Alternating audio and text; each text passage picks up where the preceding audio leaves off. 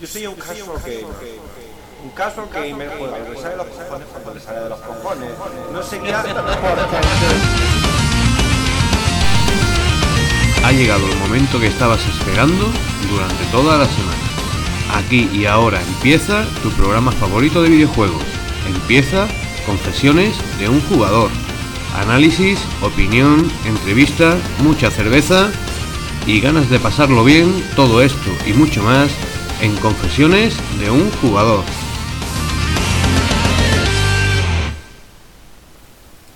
Hola, hola, hola, estás escuchando Confesiones de un jugador. Programa número 131. Yo soy Ravenflow y os doy la bienvenida a un podcast hecho por rebeldes. Yo soy Fran y mi nick es Sarim y tenemos aquí a mi lado Yo soy Fermín y pues nada, encantado de estar aquí. Bienvenido una semana más. Chicos, ¿de qué va Confesiones de un jugador? Pues es un podcast en el que, en el que, bueno, vosotros, yo no, bebéis cerveza, bebéis cerveza en directo y comentáis lo que habéis jugado durante la semana o estos últimos días. Decir también que es un podcast independiente sobre videojuegos hecho por personas no profesionales, que básicamente quiere decir que no nos ganamos la vida lamiendo culo. Nah, Eh, es un podcast en el que un grupo de amigos nos juntamos cada dos semanas para hablar de una de las cosas que más nos gustan después de follar y beber cerveza. A ti no, porque no te gusta la cerveza, pero espero que te guste follar. Sí, seguro. Bueno, eh, que hablar sobre videojuegos. Y chicos, hoy tenemos un programa cargadito de contenido. Eh, Fermín, nos has preparado un DLC interesante. Tengo, tengo un DLC que va, va a ser la delicia. Ahora que ya aprieta el calor, ya que nos están empezando, sobre todo aquí en Murcia, que nos está empezando a joder ya los 30 grados para arriba. Vamos a echar mano de la cerveza y vamos a, a ver unos pasos importantes a la hora de beber cerveza. Bueno, pues ahí queda. Además, en el segundo DLC vamos a hacer un repaso rápido a los resultados de Battle Royale. ¿Qué es Battle Royale? pues es el enfrentamiento entre dos juegos al azar, elegimos los, los enfrentamientos al azar, para saber qué juego será el vencedor y el vencedor será el mejor juego de esta generación. El rollo aquí es que hemos cogido 128 juegos. Y a lo largo de 64 días se están enfrentando esos 128 juegos. La gente está votando. ¿Cuál prefiere? Están elegidos mediante una página que se llama random.org. Y, y hay enfrentamientos absolutamente locos y disparatados. Hoy vamos a hacer un repaso de cómo va eso, pero es que la cosa se va a ir complicando. Porque esos 64 darán pie a 32 Yo enfrentamientos. vi un, un enfrentamiento que, si no, a ver si no me equivoco, que creo, creo que era Burnos Paradis contra... Resérvate un poco. No Resérvate un poco. Bueno, se- que eh, sepáis que podéis votar estos enfrentamientos en www.confesionesdeunjugador.es, eh, que cada día sale uno y pues nada, a opinar y a votar, un poquito a comentar por qué voto por este o por qué aquel no me gustó y, y nada, darse una vuelta por el foro en el que vais a encontrar gente muy maja y el que no se haya registrado, pues nada, que os animamos a que os registréis Que gratis. y que Chicos, si os parece, familia. nos vamos a poner mano a la obra. Pero antes de eso, es el momento de hablar de una cosa que escuché el otro día. El otro día escuché, ¿Escuchaste a los vecinos follar? más hubiese querido yo. Por lo menos, eso siempre A la tiene su punto. al lado tirarse un cuesco. No, ¿qué va?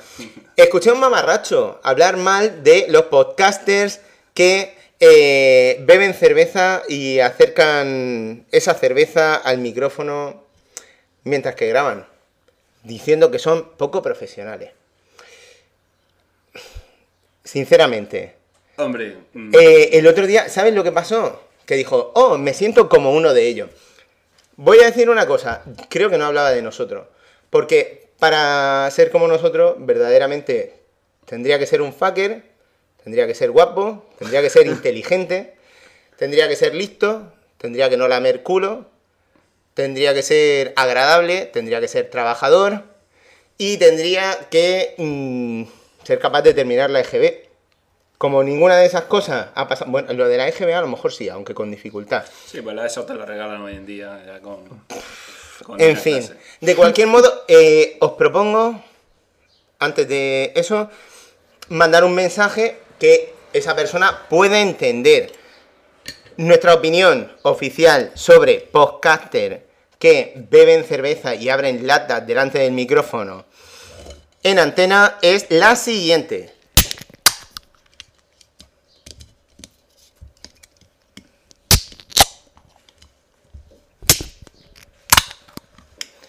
Y va seguida de esto.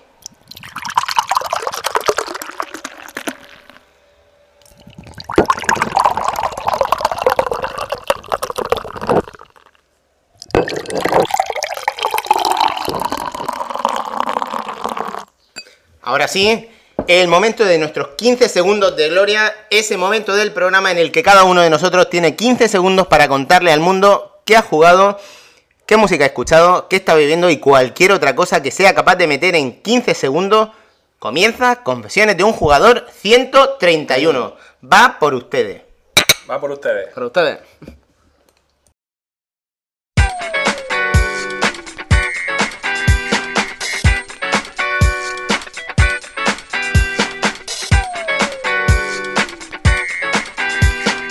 Bueno, hoy empezamos con tus 15 segundos de gloria y por si no había quedado claro en la intro...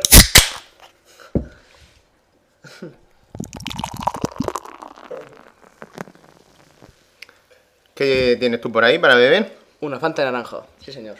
Como no bebo alcohol. ¿Me estás tomando el pelo? No, no, no. no. Yo aquí diciendo, haciendo un alegato pro cerveza y, ¿La abro ya? ¿Crees que la abro? haz lo que quieras. Mientras que no te pongas a hacer posturas y tonterías. No, no, no. A lo mejor suena como una cerveza, pero no. Yo no os engaño. No, no, el carbónico es mucho más pronunciado. espera que voy yo, espera que voy yo. Me cago en la Oh, madre te salpica. salpica y todo. Bueno, Sharin, a ver, sorpréndenos. A, a ver, ¿por dónde quieres empezar hoy? Bueno, voy a empezar por un juego que, por lo que sé, tú también lo has jugado. Ujú. Yo creo que de los juegos que voy a analizar hoy son. Es, bueno, es el que menos horas le he echado, pero le he echado las suficientes. Y, Más y de lo podía 10, así menos de 30. destripar. Se trata del Tekken Revolution, que es un free to play de PlayStation Store. Además, exclusivo. Exclusivo, sí, señor. A ver, Y- cuéntame cosas de eso. Pues bueno, es un. Es un free to play, como he dicho, que viene por descarga digital. Y un título que. Bueno, de lucha, que no, se, que no sepa qué es Tekken, pero bueno, a estas alturas. Todos sabéis quién es Tekken. Y bueno, pues que es gratuito, exclusivo de PlayStation 3. Y que. mm, no es un título, como lo digo yo. ¿No es un Tekken al uso? No es un, no es un título más de la saga, por así decirlo, que se haya pronunciado mucho, como por ejemplo el Tag Tournament 2 Ujú. que lo he creado reci- recientemente. Y, y bueno, es, es algo menos flojillo, se nota que le han dedicado menos tiempo, menos tiempo Mm, y tiene menos personajes. A ver, pero el rollo de esto. Yo lo que veo, han cogido la fórmula Tekken y le han dado un- una pequeña vuelta hacia algunos conceptos del free to play. Un free to play no demasiado agresivo y mm, que no se apoya mucho en la fórmula esta de pay to win o que te bloquea la jugabilidad. No. Aquí es interesante que este juego no lo debemos considerar una alternativa o un sustituto de Tekken 6, por ejemplo. No, es un producto alternativo. De- basándonos en la franquicia Tekken, eh, de hecho, hace poco he visto que para móviles y tablets ha salido un juego de cartas. Un juego de cartas también free to play. Entonces dice, bueno, es más rollo Magic, rollo estratégico. Yo no lo he probado, pero bueno. Pero sí que es pues, un producto más, ¿no? Aquí sí que hay lucha. Eso es importante. Efectivamente, hay lucha. Dejarlo claro. Pero es como una versión limitada, como Sí, tú has dicho, ¿no? ¿Qué modo de juego tenemos aquí? El típico modo arcade, que luchamos contra la CPU, pero esta vez es, sencillo, la verdad es que el juego es sencillo. Eh, Es ridículamente sencillo. Y además, si no recuerdo mal, es que no soy mucho de, de pasarme los Tekken. Ya digo que los juegos de pelea son. Yo cuando juego los juegos de pelea es en plan coleo contra el Brino Salva para que me pelee. Ujú. Pero si no recuerdo mal, creo que en los arcade, normalmente cuando te quitaban la vida, te- luego al siguiente combate te la recuperaba un poco más. Creo, ¿eh? No sé si era ese o el modo superviviente, no me acuerdo bien. Y en este te la regeneran entera y encima de todo podemos mejorar al, al personaje y empezar con más vida, con más fuerza y demás. Y... Eh, es interesante que conforme vas ganando mm, batallas, combates, Sí. tanto en el modo arcade como en el modo versus, va ganando unos puntos. Ja. Y tienes la opción de personalizar al personaje. Y, y eso lo podemos utilizar en el online y en el arcade. ¿Y qué puedes potenciar ahí? La resistencia, que viene siendo la vida. La fuerza, que viene siendo el daño de tu golpe.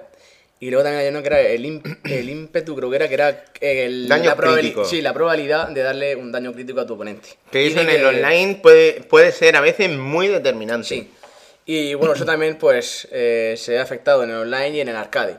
Y la verdad es que el nivel de dificultad del arcade es muy sencillo, la verdad, porque... Es ridículo. Es ridículo porque que le hagas al malo final un perfect o dos perfect como quieras, pues no, no es muy normal, pero bueno. ¿El malo final eh, es un spoiler, es decir, quién es o...? Yo creo que no, es que en realidad no. no Es Ogre, Es Ogre. un clásico de, de los Tekken. Eh, en realidad es que tampoco tiene historia. o sea, decir no- que no, no, no, aquí no, No está apoyado en historia, ni en secuencias, ni cinemáticas, ni finales, no. Que. Simplemente, ¿qué pasa? Completas el modo arcade y te dan una serie de monedas. Y un- también compitiendo online te dan una serie de monedas y de puntos de... ¿Cómo se llamaban los puntos? Puntos de regalo. Puntos de regalo, sí. Para eso- desbloquear los, los Mm. personajes. Porque es que al principio tenemos unos 8 personajes o así. Tenemos, si no recuerdo mal, tenemos a, a Paul Phoenix, que es mi favorito. Mm. que Se apellido Spin, tiene que manejar ese personaje. ¿Qué me dices, sí? Sí, porque- A mí me gusta Marshall Law. Pues, bueno, mi primo Salvo también sabe man- manejar a ese. Pero si te apellidas Spin, Paul. Ok. Mis dos primos y yo siempre a Paul. Además que es fácil y pega fuerte. Eh, Marshall Low, que es el chino. Eh, Jack 6, eh, King, que es. eh, a ver si suena así, es el lucha, el de lucha libre, el que su maestro era Armor King. Lily, que es la chica esta rubia, Lars, Kazuya y Asuka.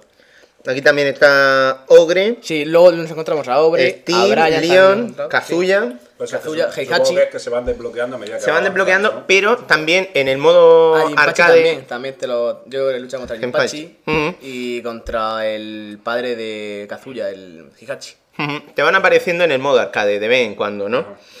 Eh, ¿Qué más cosas? A ver, los gráficos. ¿Qué te han parecido los gráficos? Hombre, para ser un free to play, mm, a mí no me han. O sea, no es que no me, no me hayan gustado, ni, ni me hayan gustado mucho, son lo que es. Realmente no me ha desa- desagradecido. O sea, no, no son malos del todo. es un poco en plan, Tekken 6 a lo mejor un poco. Inferiores. Sí, un poco inferiores, sí, sí. eh, Es una versión simplificada de Tekken 6. Sí.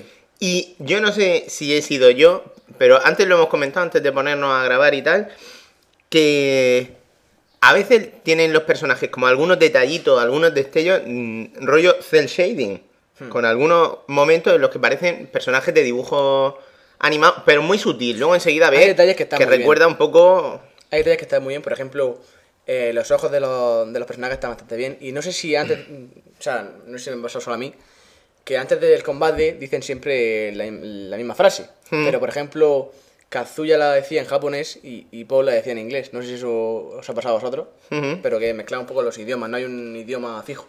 Ok, ok. Entonces, pues, si Kazuya es japonés, pues habla en japonés, y Paul es estadounidense, en inglés. Y... Decir que, mm, referi- re- o sea, para referirnos ahora a lo que son los combates, eh, creo, eh, no está un poco simplificado con respecto a otros Tekken. Quizá eh, mi sensación ha sido que los, movimientos, los combos, todo es como más sencillo de aplicar, mucho más accesible. Hombre, yo la verdad es que siempre he jugado con Paul porque es mi favorito y con el único que tengo posibilidad de ganar en online. Y, y los combos que hago normalmente sí que los tenía. Y de hecho el combo ese que, que quita mucha vida, que es muy largo de Paul, también lo hacía. O sea, pero a lo mejor, o sea, no, no me hace falta darle al estar y ver los combos. O sea, eso sí que no lo he visto. Ujú. Pero vamos, que yo creo que sí es, es algo más simplificado y además antes de la partida cuando vas a coger un personaje, te dan como una especie de instrucciones Ujú. para que haga un- unos tres combos para romper son- la defensa del enemigo son que le quita más. Sí, son sencillos. Un poco Ahí- tutorial, ¿no? Un poquito tutorial así para que Sí, te pone, te lo, te lo recuerdan Para por que te vayas si. metiendo en vereda. Claro. Mm, cosas curiosas. En este juego hay también online. Hmm. Ahí tiene una cosa que son las partidas de jugador. Que es como te monta un lobby y dice, venga, es como partida privada. Lo haces con tus colegas y, se van metiendo. Y entonces vas jugando por ronda. Y luego está la partida igualada. Que es como vas subiendo en rango y como verdaderamente Sí, consigues podemos- muchísimo dinero. Podemos crear una sala. eh, de hecho, yo he jugado con mi amigo, hemos he jugado uno contra uno, pero podemos crear una sala con donde se puedan meter varios, varios jugadores, ¿no? Entonces, ese es el rey de la pista. O sea, se enfrentan primero dos, quien gane sigue, Claro. y, luego le toca el turno a otro, y así. espera, espera. Y- o puedes jugar uno contra uno y jugar todo el rato. Y bueno, la conexión no iba mal. La verdad es que iba bastante bien. Luego, si se unen extranjeros o otras personas, los puedes expulsar si eres el, el, el host de la. De la Sí, de la eh, más o menos la cosa va relativamente Sí. fluida, incluso cuando no va fluida, se puede jugar. Sí, se puede jugar. Y luego el tema del chat de voz también se escucha bien. Bueno, yo tengo los cascos en mi caso, pero vamos, por la televisión no sé cómo, no sé cómo se escuchará, pero bueno. ¿Cómo has visto el nivel de los rivales? Pues asequible para mí. O sea, he jugado a lo Es, es- mejor. es lo que la sensación que yo he tenido. Yo soy un manta en estas cosas, Yo también, ¿eh? pero aquí Yo he jugado a Tekken 6 y me han apaleado y, mucho. yo es que Incluso creo que los hardcore siguen sí, jugando a Tekken 6. Y incluso he visto a mi primo Salva que es, es, un- es muy bueno jugando, cuando se pone a jugar es bueno. Eh, incluso cuando no juega también tiene, mantiene el nivel. Y he visto a mi primo Salva jugando al Tekken 6, chillando y, y tirando todo por la ventana. Y yo creo que si se pone a jugar a este juego es el rey del mambo. O sea que. Es relativamente sencillo ganar Sí. combate Yo es que y por- acumular por todo lo victorias. que me estáis contando, yo no recuerdo si me quedé en el 3 o en el 2, ya hace muchos años que no he jugado al Tekken, pero por todo lo que me estáis contando, a mí me da la impresión de que este está hecho para eso, para el online. Hmm. Lo que pasa es que, Sí. claro, en online, eh, bueno, ahora si lo han dado en el Plus y tal, pues.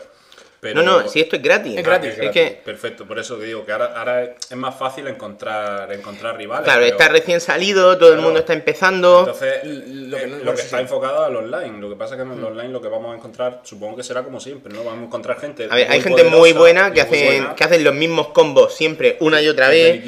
Luego están los que solo le dan al puñetazo, pero pum pum pum pum Los pum. spammers. Los spammers son unos hijos de Le Han puta. puesto al pajarito, han puesto al pajarito No, este no. que picotea, ¿no? Y además, y además, esa técnica a veces la he hecho yo y funciona. Ojo. Solo puñetazo limpio. Sí, sí, A hay veces que dice, oh, voy a desarrollar ahora una técnica de combo de... y a la mierda, puñetazo, puñetazo, puñetazo y funciona. Otra chula, Lau tiene una patada, además como los botones, los combos son fáciles de aplicar, creo que a los dos botones de abajo y para atrás y hace una especie de patada que proyecta hacia adelante, ¿no? Si mides los tiempos cuando viene el rival hacia ti, lo manda a Lima y le quita un montón de energía. ¿Qué pasa ahí? Que hay veces que yo he jugado a, a la especulación pura y a tocarle las narices A esperar, y, ¿no? y A esperar. a esperar a que venga. ya vendrá. Y muchas veces vienen y se cubren, ¿vale? Pero hay muchas que no. Y hay carne de cañón ahí, que a poco que sea un poco espabilado, es una cosa muy buena, porque la gente en los juegos estos suele ser muy buena, muy Pues, hábil, eh, es que la gente y te tener- desmoraliza. Claro. pero aquí, como hay, como lo juega todo el mundo, eso es una cosa que me da mucha, que me, que- me hace ilusión. Y puede personalizar también en las opciones de búsqueda, enfrentarte siempre con gente más o menos a tu nivel. Sí, los niveles son eso del primer down, segundo down y cosas de esas. Si Y- va subiendo. Sí, pero yo, yo, por ejemplo, cuando encontré un spammer de estos que nada más que le dan un botón, pues me cogí a, a Paul. Yo, hay, hay un puñetazo que es muy típico suyo. eh, eh, que no, el puñetazo no, ese que, que lo cargas y que tarda mucho, no, no. Eh, el, el OA, que no, yo sí le llamo OA porque le dice el Pau, dice OA, y le pego un, un puñetazo que es abajo con la cruceta y luego al, al lado, dependiendo de donde estés mirando, y el triángulo. Y como ese es un poco, o sea, es cuerpo a cuerpo, pero estira mucho el brazo y es en un instante, pues eso pues lo manda a la otra punta del mapa y entonces así se está quieto. Pero siempre hay alguna técnica así que, que pare los continuos ataques repetitivos del rival. No, O sea, claro. tampoco... Mm, una cosa interesante. La gente estará diciendo, coño, esto más o menos está bien. Vale que es limitado. Por ejemplo, no puedes jugar en versus contra tu colega que está en la misma casa. No puede. Eh, el modo arcade, vale, es muy cortito. Pero Y es entonces, sencillo. ¿cuál es el rollo? Pues mira, aquí hay trofeos. Trofeos asequibles. Son los trofeos de un descargable, no sé si son unos 12 o 15 nomás. La mayoría ocultos, pero vamos. Pero mira en PS3 Trophies Sí, y enseguida ves lo que hay. Que además son muy acumulativos. ¿no? encima de Yo antes he dicho, consi- consigue y- dinero. Pues claro, está eso de hinchate a jugar y consigue una cantidad astronómica y tal. O mm, desbloquea un personaje. Pásate el modo historia una vez, pásate el modo historia cuatro veces. Eh, a un perfect. Gana con un great. Gana con un great. El, el gana con un great me costó a mí, pero me lo saqué jugando online. Quiere O- o decir, con un colega también puede hacerlo. o sea, y- lo, lo puede hacer, pero yo, claro, no había nadie en ese momento para hacerlo y jugando online me salió. ¿Qué es un great? Que tú estás a punto de palmar, a falta de un toque pero le gana al rival. Para ahí tiene un trofeo de, de plata. O sea que no es nada. Es que hay trofeos buenos, fáciles y, y tiene su punto. También tiene uno por ser constante, que es conectarte 10 días seguidos a esto, Hostia. a jugar. Yo de momento lo estoy haciendo, mm, me he hecho una partidilla y llevo 6 días ya, así que asumo que acabará cayendo. Ya has pasado la mitad, ya has pasado la mitad, claro. Sí, sí, a no ser que ocurra una hecatombe. A mí lo que, lo que me ha Mm. sorprendido también del juego, bueno, que no del juego en sí, sino que para ser así un Tekken gratis no, hayan- no lo hayan puesto en portada en la Store ni nada de eso. O sea, yo lo busqué porque me lo dijeron, pero si no, no, no me entero de que... Ese es el problema también. que- Es un título menor también. Sí, pero un Tekken gratis pues llama la atención. Yo creo para la gente oye, que es free to play, que hoy en día... Pero bueno, Mm. es eso. El rollo del free to play. ¿De dónde viene? ¿Cómo sacan dinero de aquí? A ver, aquí cada vez que juguemos vamos a estar consumiendo una moneda. En el modo de juego que estemos. Tú cada día, cuando te conectas, ves que de serie tienes, por ejemplo, mm, dos moneditas que te permiten jugar al modo arcade. Luego tienes cinco para jugar mm, para jugar en el online. Y esas monedas se agotan. Y luego es como un juego de Facebook que dice, oh, dentro de 20 minutos vas a poder volver a jugar, vas a recuperar una moneda. Lo típico de juegas por la mañana y luego echas por la tarde y eso, ¿no? En, en mi vida, yo esto como lo noto, lo veo como una cosa que puedo jugar un rato y a tomar por culo. Y mañana otro rato. Yo es que este juego lo veo... Es un Tekken casual. Sí, totalmente. Sí, sí, sí. O sea, mm, es así, eh, Es un juego con el que echar un rato. efectivamente. Y punto. Y yo creo que es un juego que le han querido sacar también para atraer a más. O sea, seguro, eso es seguro, para atraer a más jugadores nuevos y que, oye, pues que den ese paso para que se enganchen a la, sa- a la saga, pero bueno. Eso por un lado. Y luego, bien. luego también, claro, lo, hemos dicho, lo de los puntos de regalo. mm, la posibilidad de, anda, se me han agotado los tickets. ¿Qué puedo hacer? Pues puedes pagar y te renovamos los tickets. Es así de sencillo. Aún así, yo lo veo chulo. Hmm, Está bastante bien, ¿eh? A ver, ¿qué más tenemos por ahí? Pues una cosa tan. Bueno, esta, esta cosa, o sea, este juego es menor, que es la demo de Mondo GP13. Eh, me levanto, sale, me Fermín, puedes venir aquí. El día 26 o por ahí sale, ¿no? Está a punto de Ni idea, o sea, calentito, calentito. yo soy seguidor de, de las carreras de MotoGP, me gusta más que la Fórmula 1. Sí, además hoy mismo he visto que en MediaMarkt se puede hacer el cambiazo, o sea, que el que se lo quiera pillar, que se prepare un jueguecito de estos baratos, de, bueno, de aquellos que tienes por ahí pillando polvo en la estantería y por unos 45, 46 pavos lo podéis pillar de inicio, creo que el día 26 sale. Vale, pues yo ya te digo que soy un fanático de las carreras porque me parecen más entretenidas que la Fórmula 1. La Fórmula 1 la veo más estrategia y esto lo veo más cuerpo a cuerpo, mucho adelantamiento y más emoción. Y menos vueltas. Sí. Y bueno, pues por eso me han descargado la, la demo. Digo, a ver si puedo coger a mi piloto favorito que es Jorge Lorenzo. Soy lo- lorencista. Yo no. no me gusta Dani Pedroso. Y bueno, sin más Márquez sí me gusta. Es un gran piloto. y bueno, pues empecé a jugar a la demo. eh, y lo primero que te encuentras es un, bueno, una cinemática, una intro. Sí, presentando Eh, el sí, circuito, el eh, país, bueno, etcétera, ¿no? el juego en sí. Está bastante bien. Y luego pues nos metemos y nada más que nos deja correr un- una carrera de tres vueltas en el circuito de Cataluña y solamente en la categoría de MotoGP. Bueno, pues no y, está mal. No y está dentro mal. de esa categoría nos podemos coger o a Mar Márquez o a Valentino Rossi. Coño, también Y está yo muy me- bien, está yo muy me- bien la cosa. Yo me cogí a Mar Márquez. ¿En qué plataforma la has jugado? En PlayStation 3. Ah, la demo bien. en Play 3. Muy bien, muy bien. Pues. lo que es el, el juego en sí. eh, no me gustaban los gráficos. O sea, no son buenos los gráficos, vamos a ser sinceros. No están a un nivel. Otra cerveza. Una Steinburg. Cerveza negra. Sí, además una Steinburg negra que nos estamos bebiendo que está bastante buena, ¿eh? Sí. Cerveza made in Mercadona. 6 latas por 2.30 o 2.50. Y bueno, por- así va por los gráficos. Por lo que, gráficamente no es bueno, no está a la altura de los juegos de actualmente de esta generación. Pero a la hora de, con- de conducción y demás me ha gustado bastante. O sea, a la hora de jugarlo en sí me ha gustado bastante. Eh, cuando nos disponemos a, a correr en el circuito de Cataluña, ¿no? Que es en este caso el de la demo. eh, se nos presenta una especie de, de, in- de introducción. So, por ejemplo, no sé si veis las carreras, Sí. que siempre eh, sale el mapa del o sea, sale el mundo, planeta Sí, la sí. Tierra, y luego mm, hace zoom en Europa y después en España y después en Cataluña. Y se ve pues la ciudad de Barcelona y demás como los Sí, un pequeño vídeo de presentación. Sí, de la ciudad en sí, de, los- de los monumentos. Como Colón o u otros, o yo que sé, o Dalí. Ah, Sagrada sí, Familia, todo Familia, además. ¿no? Y luego pues eh, te explica el circuito, las curvas a la derecha, cuántas curvas tiene, las zonas más importantes, las curvas donde puedes adelantar y demás, eso está genial. Y ya después pues en- nos metemos dentro de los cuerpos de Marc Márquez en este caso y ves en primera persona tu box. Estás sentado dentro del box esperando y de hecho ves el, el casco por dentro y te da, te da varias opciones, en, por ejemplo, eh, cambiar los neumáticos o la dirección y demás. O puedes hablar con tu, con tu jefe, que está a tu izquierda. ingeniero, y jefe de mecánico, ingeniero, tal. Y le puedes preguntar cosas acerca del juego, en este caso en la demo. Yo es que hace, hace ya varios años que no Sí. he jugado al MotoGP, creo que el último fue el de 2010. Pero tengo muy buen recuerdo porque lo, que- lo bueno que tenía este juego, que bueno que este también lo incorporará, es que puedes empezar desde las categorías más bajas e ir subiendo. Sí, bueno, es que en la demo, cual- en con la lo demo cual- efectivamente no tenía esa posibilidad. Ya, bueno, pero, sí. pero, algo claro, he visto, sí. es, lo- es la gracia que yo le veo. Sí. Tú empiezas en una categoría baja, es mucho más fácil de manejar la moto, te vas aprendiendo los circuitos, te vas aprendiendo las mecánicas de frenado, de acelerar, de, de lo que tú dices del sí, ingeniero y todo Cuando viene mejor un neumático duro blando. ¿Me lo has vendido? Oye, Es pues verdad. no, es, es muy bien, divertido. Yo lo que pasa es que me está recordando al, al que yo comenté aquí hace más o menos un año, el de Superbike, que me lo compré, y era muy divertido y era muy parecido en este sentido. Tú llegabas, hablabas con el ingeniero y le decías, mira, la moto entra en la curva y me tira hacia afuera. Y el ingeniero Mm. te decía, pues vamos a tocar aquí y allí. Y te cogías, te daba una vuelta y decías, hombre, ahora la moto va mucho mejor. Ahora lo que pasa es que no acelera bien. Se lo decía el Mm. ingeniero y te iba cambiando.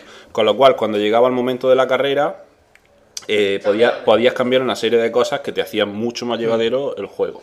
Y es una cosa muy interesante que antes no se podía hacer, por lo menos en los otros MotoGP que yo he jugado. Pues en- cuando he jugado esta demo, yo lo que he querido ver, sobre todo, es el manejo de la moto, más que la dificultad de, de los rivales. Por eso lo he jugado o sea, en fácil, pero lo puedes modificar. Y eh, está la típica ayuda de frenado, de dirección, Sí, eh, sí, lo de las sí, flechas verdes y rojas para saber cuándo tienes que acelerar o frenar. Y yo solamente me quedo con la flecha. Pero lo, lo demás lo he quitado. Y después también puedes poner que, que no haya daños en la moto, que se haya daños leves o graves. Yo he puesto daños leves para ver qué, qué sucedía cuando, toque- cuando tocaba con algún piloto. Y es lo típico, en la salida, salía, sales último, me meto en la primera curva derecha, que es una chica en Cataluña, Sí. y he tocado a uno y el tío sale volando. y Sí, iba un poco pues, inestable, pero he seguido. Pero o sea, el vuelo del tío es espectacular, ¿eh? eso está muy bien, las caídas están muy bien.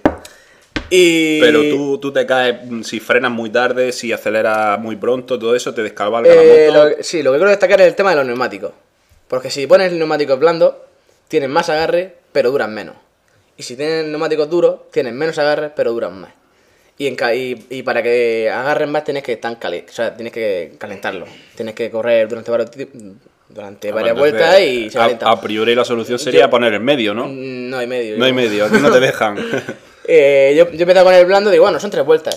Pero claro, el juego son tres vueltas, pero como si fueran 27. ¿sabes lo que quiero decir, ¿no? Que Sí, se gasta hace rápidamente. larguico, se hace larguico. Y entonces, pues, he sufrido mucho con el neumático trasero, porque derrapaba mucho en las curvas, y se ve el- la moto, se ve el chasis, que se- yo supongo que será el daño de la moto en sí, el motor y todo lo demás, se le toques, que yo no, no he tenido ningún así un toque grave. Y las ruedas, por la trasera se me ha desgastado, entonces a la hora de tomar la curva y de acostarme, se me iba mucho mm, el culo de la moto, y entonces, pues, de hecho, tiene una, una caída que por girar mucho a la derecha, la, la moto se me ha torcido y el tío sale volando. Y en cambio con la rueda delantera, pues no, no he tenido ese problema.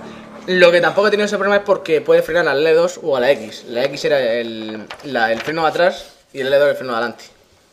Te puede ayudar con uno y con otro, claro. Sí, sí, sí. Entonces está bastante bien. Pero yo- digo que se nota bastante el, el manejo de la moto cuando tienes un neumático bien y cuando no lo tienes. Yo bien. en este sentido lo veo muy parecido, te digo, al, al que yo jugué hace más o menos un año, el de Superbike, que también se notaba mucho eso, el, el que la moto te descabalgaba, pero no, no yo creo que no era tanto por el neumático, sino por la potencia que suelen tener estas motos. Estamos hablando de motos de 1000, de Hmm. 900, Efectivamente.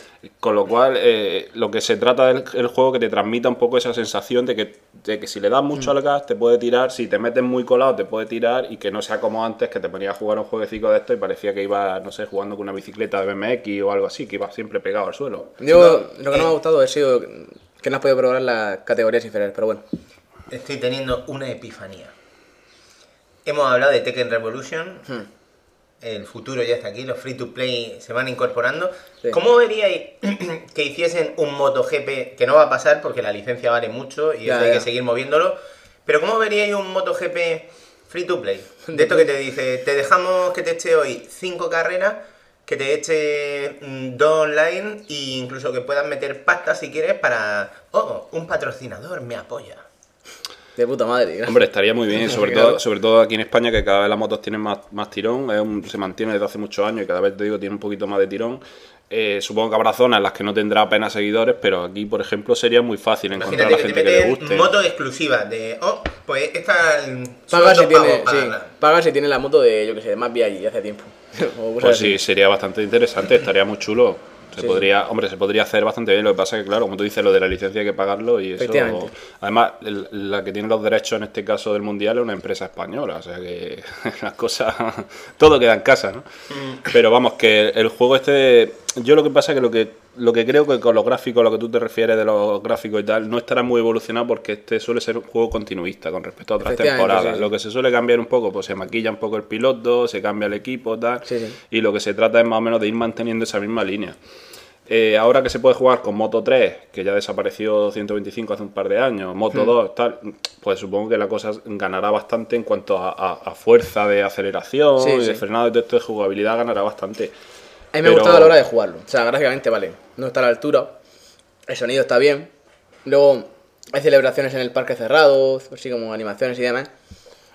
Pero bueno, yo, yo hombre, es que en realidad es lo que es. A lo mejor de salida, pues vale, es un poco caro. Pero luego a lo mejor por unos 20 pavos si te gustan las motos. Sí, y tienes pero- el modo ese típico que empiezas no. de cero y vas subiendo y, y puedes... No, y- sobre, sobre todo es que le puedes echar muchas horas a este Sí. juego. Eh, juegos lo que sale rentable por eso. Es cómo esté estructurado el modo carrera. Porque la- las carreras van a ser siempre carreras. Pero Sí. ¿qué va pasando en los bastidores? Esto- ¿Cómo voy negociando yo? ¿Cómo ajusto mi moto? Por lo menos yo, yo ya te digo, por último que jugué, que creo que fue el de 2010, tú empezabas y te daban a elegir una serie de motos de 125, estaba todavía 125. Eh, tú cogías la que querías. Al año siguiente, en función de cómo habías terminado, te ofrecían de 125 y de la categoría siguiente, que no sé si estaba ya Moto 2 medio, sí, Moto o dos, 2 y medio, medio, no sí, recuerdo exactamente. Creo que era 2 y medio todavía, pero no lo sé. Entonces te ofrecían de una categoría o, o las mejores de la categoría en la que tú habías jugado. Entonces ya tú ibas jugando con eso. Que hacía, te quedaba en 125, te hacías campeón, pues te ofrecían las mejores de 2 y medio, tal. Ahí- Y te podías ir moviendo entre categorías muy bien. implementar un modo de juego. Recuerdo que Capcom lo intentó cuando, cuando sacó su primer MotoGP. Sería interesante implementar como un modo historia que captase cosas como las del el NBA de 2K. Que tiene un modo historia muy complejo en el que da ruedas de prensa, Mm. se consideran un montón de variables que hacen que la experiencia sea como tuya. Sí, sí. Entonces, eh, al menos es lo que, Sí. lo que busco yo en un juego de este tipo, Hmm. que ya está todo muy visto, en realidad. Pues ya no lo sé, en el modo historia no lo sé. Supongo que, claro, la demo Claro. te dejan, te En la dejan carrera nada más, solamente olerlo un poquito Sí. nada más, pero, pero vamos, yo creo que puede merecer la pena, a poco que este juego se ponga en 30 euros, baje así Sí. un poquito, puede merecer bastante la pena por eso, porque te dará una cantidad de, de horas importante, te va a dar muchos sí, circuitos, que- mucha jugabilidad, porque los circuitos también... Hmm. Parece que no, pero varía mucho Sí, de varía. uno a otro, la, la forma de, de que a ti Hmm. te guste frenar más tarde o acelerar más pronto, en un circuito o en otro puede ser una Sobre putada todo el tema de los neumáticos, yo, yo se- o sea, lo destaco porque es que se nota. O sea, se nota los neumáticos. Pues tú imagínate en un circuito ratonero, como Motegi, por ejemplo, que tiene mucha curva, ejemplo, tiene lluvia. mucha frenada, etcétera. En el Cataluña tiene muchas rectas y es, es un circuito bastante con curvas, la mayoría bastante abiertas, Sí, sí, rápidas, sí. etcétera. Pero en un circuito más ratonero, ahí te las puedes ver putas, con lo cual aquí esto te puede variar mucho la jugabilidad. En un videojuego, ¿qué os gusta más? ¿Fórmula 1 o moto? Hombre, el, el Fórmula 1 de Play 2 me gustó bastante. Como me acuerdo cuando estaba Alonso Renault. Porque era como les dice: empiezas en Minardi y luego puedes acabar en Ferrari. Entonces, mola- molaba bastante. A mí me gustaba bastante. Pero, uf, hombre, es que la Fórmula 1. No sé. No sé qué decirte. ¿Eh? me gustan los dos. Varía mucho la jugabilidad, porque el tema de la Claro. Fórmula 1 pues pasa como, como en ver la carrera. Para adelantar a alguien, si, si, te la- si eres bueno, tienes un buen coche tal, te las puedes más o menos manejar. Pero si eres, ya te digo, vas con un equipo malo o eres un poco putilla, lo mismo la cosa, la cosa se complica. y arcade Lo, cual, jugar, jugar a cinco vueltas, jugar a cinco vueltas en un Fórmula 1 en un nivel difícil puede ser un auténtico infierno. Sin embargo, en MotoGP, si más o menos te manejas, te conoces los circuitos, porque eso es importante para poner la dificultad, te, te conoces los circuitos, te pones una dificultad alta te puedes más o menos manejar entre los 10 primeros, tal, pero en la Fórmula 1 es mucho más complicado. Yo he jugado, yo creo que he jugado más juegos de Fórmula 1 que de MotoGP. Creo que sí, pero vamos. Lo último ya acabé muy quemado, acabé muy quemado porque ya el tema de, de- de tantas variables, de, meterte dentro del coche o fuera, variaba mucho la, la jugabilidad, con lo cual era, pues yo qué sé, ya, ya muy engorroso. Bueno, pues- Me conozco prácticamente todos los circuitos del mundial, pero ya la cosa me llamaba mucho menos la atención. Podéis probar la demo que es gratis y ya, pues, vosotros opináis. Le echaré un vistazo. ¿eh? Sí. Y lo siguiente que voy a hablar va a ser el segundo paquete de mapas de Call of Duty Black Ops 2. Ese ha salido hace poco también. En Xbox hace tiempo. En Play El 3 va a 3. salir dentro de nada. Ya, ya, pero no creo que me lo pille. O sea, me pillé este por el mapa zombie. Cabrón, Sobre siempre todo. dices lo mismo y al No, final no, estamos el aquí primero. soportando los el, packs de el- mapas. el primero no, No, no, pero no tengo, por es ejemplo. una de las identidades de lo- del Black Ops, ¿no? El tema de los zombies. Sí, sí, sí. Pues mira, voy a empezar a hablar por el mapa de los zombies. Que este es de. Supongo que conoceréis la prisión de Alcatraz. En la bahía de San Francisco, de los Estados Unidos. Ahora estamos hablando. Pues se va- estamos dentro de la prisión de Alcatraz y eh, nada más empezar la partida somos unas almas. Y entonces pues no sabemos por qué estamos ahí y nos metemos, nos tenemos que meter dentro de un cuerpo. Nos metemos dentro de un cuerpo y Lo que intento, Ya, ya. o lo que intentaba cada vez que salía cuando estaba soltero. Meterme dentro de un cuerpo. Pues nos metemos dentro de un cuerpo y Una nos experiencia encarnamos, mística. y nos encarnamos en ese cuerpo. Al principio a lo mejor juegas con cuatro amigos. Yo añadiría. Perdona, Shani. Sí, juegas con cuatro amigos y tú dices, pues voy a cogerme este personaje porque me gusta más. Entonces pues te metes su cuerpo. Y bueno, pues tenemos que, lo típico, lo de siempre, ¿no? Sobrevivir. Solo que esta vez en la prisión de Alcatraz, que es bastante, bastante grande. O sea, muy, muy, muy grande. Y como novedad, pues mira, como novedad con respecto a la Transit, por ejemplo, que era el del autobús, es que hay objetos que tenemos que cogerlo por el mapa y si cogemos objetos, pues desbloqueamos eh, acceso a algunas puertas y demás para poder irnos más lejos. Por ejemplo, entre- esos objetos, para, para poder cogerlos, hay veces que nos electrocutamos y en vez de estar en el cuerpo, nuestra alma sale del cuerpo. Y entonces, cuando nuestra alma sale del cuerpo, tenemos acceso a otras rutas que no tenemos con el cuerpo. Y, entonces Pero, nosotros... pero en alma, en alma De también repente- puedes currar, también puedes pegar Eh, tiro en eh, alma. en Se alma no. en el Prey. Ve- vemos. eh, ¿Te acuerdas del Pues sí, Prey? sí, sí, me acuerdo del Prey, ¿verdad? Ahora que lo dices, sí, ¿verdad? Pues vemos las manos, ¿no? En plan Casper, como fantasma, y podemos electrocutar a los zombies, pero no los matamos, los enviamos a otro lugar. Hostia. Entonces, en otro lugar del mapa. Por ejemplo, si nuestro amigo está en la otra punta del mapa y estamos agobiados, pues. Estamos en modo alma, pues le enviamos a los zombies. a él. Venga, Así se portan los Toma. amigos. Venga, para ti. Un regalito, No, ¿no? no, no. Te los mando con un lacito, Sí, sí, picha. sí, para ti. Joder, y yo en macho. tanto, pues, por ejemplo, como tiro rayos, ¿no? Pues los rayos son para teletransportar a los zombies o para activar la Y eso porque amigos, puerta. si fueran enemigos ya no te- ni te cuento, Me ¿no? manda a pues Modern Cop. lo... ¿Por dónde iba? Sí. Pues con los rayos también podemos abrir puertas, pues dándole a la corriente y todo eso. Y luego volvemos al cuerpo y ya, pues entramos en, en la habitación que queremos. Y también hay tres perros en el mapa. Pero son tres perros de fuego, pero es- son tres cabezas de tres perros. O sea, nosotros estamos en una zona. O sea, digamos ¿no? que es el enemigo chungo del mapa. no, no, no, no, es aliado. Es amigo. Ah, Por- vale, bueno, vale. Es aliado. Ah, pues bueno, yo pensaba que o era sea, es aliado entre comillas, porque no nos ataca. Nosotros nos ponemos en, un, en una zona del mapa, ¿no? Los zombies vienen hacia nosotros y nosotros les pegamos unos tiros en, en un área y luego el perro sale y, y se los come, los cadáveres. Entonces, si le damos de comer al perro, pues Hijo de perra. El, el perro se va y ya hemos desbloqueado, o sea, hemos- le hemos dado de comer a un perro, así hasta tres veces. Entonces le damos a los tres perros y desbloqueamos un trofeo y un arma que es muy buena, que es un tomahawk. Ah, eso te iba a decir, digo, hay bazocas, porque a mí lo que me gusta es matar Pues, el zombie con tomahawk, bazooka. El tomahawk está muy bien porque es un, un tomahawk que es infinito, no se acaba. Pero, o sea, te- Escucha, tenemos- Tomahawk. es un eh, hacha de combate que. eso Ah, es. coño, pues eso que está- Claro, que no, no es el Tomahawk de. Me, ha des- me ha des- me ha despistado por completo, entonces. Claro, eh, la terminología militar es lo que tiene, que ya no sabes si estás hablando de Vale, hachas vale. de verdad o estás hablando de Tomahawks. Lanzacohetes, ¿no? Claro. Es un lanzacohetes Ah. también, ¿no?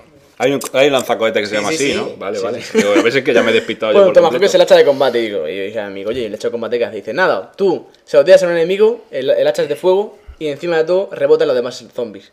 Entonces es, un puntazo. Encima de todo ganas un trofeo al principio cuando lo consigues. Y luego pues se nos recarga otra vez y lo podemos lanzar otra vez, así sucesivamente. Y bueno, eso está bastante bien. Son- Alcatraz, trofeo y perros que comen zombies. Sí, sí. Una cosa, Cuando el perro se come los zombies, Desaparece y ya está. Y se mete dentro de ¿pero la por pared. qué? ¿Por una mala digestión o...? No sé. Dice, ¡au! Y se mete. y se va. Por- Porque eh, sobre la técnica, o, o al menos toda la técnica que pueda tener el rollo zombie, si un perro ha comido carne de zombie, ¿no debería convertirse en zombie o, Pues no sé. o verse afectado de por hecho, a mí, perros zombies, como en otros mapas que hay, hay perros zombies de fuego, no me han salido porque no he llegado a lo mejor hasta la ronda 13. De hecho, el mapa entero no lo he visto, ha faltado solamente una parte. He llegado incluso a estar arriba de la prisión y me he movido mucho. Es que en realidad el mapa es muy lioso, pero es muy amplio. Y, Lo, lo que pasa una es que ratonera. en- en los esto, es como transit, ¿no? Que tienes que estar siempre atento a la oleada.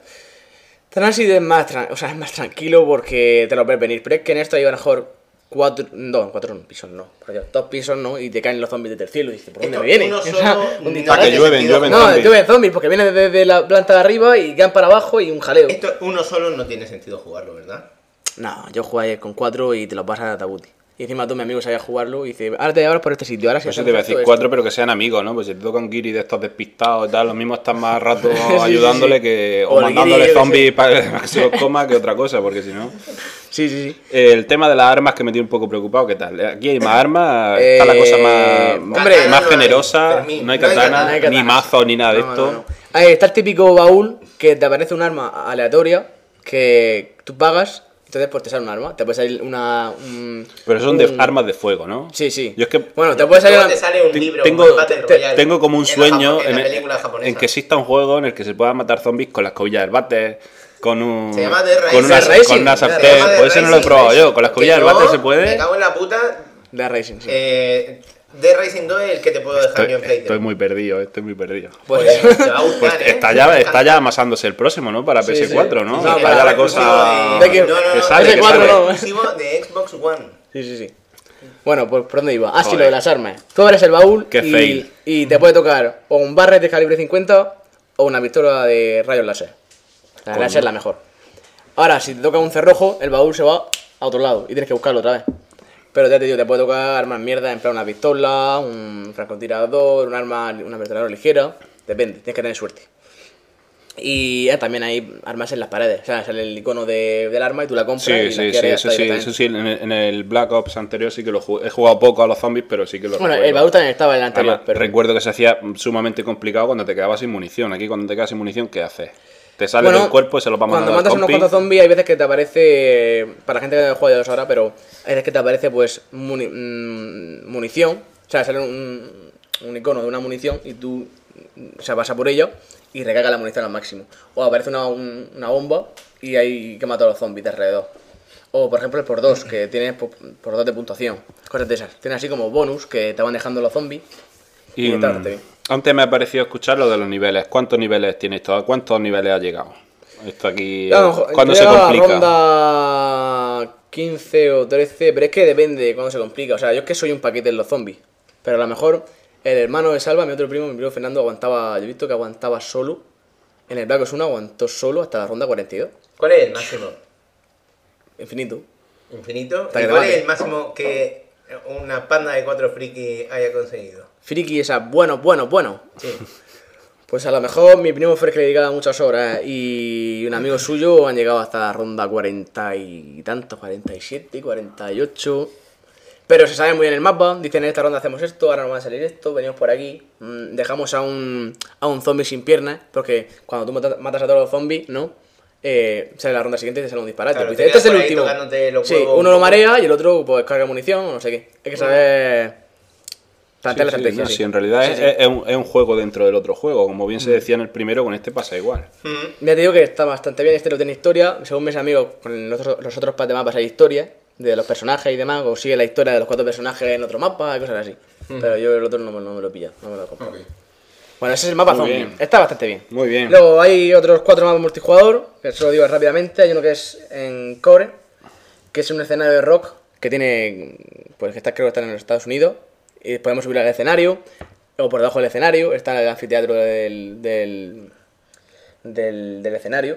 Y bueno, el mapa es muy circular y demás, no, no está mal. Luego hay otro que es el Magma, que es una ciudad japonesa que está inundada por lava. Ha entrado un, un volcán en erupción y le ha llenado todo de lava. Ese mapa hay básicamente tres caminos, el del medio y el de los lados. El del medio hay un puente, que podemos pasar por abajo por encima del puente, y luego en el de los lados hay un, hay un lado que puedes disparar desde el lado hasta el del medio, hasta el puente, que es como un, un autobús que está en medio del agua inundado y por las ventanas podemos disparar y flanquear al enemigo. Muy bien. ¿Qué más? Hay otro que es Vértigo, que es un... Es, según el juego, es el edificio más alto del mundo, que está en la India. Guau. Y bueno, pues... Emociones fuertes, ¿eh? Sí, el tiroteo está en la azotea, o sea, estamos en lo alto y, y podemos entrar dentro del edificio y pegarnos tiros o por fuera, por los alrededores. También es, plan, bueno, este es cuadrado, rectangular, sí, pero ya te digo que hay tres caminos básicamente, como prácticamente en todos los mapas. El, la casa del medio por Sí. la- o los, los laterales del del Digamos que es un poco fundamental aprenderse Sí, un poquito el mapa, sí. ¿no? Saber un poco por dónde puede Y luego, como los. Yo creo que los de Treasure estarán un poco cansados. Dicen, bueno, no vamos a pensar en un mapa. Ponemos el de Feeling Rate de Black Ops 1, le cambiamos el.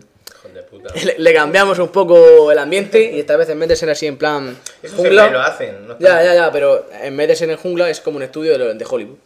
Pues, la misma estructura, con su torre, con sus cosas características. Pintamos, pero... pintamos las paredes, ponemos otros cuadros y ya Sí, está, ¿no? Cambiamos la efectivamente, cortina. En vez de ser, en vez de haber árboles, pues hay, pues yo que sé, una casa de, de un vaquero, en plan Hollywood. Pero que se ve que es el mismo Sí, que es Feeling Rain, sí, es Feeling Rain. Encima todos lo dicen y todos. Bueno, dicen, el mítico Feeling Rain ha llegado, pero esta vez ambientado en Hollywood. No, Pues eso. Bueno. hijo de puta. Está bien el mapa, el mapa está chulo. está Precio de estos mapas. 14 pavos. Yo me lo pillé porque tenía. Mirando la historia, como vi de equipo, digo, hostia, tengo aquí dinero, tengo calderilla. Digo, te digo, ¿en qué me lo.? presionaban. Tengo calderilla, dice. Por el mapa de zombie, era sobre todo por el modo de Death, porque estaba muy chulo. Digo, pues bueno, así tengo de qué hablar también en el programa. Pero digo que el otro no me lo voy a pillar. Paso. Mob of the Dead. Se llama el mapa. Ok. Muy bien. Y ya, pues para terminar, el, el último juego al que más horas le he dedicado que me lo he pasado. El último juego de Naruto de esta generación. Oh, no. Hablé, hablé de los dos anteriores. Especialista en Naruto. Este es el cansino tercero. este hombre. Este es el tercero y el mejor. Este, este es el mejor, pero sin duda, o sea, es el mejor. O sea, el, el juegazo. Eso es un juegazo. La verdad es que es un juegazo, ¿eh? Porque, mira, los otros medios le han dado muy buena nota y en Metacritic también. Es que es, es muy bueno. Tiene la misma sensación que tuvieron los, los que vieron Teta Folladoras volumen 8. Nah, en serio que- Dijeron, que- este es el bueno. El último es el mejor, ¿no? Sí, sí, sí, sí. Pues bueno, pues tiene tres modos. Tiene tres modos. El modo aventura definitiva, el modo libre y el modo online. Eh, las voces pueden ser en japonés o en inglés. y Imagino que, en japonés. imagino que en japonés ganará más, ¿no? Lo de- Efectivamente. La expresión esta así chillando. Así cosas así, cuando hace las técnicas. No tiene precio, eso no Está tiene está precio. Bueno, pues mira, el modo aventura. Eh, se corresponde con la, con la saga Shippuden, porque hay dos sagas, ya, bueno, ya la expliqué. Eh, tras la pelea contra Pain. Ahí viene. ¿Qué es eso? ¿Qué es eso? Una Fanta, no te jodas. Pringao. Es una Steinburg negra que ya la, ya la estamos Sí. probando aquí en profundidad. Esto ya es análisis profundo. Bueno, pues la aventura es después de Pain. Cuando, cuando termina el 2, si jugáis al 2, pues cuando termina el 2, pues empieza el 3. Eh, y la trama principal de toda Vale. esta historia es la cuarta gran guerra ninja. Bueno, spoiler, bueno, pues, pues no, no es un spoiler, eso os, jodéis, ya está. Es que es lo que. O sea, No, yo. no, no, simplemente estás leyendo la carátula. No, sí, es verdad. Sí, comienza la, gran, la cuarta gran guerra ninja. Y yo lo vi y digo, hostia, es que va a haber guerra al final. Pues bueno, pues nada, pues guerra. Eh, A nosotros nos suena a Japón. ya, sí. Durante la historia podemos luchar con varios personajes, no solo con Naruto que es protagonista, por ejemplo con Sasuke Uchiha, con Kakashi, con Sakura, que son otros personajes, para la gente que no lo sepa, pues bueno, pues Sasuke- Kakashi, nunca lo hubiera imaginado. Kakashi es el puto amo, o sea, un poco de respeto. Pues eso, Kakashi es, es el puto amo. pues eso es que nunca Kakashi. lo hubiera imaginado. ¿Cómo lo va a dejar fuera? Eh, en total hay 10 capítulos, normalmente al final de cada uno hay un, un jefe final o una lucha épica, muy épica, que las luchas son muy, pero que muy, muy, muy épicas. Eh, son batallas importantes donde se podrán realizar acciones ocultas. Eh, para realizarlas, por ejemplo, el juego te aparece un símbolo de una bota, ¿no? Eso quiere decir que tienes que darle al triángulo y a la X, que es embestir al enemigo. Y entonces, cuando lo vas a embestir, el enemigo te hace un ataque o algo así que, que aparece en realidad en la serie, ¿no? O sea, que son de verdad en la serie. Y te da por también trofeos. Y eh, al final, cuando dañas a un enemigo, hay, un- hay una parte que no puedes pegarle y que hay una cinemática que tienes que hacer Quick Time Events. Entonces, cuando tú la realizas, vas ganando estrellas y si consigues todas las estrellas, hay un factor secreto. Las cinemáticas esas son igual que la serie, o sea, hacen lo mismo, los personajes dicen las palabras importantes, todo igual, porque por donde yo voy por la serie El juego va más adelantado que yo porque en España todavía no, no han subtitulado los capítulos, pero están diciendo lo mismo que el juego. O sea que está todo de puta madre. Y luego va a ser un factor secreto en plan, si vas a hacer una, una ulti con, yo que sé, con, con Naruto, pues ves el pasado o la algo que esté relacionado con el, con el personaje con el que estás luchando, si eran amigos, si no eran amigos, cosas así. Está bastante chulo. Eh, como novedad, podemos pelear en tercera persona. Bueno, que en realidad peleamos en tercera persona, pero no sé cómo llamarlo a esto. No sé si os acordáis de Tekken, de Tekken 6, cuando ibas corriendo con el personaje que te, que te aparecían varios, varios enemigos a la vez y tú les pegabas. Sí. Pues igual. O sea, eso también es como novedad. En el modo historia, llamamos a un personaje y vamos moviéndonos y podemos hacer técnicas ocultas o cuerpo a cuerpo y demás. Pero está bastante bien. Mira, ahí tienes una novedad y ya está. Y además con ese modo te saca un par de trofeos y está bastante bien.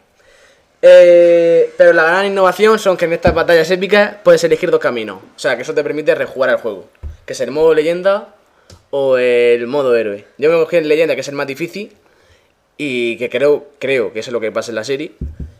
Y eso te complica más las cosas. Y pues eso. Y luego cada, cada vez que te pasas un. ¿Te, te lo has terminado en modo, modo leyenda? Ahí? Sí, o sea, el modo final me cago en su puta raza. O sea, el modo leyenda es muy, muy Es chungo. difícil, ¿no? Es muy Difícil. pero muy, muy difícil. O sea, es muy difícil.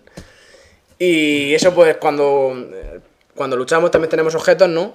Y, y podemos elegir unos objetos que están en el apartado de leyenda o en otros de héroe. Entonces, si elegimos leyenda, pues nos da más puntos para leyenda y menos para héroe y, y viceversa. Y siempre juega leyenda. Entonces eso hace que pueda volver a jugar la- las peleas finales y demás, que las pueda rejugar. Está bastante bien.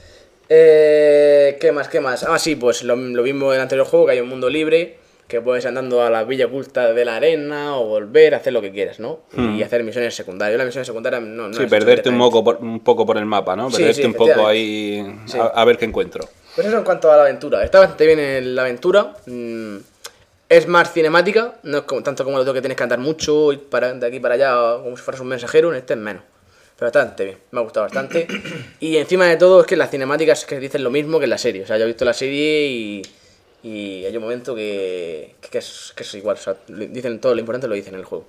Sí, es para, para amantes de la saga. Sí, realmente te la saga, efectivamente. ¿Habrá cuarta parte de esto? Seguro, o sea, sigue la, sigue, sigue la serie, o sea, no termina, o sea, no sé quién me dijo, no sé quién me dijo. Querido oyente, si sois de los que decís, oh, ¿por qué Sharin nos tiene que contar tres veces lo de Naruto? No sé quién me lo dijo en el, ¿eh? en el foro que necesita dos o tres vidas para ver la, la serie. Sí, es verdad, tiene razón. No pasa nada, si Naruto se hace viejo, seguirá su hijo de y hecho, aquí el, seguirá otro, en el otro día fui al Vamos FNAC y leí el manga y si en el manga pasa lo mismo que en el anime, me hizo el manga un pedazo de spoiler. O sea, digo, madre mía, Que el spoiler. Vamos a ver, el manga es el producto original. Vale, pues el manga me se van hizo... produciendo tomos del manga, Sí, sí, sí, luego sale el anime. Pues me hizo un Ya, spoiler van muy, muy... relleno de Sí, estos sí, sí. infernales. El relleno es asqueroso, veces- sí, sí. o sea, Vale, sí. pues no son spoilers. La fuente original es el manga. Léetelo y ya sabes lo que va a pasar Pues y te esto. ahorras y salvas vidas. Mm, No, no, sí, sí, a ver, si yo el relleno, a ver, aquí nadie se lo piensa, yo el relleno me lo he saltado, o sea, yo digo, este relleno fuera, fuera, fuera, fuera. O sea, yo no me trago todos los capítulos, yo- ni de coña, o sea, no. En Dragon Ball lo hicieron mejor porque los ¿No capítulos relleno? de relleno. Bueno. eh, Tienen que ver con la historia principal. y tenían que ver con Bulma en bikini. Entonces dijimos, venga, no me lo salto. Está bien, está bien. Los cambiamos a la versión porno. Luego, pues está también el modo libre, ya hemos acabado con la aventura, el modo libre que jugamos contra los amigos eh, desde tu casa o, o online o contra la CPU.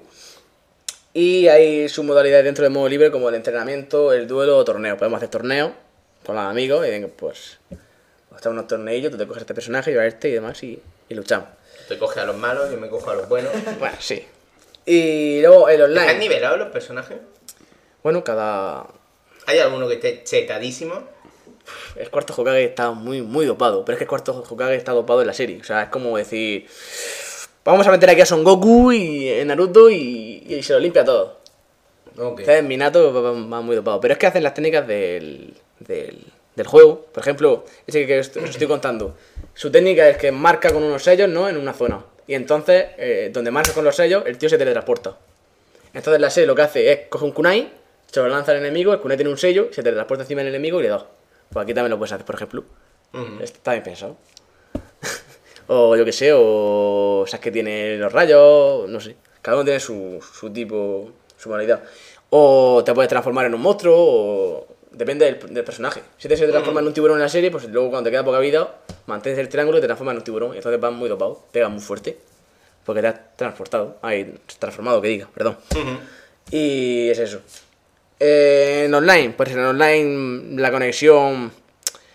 Bueno, se puede mejorar, pero tampoco está mal. O sea, para jugar con los amigos y demás en privado está muy, está muy bien. Como hemos dicho antes en el Tekken, puedes meter a varios y, y que uno esté de espectador y luego le toque jugar, el rey de la pista. ¿Siempre, O- ¿Siempre juegas con amigos o te has pillado alguna partida con algún japo por ahí o algo? Pues, mira, por ejemplo, con Pacray sí que he jugado muchas veces. Pero cuando juego online hay mucho pro. O sea, es que realmente este juego juega a la gente que le gusta. O sea, los fanáticos de la serie te cogen y te revientan. O sea, que yo a lo mejor he perdido unas 13 veces y he ganado dos veces. y yo me defiendo, me defiendo. Menos mal. sí, menos mal, sí. Me recuerda a mi experiencia con el Call of Duty Sí, sí, online, sí, sí, que era, sí. era una cosa amargante. Yo De hecho, decía, hay "Venga, gente que son por la spammers, ventana. hay, hay gente que son spammers, hay personajes que dan de lejos, hay uno que se llama Deidara, que tira como bombas de... es una es arcilla explosiva, y le das al cuadrado, y el cuadrado lanza kunai, pues él lanza explosiones, y de lejos te da el cuadrado, cuadrado, cuadrado, cuadrado, cuadrado, y digo, me cago en tu puta raza, déjame, déjame jugar. Pues hay muchos spammers también. Y eso, pues online está bastante bien. ¿Qué más decir? Pues que hay 81 personajes, 81, está muy, muy, muy bien. Sí, sí, hay bastante. Como los Dragon Ball, Budokai Los he contado, eh, los he contado. y- historia. 81 personajes. También lo podías haber mirado en internet, eh. Nada, pasa nada. Más 7, pero hay 7 que no puedes que no puedes cogerlos para la pelea. Son 7 de apoyo. Eh, ¿Por qué? Porque puedes esperar 3 contra 3, uno contra uno, pero con el, L, con el R1 y el L1 pues llamas a los apoyos. Entonces pues puedes hacer equipo. Y entre los personajes están los 9 Jinchuriki, que no sé si sabéis lo que es los Jinchuriki, pero no voy a decir nada para no hacer spoiler. Los 5 Kages, que son como los que mandan en cada zona. Los Akatsuki. Hay, por ejemplo, también personajes repetidos. Tres Naruto, tres Sasuke. Porque a lo mejor durante la serie van evolucionando o cambian de ropa o mejoran técnica y demás. Cada uno... el Lego Batman. Sí, sí, cada uno tiene su. su. su técnica, su técnica oculta. Y además, por ejemplo, sale Kakashi de pequeño y Kakashi de mayor. Y Kakashi de mayor tiene a lo mejor tres trajes. por- porque con un traje eh, tira rayos, tiene la técnica de Chidori, o con otra llamarse a los perros. Cosas así. Tiene técnica. O sea, son todo igual que la serie. Pero cada uno, pues, lo coges a tu gusto. Y es eso. Pues los apoyos están bastante bien. Las peleas son como en el 2. Y han mejorado un poco. Estas más pasivas las peleas. Son más de pensar.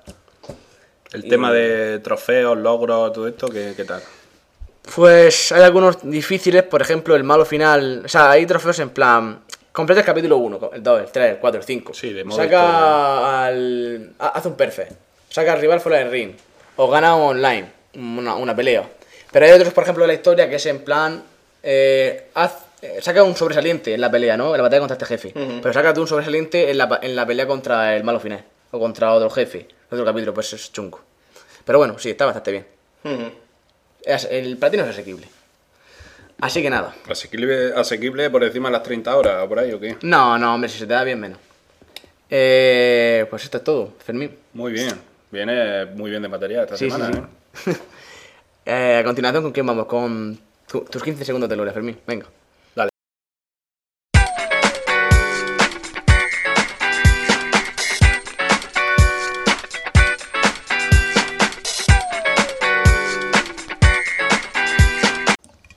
Señor Fermín, esta cerveza suena diferente. ¿Qué tenemos aquí delante? Pues tenemos una Ale, supongo que británica, ¿no? Una cerveza británica, donde la haya, que es un poquito flojita de graduación, pero tiene una pinta excelente. El otras cosas porque trae una, Ferret. recom- una recomendación ahí un poco curiosa, ¿no? Sí, bueno, eh, eh, es de estas recomendaciones curiosas que me da vergüenza decir en antena. Y es que resulta que recomiendan que la beban. ya, Dicen que los hombres pueden tomar de 3 a 4 unidades, pero las mujeres de 2 a 3.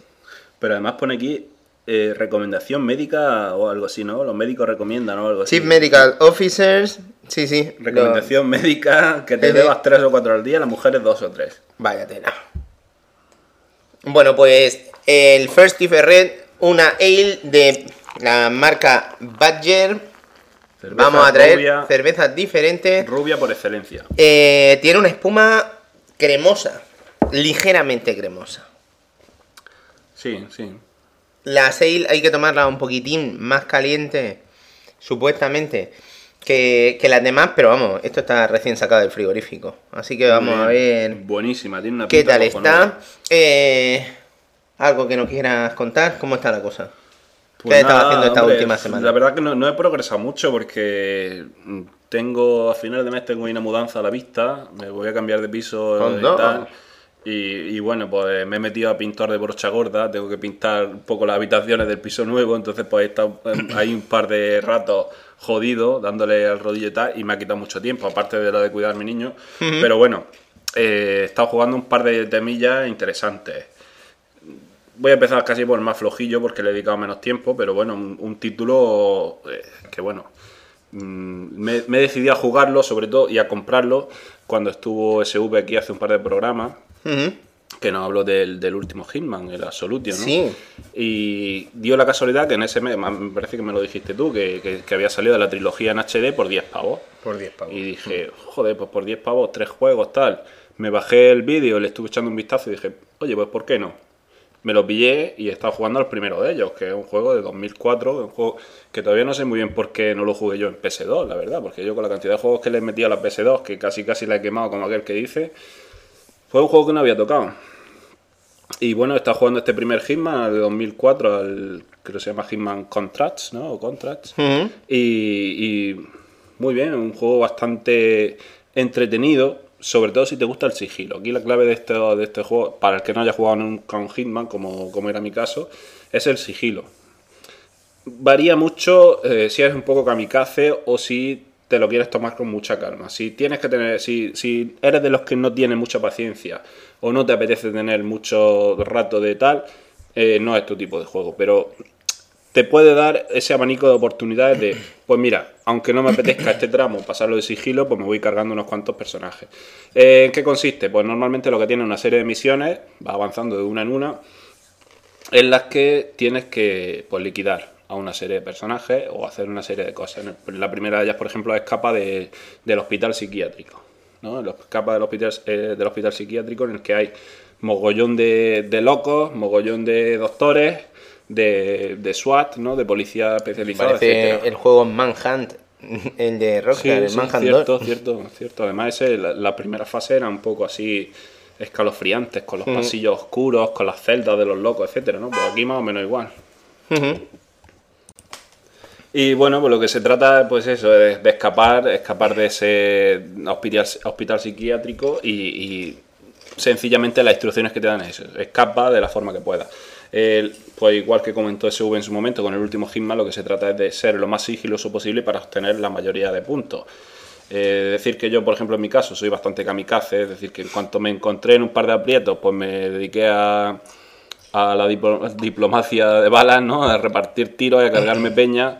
Yo no sé si me cargué 20 o 30, pero la puntuación fue bastante lamentable en ese Ahí, sentido. silencioso, asesino silencioso. Sí, pero es que luego lo volví a intentar en silencioso y, y, joder, me detectaron dos o tres veces, me tuve que escapar corriendo sin que me- sin dar ni un solo tiro y aún así me quitaron un montón de puntuación y dije, pues a tomar por culo, digo, si me detectan el que sea me lo liquido y se acabó.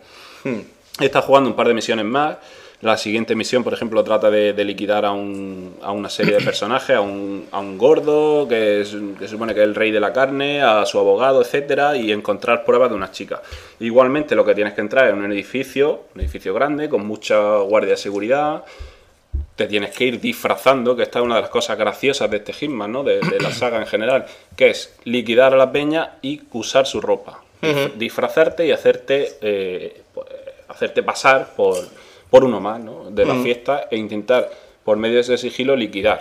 Puedes aprovechar armas de los que liquidas. Puedes aprovechar eh, también, no sé, pues, eh, jeringuilla y cosas de estas de- para, para sedantes y cosas, ¿no? Puedes usar un cable de, de- de- para ahorcar, etcétera. Es decir, tiene una serie de armas bastante variadas que te pueden hacer, pues eso, cambiar mucho la jugabilidad en función de lo que tú pretendas hacer, ¿no? Me ha parecido bastante difícil por el tema de, de que enseguida te dan cuenta de que, de que no eres algo no eres algo normal. Ya. Si vas corriendo, te, te detectan. Si te ven haciendo cualquier movimiento raro de sacar un arma, cualquier cosa, obviamente te detectan. Que hay un control en la puerta del, del sitio, llevas las pistolas, no las has tirado por ahí, te detectan. Con lo cual es bastante complicado. Aquí la cosa mm, aparte de sigilo, hay que tener también un grado de estrategia importante. Mm, A nivel técnico, porque al ser el primero, mm, ¿cómo lo ves? Hombre, se nota, se nota bastante que es un juego de hace, pues eso, nueve años, que son ya muchos años, ¿no? Pero, pero la conversión a mí me pareció más o menos, más o menos lograda. Más o menos se ve, se ve más o menos bien. Y- Eh, los personajes un poquito así amorfos, ¿no? Un poco cuadriculados, tal, pero bueno, no es. No es ¿Cómo es que no te ha dado por meterle mano a Hitman a Solution? Pues porque, como creo que es una saga bastante importante, quería, quería empezar desde el principio. Digo, como no, lo- no he jugado ninguno, pues digo, por, por ver un poco la evolución del personaje. Sí que es cierto que ahora que, ahora que tengo pues esos, estos tres del, del HD más el último, pues me lo tendré que tomar con calma e ir poco a poco, porque si no sería un empacho tremendo. Es posible que si me paso dos seguidos no quiera volver a verlo en mi vida. Ya. Pero, pero bueno, pues poquito a poco, pues ir, ir pegándole, avanzando. Por supuesto que el tema de los trofeos lo tengo totalmente descartado porque he visto que entre otras cosas hay que pasarse en el nivel más difícil y en el nivel más Oh, difícil no. exige, aparte, ser lo más sigiloso posible durante una serie de misiones, etcétera. He estado mirando una serie de cosas que, que se hace extremadamente complicado. Con lo cual, imagino que a medida que va, yo me parece que me he pasado tres, cuatro mapas. A medida que vaya avanzando en los mapas, la cosa será mucho más complicada. Con lo cual, el tema del, del, del platino y trofeo y demás, pues, pues, pues será lo que caiga, lo que salga solo. No, no los voy a buscar en absoluto. Pero bueno, me parece una opción bastante interesante, sobre todo para aquel que no lo haya jugado. Ya te digo, a mí me sale por 10 pavos, no sé si ahora se puede pillar en formato, porque fue en formato digital, en formato físico no sé si andará por unos 15, una cosa así. Son tres juegos, 15 lo veo más en torno a 18 de momento. sí, ¿no? Basándonos en tendencia ahora mismo. Pero vamos, esto baja. Sí, porque es que creo que además un en un par de meses está. La trilogía esta creo que salió en febrero, febrero, Sí, mediados de febrero, sí. finales de febrero. O sea que bueno, a lo mejor cuando pase una serie de meses baja bastante, pero son tres juegos que, que te van a dar es un montón de horas de juego importante. No paro de decirlo. Fermín, toda esta trilogía HD. Esto es el momento también ya de decir, mm, lo sacamos también en Vita. Sí, Porque ahora mismo te dicen Sí. 20 pavos, por ejemplo, o 30. Dice, pero lo puedes jugar en la cama o en la playa. sí, sí, sí, que se pueda, claro, alternar con una y otra plataforma, claro que sí. Sería cojonudo, la verdad. Yo es una de las cosas que no que por las que no me pillo la Vita todavía y, y lo veo un defecto muy gordo. Es decir, ¿El cuando, cuando tengamos que pasar a PS4, ¿cómo van a hacer para alternar una, un- una plataforma y otra? Es decir, Se supone que va, va a estar todo más, más sincronizado. Más sincronizado. Va a estar Joder. todo preparado para, para no Vita. Sé, no sé, es una, una cosa que de momento me, me preocupa un poco más. Y de hecho, movidas como a mí, si me, si me dices que eso se puede hacer de verdad, que tú, un juego que te estaba jugando, ponte The Last of Us, que yo quiero jugármelo, pero muchas veces digo, no me quiero quedar en el salón ahí jugando porque Noemí se ha acostado pronto, coño, me voy a la cama, ¿sabes? Tengo ahí el culete cerca por si, por lo que sea, la ansiedad de separación me lleva a pegarle un bocado. Y al mismo tiempo, pues yo sigo jugando. claro. ¿Sabes? Entiendo lo de, oh, no lo juegas en pantalla grande, pero coño, la, la posibilidad de decir, este juego que tengo ahí en la tele, me lo llevo aquí a la cama, para mí eso es la Sí, hostia, ¿eh? Yo, vamos, creo que ya lo hemos comentado otras veces, me- pero me parece eh, ahora mismo que no se puede hacer con la mayoría de los títulos, me parece imperdonable, pero además que creo que sería una cosa imprescindible. Es que esto, si Sony lo consiguiera hacer, No, pero el juego sería un palo, un palo este, tremendo. que ya han probado con el God of War, con el ICO y, y con el Shadow of the Colossus, va intermitente. Va raro, no termina de ir. A mí al menos no, me va super encaja, no, no encaja bien, ya, ya. Aquí Bueno, se supone que va a estar todo preparado para, que sí. PS4, pues esperemos que sí. Ojalá, vamos. Si eso es así, me vuelvo loco. Chapo. ¿Qué más tienes por ahí? Ay, pues he estado jugando una cosa que está. Esta es de las que yo considero peligrosas. Estos son de los que enganchan y además una cantidad de horas importantes. He estado jugando a un. Digo el Legend. No, estado jugando a El- Borderlands 2. que Dios, el tenía- divorcio se está aproxima. cercano, está cercano. pues lo tenía. No sé si me lo pillé a finales de abril, principio de mayo, por ahí pillé una oferta bastante buena en, en Zavi y me salió por unos 16, 17 pavos. Y dije, Buah, ahora es la mía. ¿Este fue tu primer platino? el Borderlands 1 fue mi primer platino, efectivamente, que además lo dieron en el Plus y, y, pues la verdad es que no sé muy bien, como dije, "Pa, voy a probar este título que me han dicho que está muy bien. Y al principio recuerdo que la estética cómic de, de shooter en primera persona y tal no me, no me convenció mucho, pero recuerdo que en cuanto pasé el nivel 5, 6, 7, etcétera, una serie de niveles que va avanzando, dije, joder, qué guapo está este juego. Hostia, esta arma tal, hostia, esta movilidad tal. Y, Te dejaste y- un y tiempo después mucho. del platino, porque es un platino que lleva un desgaste muy grande de muchísimas horas. Sí. Y ahora aparece Borderlands 2 en tu vida. Pues sí, hombre, ya llevaba tiempo que le tenía bastante ganas, la verdad. Pero me he estado reservando, sobre todo por, por el tema de, de que sé que me va a ocupar muchas horas y por el precio, porque digo, no me lo voy a comprar a 30 o 35 pavos cuando sé que lo voy a tener ahí en unos meses en la estantería, sin tocar. ya. Entonces pues dije, mira, ahora que lo he pillado barato, me lo voy a, me lo voy a pillar y, y en cuanto pueda me lo juego. Y la semana pasada pues tal, dije, mira, ya, lo pillo ya y que sea lo que Dios quiera. Le, le habré echado más o menos unas 20, 22 horas. Me cago en su puta madre. 20 Está muy 22 bien. horas. De un total de 109 misiones que hay, llevaré unas 40 por ahí, con lo cual la cosa va, la cosa va para largo. De, por ejemplo, para sacar trofeos al nivel más alto que tienes que llegar es al nivel 50. Yo voy por el nivel 20, 20, 22, 22 creo que es. 22. Y pues la cosa es, una, es, es un universo que engancha que, vamos, que el que no lo haya jugado A ti te encanta. que tenga, ¿eh? que tenga el 1 por ahí sin tocar, de- del que dieron en el Plus el año pasado, no sé si en septiembre o en octubre, que lo toque. De hecho, Borderlands Que le pegue. 2, de nuestro juego, eh, un poco de la selección del año pasado de los candidatos al Game of the Fucking Year, Sí. este estaba metido. Sí, señor. Y no sé si se quedó tercero o, o cuarto, Sí, ¿sabes? es que yo creo que este juego es uno de los que la gente debería tocar, a no ser que seas totalmente alérgico, ya te digo, a los shooters en primera persona. Pero si te gustan, si más o menos te convencen, este es uno de los que hay que jugar sí o sí. Te quiero hacer una pregunta y es que el otro día leí, o sea, bueno, leí, escuché una, crítica acerca de este juego, bueno, más que del juego, de sus creadores, ¿no? Que dijeron algo así como que no tienen innovación, que no tienen ni idea nueva.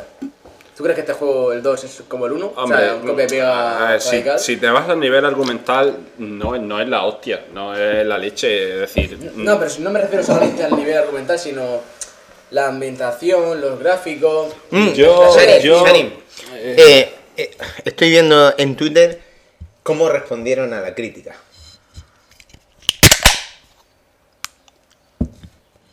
¿Cómo respondieron? Se abrieron una cerveza. Oh. Y dijeron, dame perra y dime tonto. Dale, dale.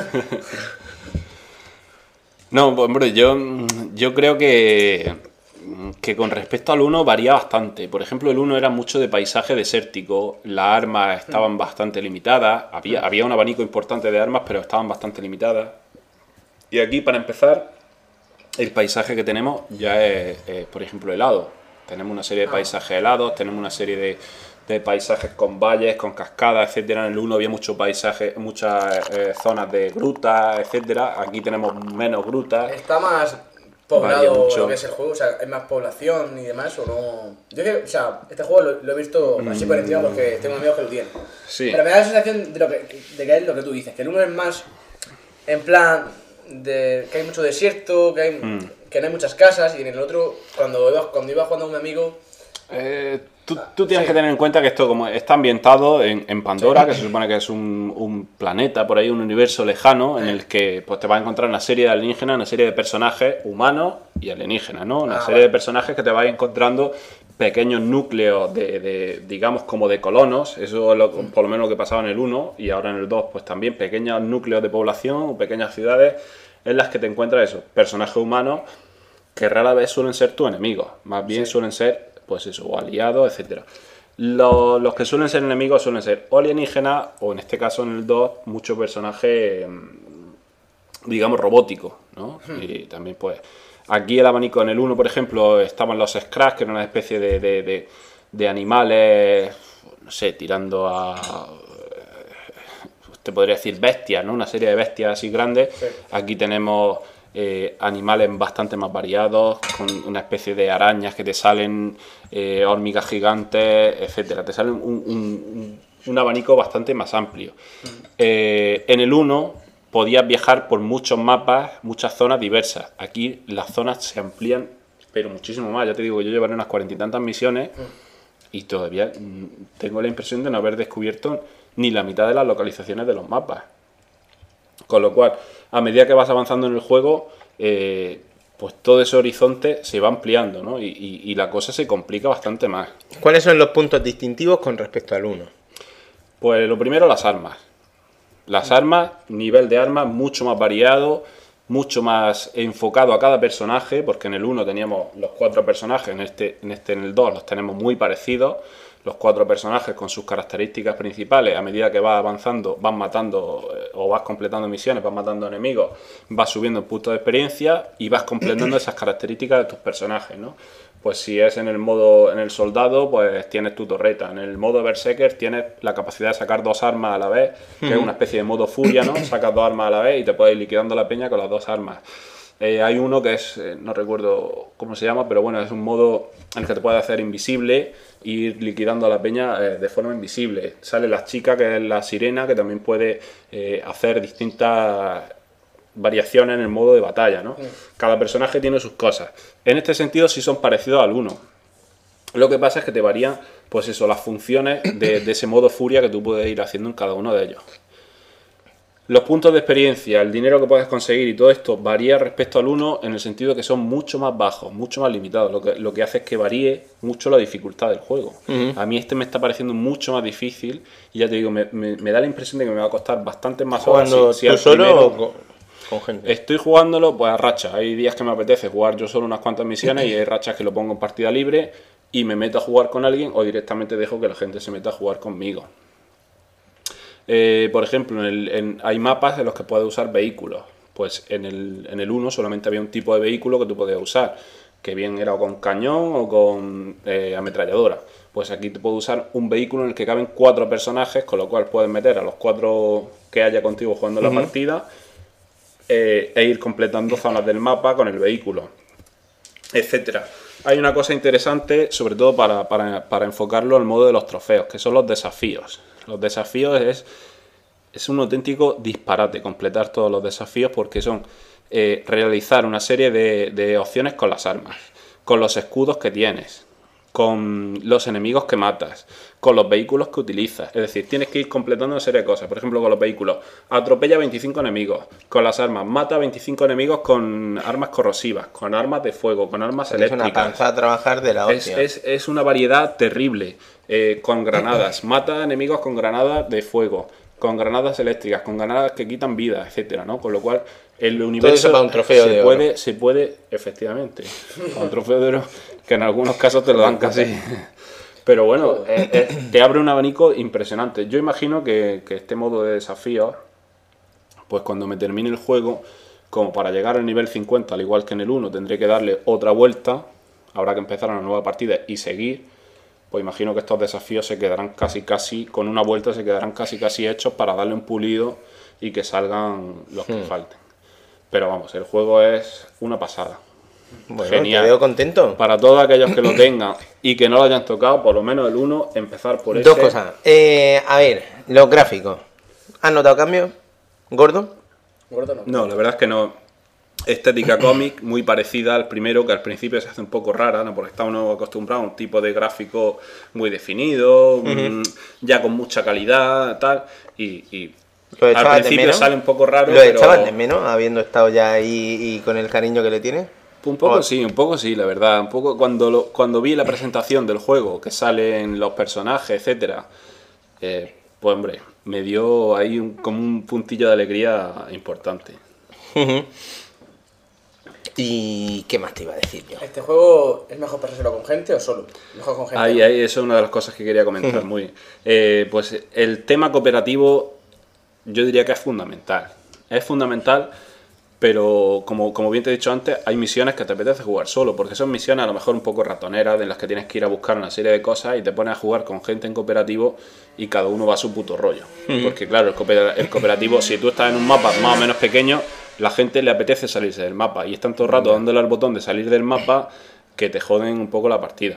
Pero sí que es cierto que si tú consigues jugar al menos con un amigo conocido o, incluso con alguien que, que aunque sea, no sé, desconocido, guiri, etcétera, que más o menos te pueda entender con él, que te vaya siguiendo el rollo con las misiones que tú vas haciendo, es genial. La segunda cosa que quería preguntarte, ¿va a ir a por el platino? Lo voy a intentar, lo que pasa es que este platino tiene pinta de irse para largo. Yo he mirado por ahí en alguna guía lo que pone en torno a 80 horas. El Vaya. anterior, el del 1, me, sali- me salió por unas 40. Es decir, pues bueno, pues este poco a poco le iré dando y tranquilamente.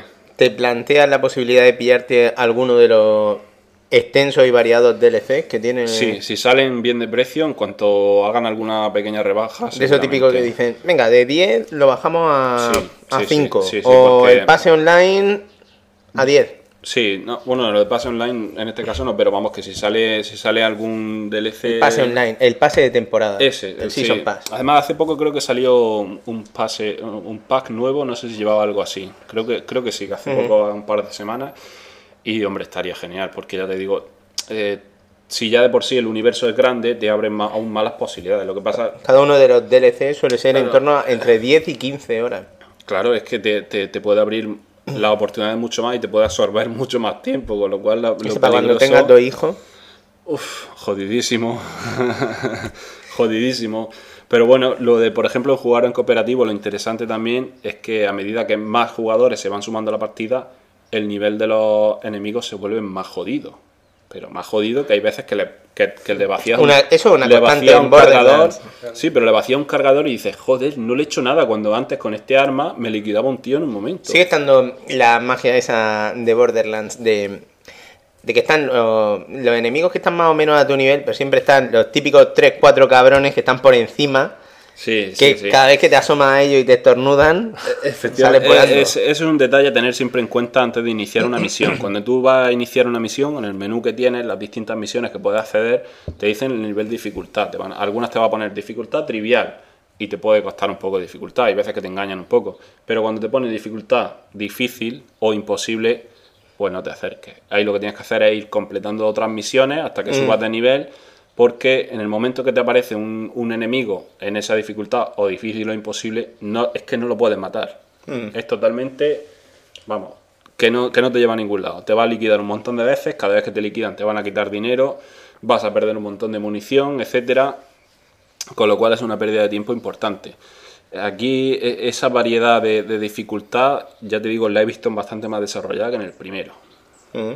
te veo contento con este Borderlands. Muy chulo, ya te digo, yo para lo que llevo, que yo creo que no llega ni a la mitad, me está gustando mucho. Yo, yo sabía que me iba, a, me iba a atrapar mucho porque el, el primero eh, me pareció soberbio. Me pareció soberbio.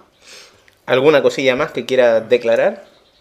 No, pues si acaso comentarte un poco más acerca de los trofeos. Ah, eh, sí, sí. Pues no sé, aparte de los del modo historia que vamos completando misiones, pues ya te digo, teníamos ese trofeo de oro, eh, tenemos otros relacionados con, eh, con completar los distintos mapas, con lo cual lo que nos van a obligar es a recorrerte los mapas de, de- de punta claro. a punta y descubrir las distintas zonas, por las que también te dan es una pequeña chorrada, ¿no? Pero te dan puntos de experiencia por descu- descubrir esas pequeñas zonas de los mapas.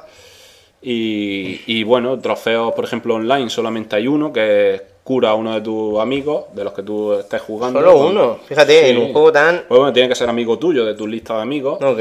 Pero, pero vamos, por lo general, mm, lo que sí va enfocado es a que te vayas muy a lo largo para sacar el platino. Muy a, a echarle muchas horas porque hay eh, completar, hay que completar con cada uno de los personajes, llegar hasta cierto nivel para poder usar sus habilidades. Cierto nivel que puede ser nivel 25, nivel 30. Y ya te digo, voy ahora mismo por el nivel 22, llevo 20 horas. Cuando Dave Lord y SV estuvieron aquí comentando un poco sobre el juego, hablaron de las llaves y de esos códigos mágicos que tú metías y salían armas exclusivas. ¿Tú eh, has Pues entrado en esa dinámica o de momento no, te en, abstraes? En el 2 no, en el 2 no he probado nada de esto. En el 1 sí que es cierto que me encontré, eh, por lo menos una vez me encontré con un, con un guiri que repartía escudos infinitos y repartía armas brutales. Pero que además que el tío paró eh, y empezó a soltar allí una serie de cosas que parecía aquello que llovía. Y recuerdo que cogí un montón El de mejor escudos infinitos. Soy Dios, soy que sí, sí, por cierto, eso que vamos, que si alguien quiere jugar al 1 y quiere un escudo infinito o lo que sea, pues que me lo diga que vamos, o, o sin escudo infinito echamos una mano donde haga falta. Pero que, eh, sin embargo, aquí en el 2 de momento no he, no he visto nada parecido. Sí que he, he- he jugado con gente que lleva armas muy buenas, Pero así avances importantes de momento no he descubierto ninguno. Tengo- Sé, sé que las armas, por ejemplo, funcionan en, en escalas de color. Las armas moradas son las mejores, las más fuertes, según tengo entendido.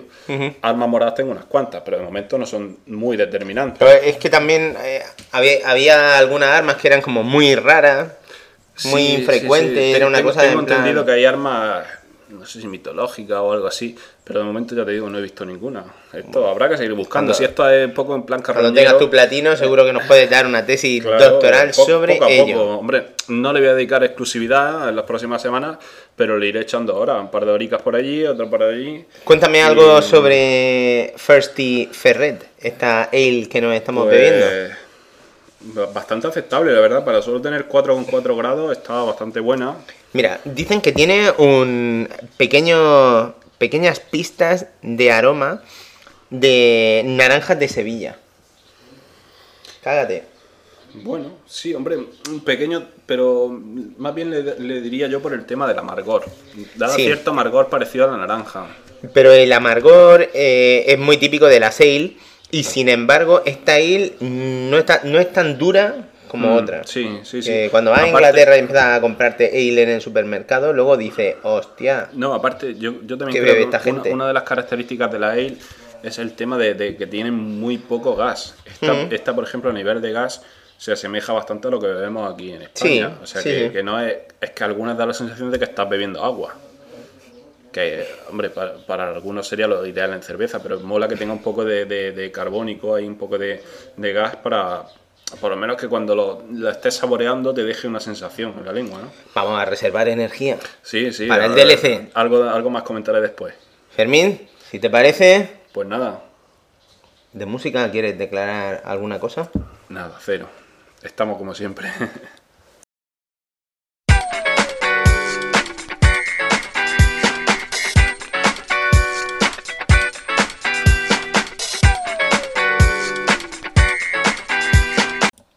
A ver, Pablo, vamos con tus 15 segundos de gloria. ¿Qué nos tienes preparado? Pues mira, tengo preparado. Voy a beber un poquito más de Steinburg Dark. Tengo eh, tres juegos así un poquito más menores.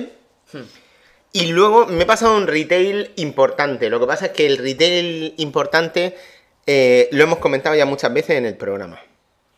Entonces, debo decir que me he pasado el Tomb Raider. Ah, vale, sí. Pues bueno, empieza por... por Me- eso. no, pero lo Ya, comento un momento rápido. Decir que me ha gustado. Mm, Es el Tomb Raider posiblemente que más me ha gustado. Me ha gustado cómo profundizan en el personaje, en la psicología y en esos orígenes de la Lara Croft que descubrimos después. Que paradójicamente esta me parece mucho más interesante que la otra. Sí, eso es verdad. No es que el personaje me parezca una maravilla, porque es muy sencillo. Y es curioso porque al principio te la venden como una chica normal. Hmm. Oh, soy una chica normal. A ver, una chica normal no se va por ahí de arqueóloga a, a excursiones súper chulas al Triángulo del Dragón, para empezar. Y luego, una cosa curiosa es que en este juego las circunstancias empujan a que esta chica, esta arqueóloga, acabe convertida en la heroína que todos co- conocemos, ¿no? Sí. Entonces, esa evolución, esa transición de un personaje a otro, es lo que vamos a vivir aquí en primera mano y está, está bien. Es una historia divertida, podría ser perfectamente una película Te iba a decir palomitera, pero... palomitera, pero interesante, Pero interesante. porque yo le he jugado. eh, Este juego lo he jugado mientras que la señora Flow corregía exámenes y muchas veces se paraba un momento y, y quería saber qué iba a pasar.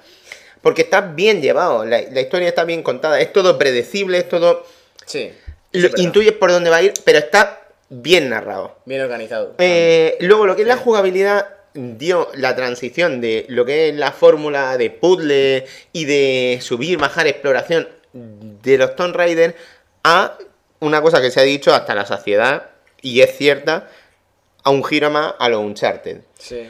Giro que además, especialmente en las fases finales, ya resulta absolutamente evidente y, y- y no hay nada que ocultar. Ya, ya, eso está claro. Eso no es nada malo. Es una evolución que todo el mundo conocemos. Que Nathan- la saga de Nathan Drake se basó en Tomb Raider. Y Tomb Raider no hace nada malo basándose ahora en esto. Construyendo, como he dicho, un personaje divertido. Los secundarios de la aventura no es que sean la bomba, no me parecen muy seductores. Pero está bastante bien. O sea, la personalidad de los personajes a mí me Al menos gusta. ahí está. Ahí están. Son muy convencionales, muy secundarios, ¿no? Eh, a lo que iba yo, centrándonos en la figura de Lara. La historia, lo que decía, es una chica que las circunstancias han llevado a que se convierta en, en una heroína. Pero en ese proceso tiene que hacer una serie de tareas que además nosotros vamos viendo, vamos viendo incluso cuál es la primera persona a la que mata. Mm. Y, y de repente dice, hostia, este es el primer tío que seguramente ha matado en su vida. O sea, que esto sería un previo a los, a los otros. Es un previo total a todos los Tomb Raider. Eh, entonces, eh, esa transición es curiosa, pero también es curioso que al final de la aventura han matado a más de 200 o 300 personas. Es verdad, sí. Que dice, me cago en la puta. Al final o sea, sí. aquí ni tanto ni tan... Pero bueno, Como, como icono sexual, está más buena Lara ahora que antes. esta Lara ahora. es una chica, es una Una chica atlética que est- está muy buena, eh, sigue estando muy buena, posiblemente está más buena ahora, o al menos personalmente a mí me atrae más, porque no deja de ser una chavalilla de unos 23 años o así. Sí, pero la cara la- le cambia. O sea, si te fijas más, los ojos los tiene un poco más achinados. Tiene un poco, parece que como si tuvieran No pecas, es perfecta, no es perfecta, tú lo puedes ver, pero bueno, ya quisieras tú follártela. Eh, es lo típico. digo, ¿tú, ¿Tú ves factible aquí una versión porno? o- Eh, A ver, de Tomb Raider se seguramente, si nos todo. ponemos a buscar ahora, hay, a- habría versiones porno, seguro. Seguro. Pero, mm, pero bueno, lo que es la aventura es- está bien contada. Y de hecho, como te muestran su lado más vulnerable, tú ya no la percibes solamente como el icono sexual, ese vacío que era Sí. cuando salió en Sega Saturn eh, al principio, o cuando salió luego en Play. ¿Sabes? La típica Lara esa de tetas mm, triangulares y gigante. Camiseta pegada y pantalón. No, aquí la ves más como una chica. Una chica que, Pantalones largos. que tiene que hacer Lleva pantalones una largos. serie de cosas que no le gustarían. Sí, si me acuerdo más, sí lleva pantalones largos. Mm, pero también lo lleva corto. Ah, bueno, eso ya no me acuerdo. Bueno, bueno la, la cosa es que de repente una tía que se supone que, que era normal hace aquí unas acciones y unas proezas que yo estaba todo el rato diciendo, mira, Ya, si nos ponen a ti y a mí a escalar ese muro, No no, lo hace- escalamos. no hacemos lo que hace esta. Eso también, eso también lo pensé. Yo digo, esta universitaria poco, pero bueno. Pero, Vamos, o ya me, me gustaría a mí encontrarme una universitaria de que haga eso. fantasía- De fantasía va bien, ¿no? La cosa. Sí, sí, sí, sí, pero bueno. Pero, eh, a Es un videojuego. suspen- Es parte de la suspen- historia, eh, ¿no? un videojuego, suspensión de la incredulidad, es lo que es.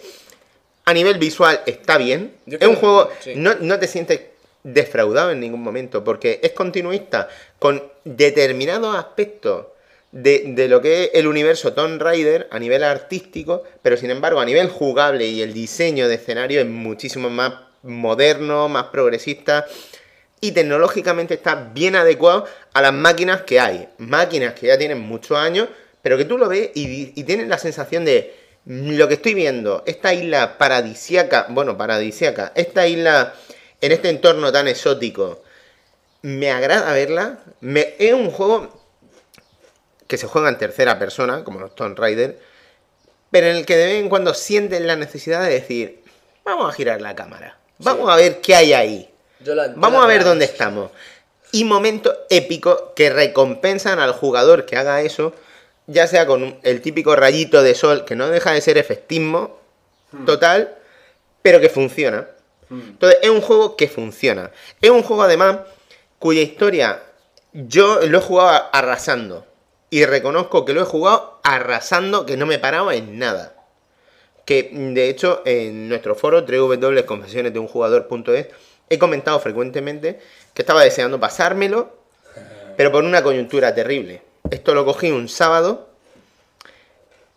y el lunes me llegó The Last of Us.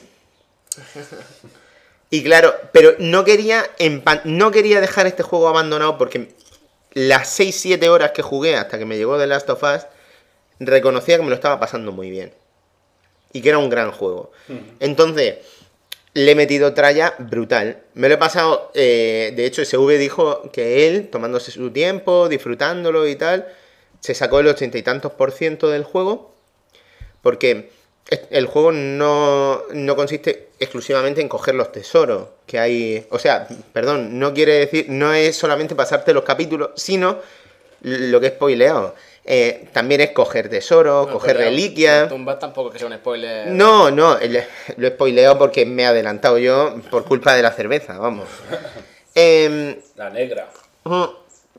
Pero el rollo es que yo he arrasado, me lo he pasado al 67% arrasando y sin pararme en nada. ha pasado en difícil, ¿no? Que difícil es como si fuera fácil normal. O sea, tampoco. A ver, el juego es verdad que no es muy difícil. Casual, o sea. Tiene momentos puntuales en los que tienes que saber lo que hace, pero como en cualquier juego de tiroteo. Tiene... Decir, el final me ha parecido ligeramente anticlimático, esperaba un pelín más, pero tampoco... Pero es lo que es. Sí. Y es que este juego es una transición entre la vida de una chica y la mujer que se convirtió en Lara Croft. Sí, es que en realidad. Es- ese proceso está bien contado, está chulo y esto pillado barato, esto pillado a 20 pavos, me parece imprescindible. Yo ya lo dije, no sé si estarás de acuerdo conmigo, que lo mejor del juego es cómo está organizado y que nunca te aburres. O sea, siempre tiene. No, al final tiene una parte en la que te pasean mucho. Creo que ya sé cuál es la que dice. pero la Hay una fuera parte en la que te paseas bastante. Pero, pero lo que es el juego es verdad que no te aburre. Mm, de vez en cuando te meten algún puzzle mínimo. Está ese del ascensor. O hay un momento en el que tienes que utilizar una grúa dentro de un barco para poder ayudar a un compañero. Bueno, son puzzles mínimos que hay que calentarse la cabeza, pero que no es nada grave. Em, y lo dicho, de salida no, no me lo pillaría. Pero reconozco también que es uno de esos juegos que dan mucho valor por lo, por lo que plantean. Porque la historia no será muy larga, pero tú puedes entretenerte después en ir buscando por esos mapeados eh, las reliquias, los tesoros. Sí, que el nivel aventurero y el nivel. El poco- nivel aventurero A veces está laberíntico y tal que podíamos encontrar en los otros, este lo trae también. mucho más atenuado, pero, pero está. Y la búsqueda esa, eso está ahí. Y además incorpora una cosa que para mí me parece muy positiva, muy contemporánea, que es la mejora del personaje. Tú, cada cosa que hace, cada tiro que pega, cada enemigo que te carga y cómo te lo carga, y si es a la cabeza, a donde sea, al cuerpo, si mata a un pajarillo que pasa, todo eso te da puntos de experiencia. Puntos de experiencia que después, si llega al nivel adecuado, te permiten mejorar tu personaje. Y, y es una variable que mola porque no solo lo puedes mejorar a nivel de supervivencia, sino también a nivel de acción o combate cuerpo a cuerpo. Y es que eh, a la hora de la verdad este es un juego en el que sí que te traslada la sensación de supervivencia. De tú estás aquí sola y como no te pongas las pilas vas a morir. Eh, por mi parte, tarde o temprano, os recomiendo jugarlo. Sí, ya sea arrasando, sin arrasar, pero bueno. Hombre, tal y como está el plus, veremos a ver si nos cae, porque macho, Yo lo he dicho, lo he dicho en más de una ocasión yo es que... que me siento ya agobiado por el que plus, lo veo, porque ahí me que lo veo. Este mes lo del plus nos están dando Hombre, yo creo que caña. a final de año. Cuando salga la Play 4 puede ser que no explote la Play 3. septiembre. Yo lo dije cuando estuvisteis hablando del juego.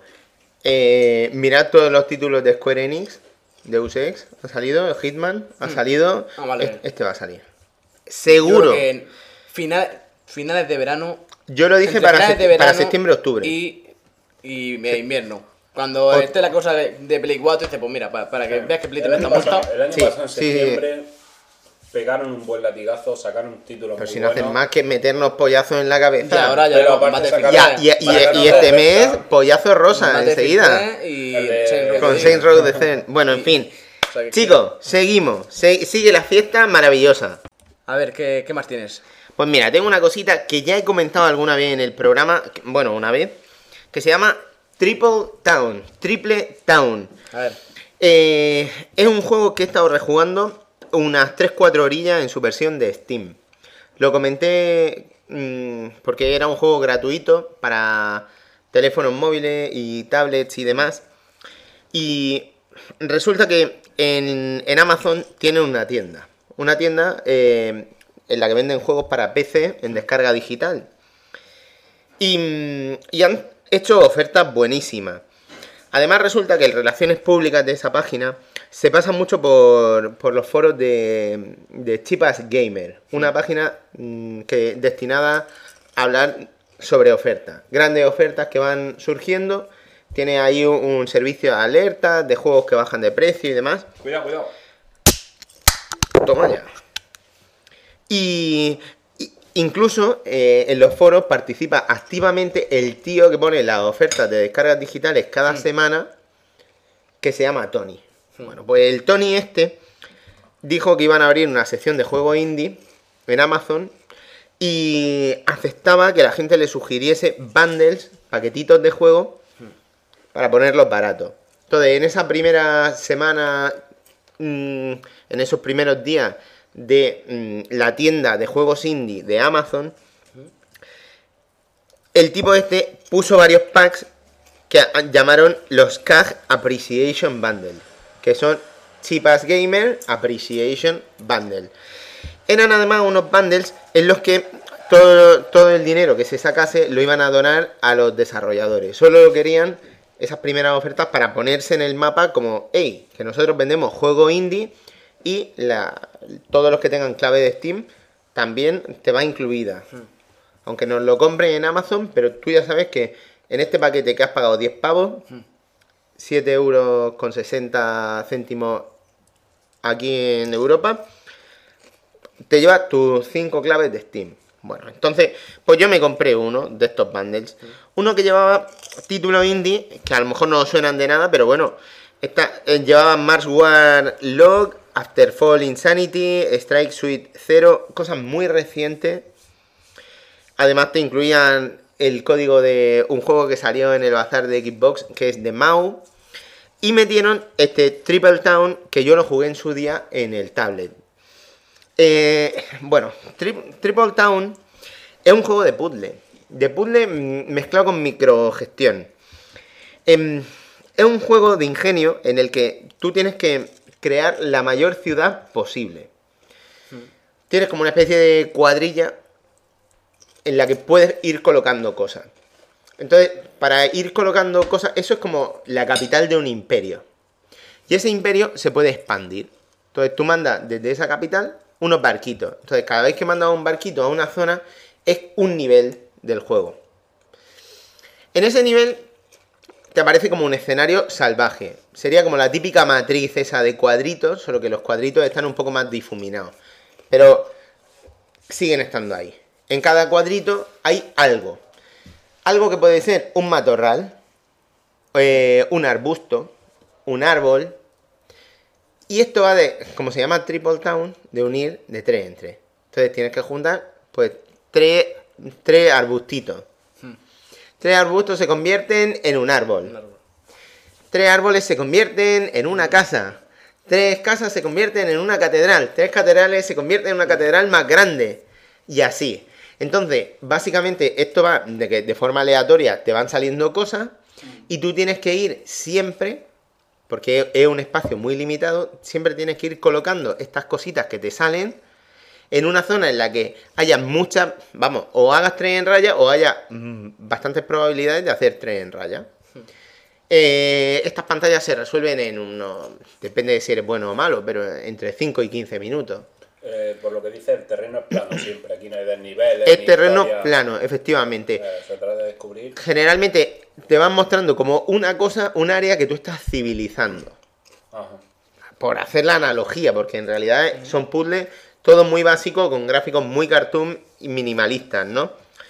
De forma aleatoria, de vez en cuando te van saliendo peligros, enemigos. Aquí son unos ositos adorables que parecen osos de peluche gigantes, que son maravillosos y que atormentan a los habitantes de esa zona. Lo único que hacen es que ocupan espacio. Y si tú, el espacio estamos hablando de que tiene 100 casillas para colocarlo todo y el flujo de ir agotando esas casillas es muy rápido, si tú tienes ositos dando vueltas y en cada y en cada turno, cada vez que tú colocas algo, esos osos se mueven, tienes que ir siempre calculando que esos cabrones no te jodan las tres en raya que hacen, ¿no? Entonces, es un juego básicamente de ir planificando eso. ¿Qué pasa? Que si tú aíslas a todos los osos en una zona, es decir, tiene un hueco y ahí ya solo caben osos, los osos desaparecen y se convierten en algo, en una iglesia. Yo te iba a preguntar, digo, si juntas tres osos pasa algo, ¿sabes? Claro, claro que si juntas tres osos no, Pero si aíslas en un espacio en blanco donde no hay nada y lo llenas con de tres osos o más para arriba, haces un combo y te da un montón de puntos, ¿no? La cosa es que lo que tú estás haciendo cada vez que lo haces te da puntos. Y esos puntos, según la entidad que tengan, según lo que vayas consiguiendo, hacen que tengas pues una ciudad de mayor empaque o de menor empaque. Al final, ¿cómo se acaba una partida? ¿Cómo se acaba un nivel? Cuando ya no te queda espacio, cuando ya se te ha acabado, Ya ¿no? el máximo de puntos, Sí. por así decirlo, ¿no? Decir que aparte de los osos puñeteros estos, hay unos osos que son osos ninja, que se van teletransportando por el escenario Dios. y entonces ya no, es- no los puedes dejar aislados en una zona, sino que además se van teletransportando. Pero solamente ocupan espacios vacíos del mapa. Sí, Ellos no se te meten en la ciudad, Sí. ¿no? Ellos no te van a, no te joden la construcción ni nada de eso, ¿no? en realidad, claro, es simplemente que te ocupan espacio. Si esto no deja de ser un juego de puzzle estratégico. Ya, ya, ya. El rollo es que tú, cada vez que has terminado, y según lo que hayas hecho, y según cómo lo hayas hecho, por ejemplo, dice, pues mira, aquí tenía 12 huecos en blanco, lo he aislado por arbustos, y aquí he ido colocando a todos los osos. Me he cargado a 12 osos de golpe. Me han dado un regalo. Todos esos regalos y los puntos que tú has sacado, los puedes llevar como a la capital esa que yo había dicho al principio, ¿no? La capital del imperio. Y ahí empiezas a construir una ciudad. Una ciudad que a lo mejor tiene granjas, tiene fábricas de minerales y igual que en la filosofía del juego, si tú colocas tres, eso sube. La paranoia de esto es que incluso en un nivel normal, casas normales y casas, iglesias, mansiones, pueden acabar siendo mansiones voladoras maravillosas. Si eres muy bueno. Ya, ya, hombre, yo, yo no sé, me recuerda a lo que pasa que, claro, yo hace la- muchos años ya que lo jugué a, a- a la saga Sin City. Yo recuerdo cuando jugué Sin City el, el primero, el Sin City 2000, el Sin City 3000. creo que el control- también lo jugué, sí. es decir, pues, le dará un poco un guiño, ¿no? Un Tu, tu control en un Sin City es mayor. Aquí solamente haces... Sí, pues en Sin City gestionaba hasta los impuestos, recuerdo. Claro, no, no, no. Aquí no haces nada de eso. Aquí simplemente tú, cada vez que dices, quiero expandir mi ciudad. Dice, a ver, ¿dónde quieres ir? ¿A una zona con mucho oso o con poco oso? ¿A una zona con lago o sin lago? Y a una zona sin osos por completo. Entonces tú eliges. Entonces, es- según la lo que tú quieras jugar en ese momento. Tú juegas con el ratón y coloca y listo. Es muy rápido. En, en realidad es muy divertido porque es un puzzle. Es un puzzle en el que mm, es finito. Y va a ser tan finito como tú te organices que sea. eso, eso te quería preguntar, digo, ¿qué cantidad de niveles podemos jugar aquí? Los que quieras. Los que quieras. Si es que esto, el objetivo En es. de lo que tú te organices. Tú, cada- con- cada conforme vas pasando niveles, vas consiguiendo unas cantidades de dinero. Hmm. Y luego ese dinero, una, a ti te han matado en una pantalla, pues te han- se acabó. No es que te hayan matado, es que has terminado de construir esa ciudad con su idiosincrasia. Que es que te han matado pronto, o, o- o después, o antes, o cuando sea. El rollo ahí es que ese dinero luego lo puedes utilizar para ir a la capital y entonces en la capital dices, oh, ¿qué vas a hacer con ese dinero? ¿Quieres comprar una fábrica y unirla a estas dos que tiene y hacer una un poquito más importante? ¿Quieres mm, ampliar el terreno de la ciudad? Entonces, esto va de hacer la ciudad más grande posible. Pero de un esquema mm, sencillo, mecánico, pero en el que hay que organizarse porque no se parece a otros juegos de puzzles que haya. Ya, ya. Decir que el título, hombre, a mí me lo pone, esto me lo he comprado a 7 pavos con 60, pero es que llevaba 4 juegos más y este era el juego menor. Hostia. Entonces digo, oye, pues... Y además, como era un juego que yo tenía cariño, es lo típico que te instalas todos los demás, pero dices, vamos a probar a ver cómo se ve este aquí. Sí, ya, este que ya lo conozco, que ya Sí, tal. Como ya, ya. estoy en casa, ¿no? Cuatro horas más tarde, pues ca- pues. cada vez que llamo, a- es el juego que tengo mm, para llamar a mis padres. Me pongo ahí a hablar con ellos un rato, ah, sí, ¿cómo ha ido el día? No sé qué, y yo mientras, clic, clic, clic, clic, clic, clic, clic. Y hay veces que desconecto y, y digo, mierda, estaba demasiado metido en el juego. si mi padre me viera ahora mismo lo que estoy haciendo, me pegaría un garrotazo. Eh, es un juego además que lleva mm, 10 logros, 10 logros que tampoco están muy pendientes de esos logros, porque los logros de Steam es que no cuentan, no son de verdad, eso es No son de mentira. Esto es nada. padres. Sí, totalmente. Pero, pero como es tan sencillo y es tan adorable este juego, a mí me encanta. Luego además me ha permitido entrar en contacto con una movida que han metido en Steam, que es el sistema de cartas coleccionables. Y es que por jugar en Steam te dicen, oh, has ganado un nuevo ítem en tu inventario. Son cartas como, como tarjeta, como los sobres de cromo, y tú puedes o coleccionarlas para decir, oh, aquí están en mi inventario muertas de asco, o puedes incluso ponerlas a la venta para que otros jugadores las compren. El valor suele estar en torno a un pavo. Yo ahora he puesto las 5 que he sacado aquí de momento a la venta, no me han comprado ninguna. La gente es más lista de lo que yo pensaba. Pero bueno, Triple Town está chulo. Vamos a pasar ahora al siguiente juego que se llama Driver Renegade. Madre mía, no me digas.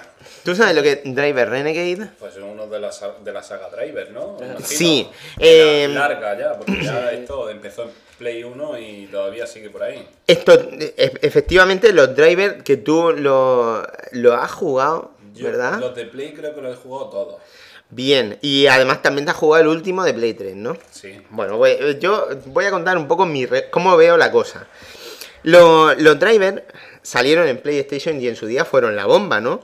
Porque te planteaban como una jugabilidad mm, de conducción eh, muy divertida, que en el 98 eso era la hostia. No existía Sí, GTA sí, sí, sí. eh, como lo conocemos, Para- sino es existía mí un GTA Es- cenital. Sí, cenital, eso digo que. Entonces, eh, esto en ese momento eh, era un juego de Infogrames, no era de Ubisoft todavía como ahora, y esas carreras, esas persecuciones frente a mafiosos, 3D, vibrantes, salvajes, eso no, no lo teníamos en, en ningún otro sistema y no había GTA que hubiese dado un paso adelante todavía, ¿no? Entonces, mm, ¿qué pasó? Esos dos juegos, Driver y Driver 2, en su día, en PlayStation 1, fueron la bomba. Fueron espectaculares. Fueron, eran, eran una locura. Eso era un juego que te tenías que comprar si tenías una Play 1, ¿no? Pero llegó la Play 2 y llegó GTA 3. San Andrés. G- empezamos por GTA 3. Vale, vale. Un juego que fue un hito histórico. Nunca había habido un juego igual. Más que Fue un paso adelante porque ya no solo iban montados en coche, sino que ahora te podías bajar de esos coches. Podías irte al de enfrente. Podías interactuar arriba, abajo, subirte por la arquitectura. No va a ser esto una tesis doctoral de GTA, ni mucho menos, pero sí que hay que decir que Driver se quedó atrás. Y nunca fue capaz de adaptarse después a las diferentes que- fórmulas, a los diferentes cambios de Grand Theft generación Auto, Vice City, San Andreas. un que- nivel muy grande. Rockstar Yo, ya eh, además- se pilló una racha brutal. Recuerdo jugar los, los primeros GTA estos que salieron así tal y, y luego jugar el, el Driver 3 y decir, ¿qué mierda es esta? Esto no se parece a los drivers de antes. Mm. Ya. Ya varió mucho. El- ahí, ahí pegó un paso atrás. Hicieron iteraciones muy insulsas, que se habían quedado desfasadas, no, no pegaban, ¿no? Incluso el movimiento se notaba muy diferente. Claro. La cosa es que desde entonces, y nunca mejor dicho, la serie ha ido dando bandazos, pero bandazos totales. Y, y bueno, hace un año y medio, más o menos, de la mano de Ubisoft, intentaron buscar un nuevo empujón para la saga, buscar un nuevo camino hacia la redención, ya sabiendo que nunca iban a llegar al nivel de un GTA. Pero bueno, aún así, eh, ese driver lo has tocado tú, ¿no? El San Francisco. Sí. Bastante bueno, ¿eh? Bastante bueno. El, el otro día tuvimos una, una pequeña polémica, hubo una pequeña polémica en el foro, en www.confesionaljugador.es. Pero yo, yo creo que es un juego que para ahora mismo que te lo puedes encontrar fácil, fácil, por 15 pavos, Sí. es un juego que aquel, aquellos que les gusten los juegos de coches deberían de jugarlo, porque ofrece una variedad bastante amplia de coches, de jugabilidad, de escenarios, etcétera. Este título tuvo una acogida ahí más o menos, no obstante, a pesar de ser divertido, que es lo que dice la mayoría de Sí. gente, agridulce. La crítica lo, re- lo recibió, Pero se despega un poquito de los anteriores drivers, eso es lo que yo podría destacar, Mm. se despega un poco. La cosa es que, claro, Ubisoft saca esto y dice, ha salido la 3DS, vamos a sacar un juego, Ahí está. más o menos un driver, ya que nos estamos hinchando a poner publicidad en revistas de driver, pues decimos, ah, también en 3DS. Y es que aquí no tenemos el mismo driver. Aquí eh, lo que vamos a manejar es preci- precisamente a Tanner. Tanner es el primer protagonista de un driver. El protagonista de los dos primeros. Sí. Era un detective, policía de Nueva York, que se quiere infiltrar en, en una, man- en una banda mafiosa porque es muy bueno conduciendo, es muy bueno al volante, ¿no? Y, y- y eso, porque antes, anteriormente había sido piloto de carrera o algo así. Entonces, eh, va haciendo una serie de pruebas, patatín, patatán. Y esto, esta historia, la de Driver Renegade, está, tiene lugar entre Driver 1 y Driver 2. Sí. De hecho, creo, creo que estoy casi seguro que en el último driver también el protagonista es Tanner. Lo que pasa es que ya hace un ¿Eh? año que lo jugué, pero me parece a mí que también. Ok, pues aquí lo que nos encontramos es un Tanner que está como un poco quemado con el sistema mm, policial. Él ha sido policía, pero de repente dice, esto, me esto no es resolutivo, esto no, no, no es lo que yo busco. Yo necesito enfrentarme a la injusticia de otro modo, ¿no? Aquí mm, entra en contacto con un senador y ese senador lo que le va a permitir es encabezar como una especie de dispositivo de choque frente a los criminales en el que las restricciones legales están un poquillo más difusas. Sí, el rollo Michael Knight con el coche fantástico. Pero- pero más La extremo. fundación de la ley y el orden. ¿no? Entre los GAL y esto tampoco hay mucha diferencia. A tu puto rollo. Sí, sí, sí. Entonces, bueno, aquí te vas a poder encargar de los problemas como sabe Tanner, pues metiéndole embestidas con el coche y a tomar por culo, que es de lo que se trata, ¿no? Entonces, bueno, eh, en la saga Driver, las misiones generalmente siempre se resuelven a, a bordo de un coche. Eh, no sé, eh, por- porque yo no he tocado San Francisco. ¿En San Francisco te bajas del vehículo? No. Vale. No pisas Est- la Este es calle. un sello de la saga, verdaderamente, el no pisar la calle demasiado. Eh, aquí se mantiene. Aquí, Es que en San Francisco, que ahí fue un poco la polémica esta que hubo en el foro, en San Francisco lo que hay es, al final de la primera misión, tú tienes un pequeño accidente y eso lo que te permite es saltar de un coche a otro, por toda la ciudad, por toda la ciudad. Incluso te podías ir a los garajes y a los sitios y cogerte un coche, comprarte un coche, etcétera. Y eres como un poco alma en pena que va saltando. Y eso es la- una pequeña polémica que hubo ahí que decía la gente que era un spoiler, pero en realidad no lo es. ya, es el principio del juego. Y ahí eso es lo que te digo yo, ese pequeño salto que le he visto con respecto a los anteriores. Los anteriores cuando te bajabas del coche se veía un personaje cutre que intentaba buscar un coche. muy, muy cutre. que, que, que, le fallaba la movilidad, que le fallaba una serie de cosas Eran cosas que eran ridículas al lado de los ahora- Sin GTA. embargo, ahora como tú no te bajas del coche, que lo que se supone en este último, Ya. se supone que te baja es tu alma, etcétera, pues la cosa se ve muy diferente. Pues aquí, en este driver, vuelven al espíritu de los drivers originales. Todas las misiones tienen lugar en eh, sobre ruedas. ¿Eso qué hace? Que la historia que te cuentan muchas veces es muy forzada. Es absolutamente forzada. Porque verdaderamente son unas cuantas misiones que te hace rápida en coche, ¿no? Entonces, bueno, esto tiene un modo historia. Que básicamente son 20 misiones intercaladas por unos pequeños vídeos de introducción eh, en el que vemos una sucesión de imágenes estáticas, más o menos, en las que los personajes hablan, con unos diálogos de fondo y tal, en castellano, que están muy bien. Todo doblado y eso, pero con una historia básica, muy previsible y casi, si me apura, prescindible. Cosa curiosa es que el juego tiene o un modo fácil o un modo difícil. No tiene un modo normal. Eso me parece curiosísimo. Eso no tiene mucho sentido, ¿no? El- Es o fácil o difícil. Ah, o te lo pasas con los ojos cerrados. O, O te tienes que calentar más la cabeza. El modo fácil es ridículo. Pues Y ahora os voy a explicar por qué. La duración de la historia, del modo historia de las 20 misiones, mm, ronda las 2 horas aproximadamente. En fácil.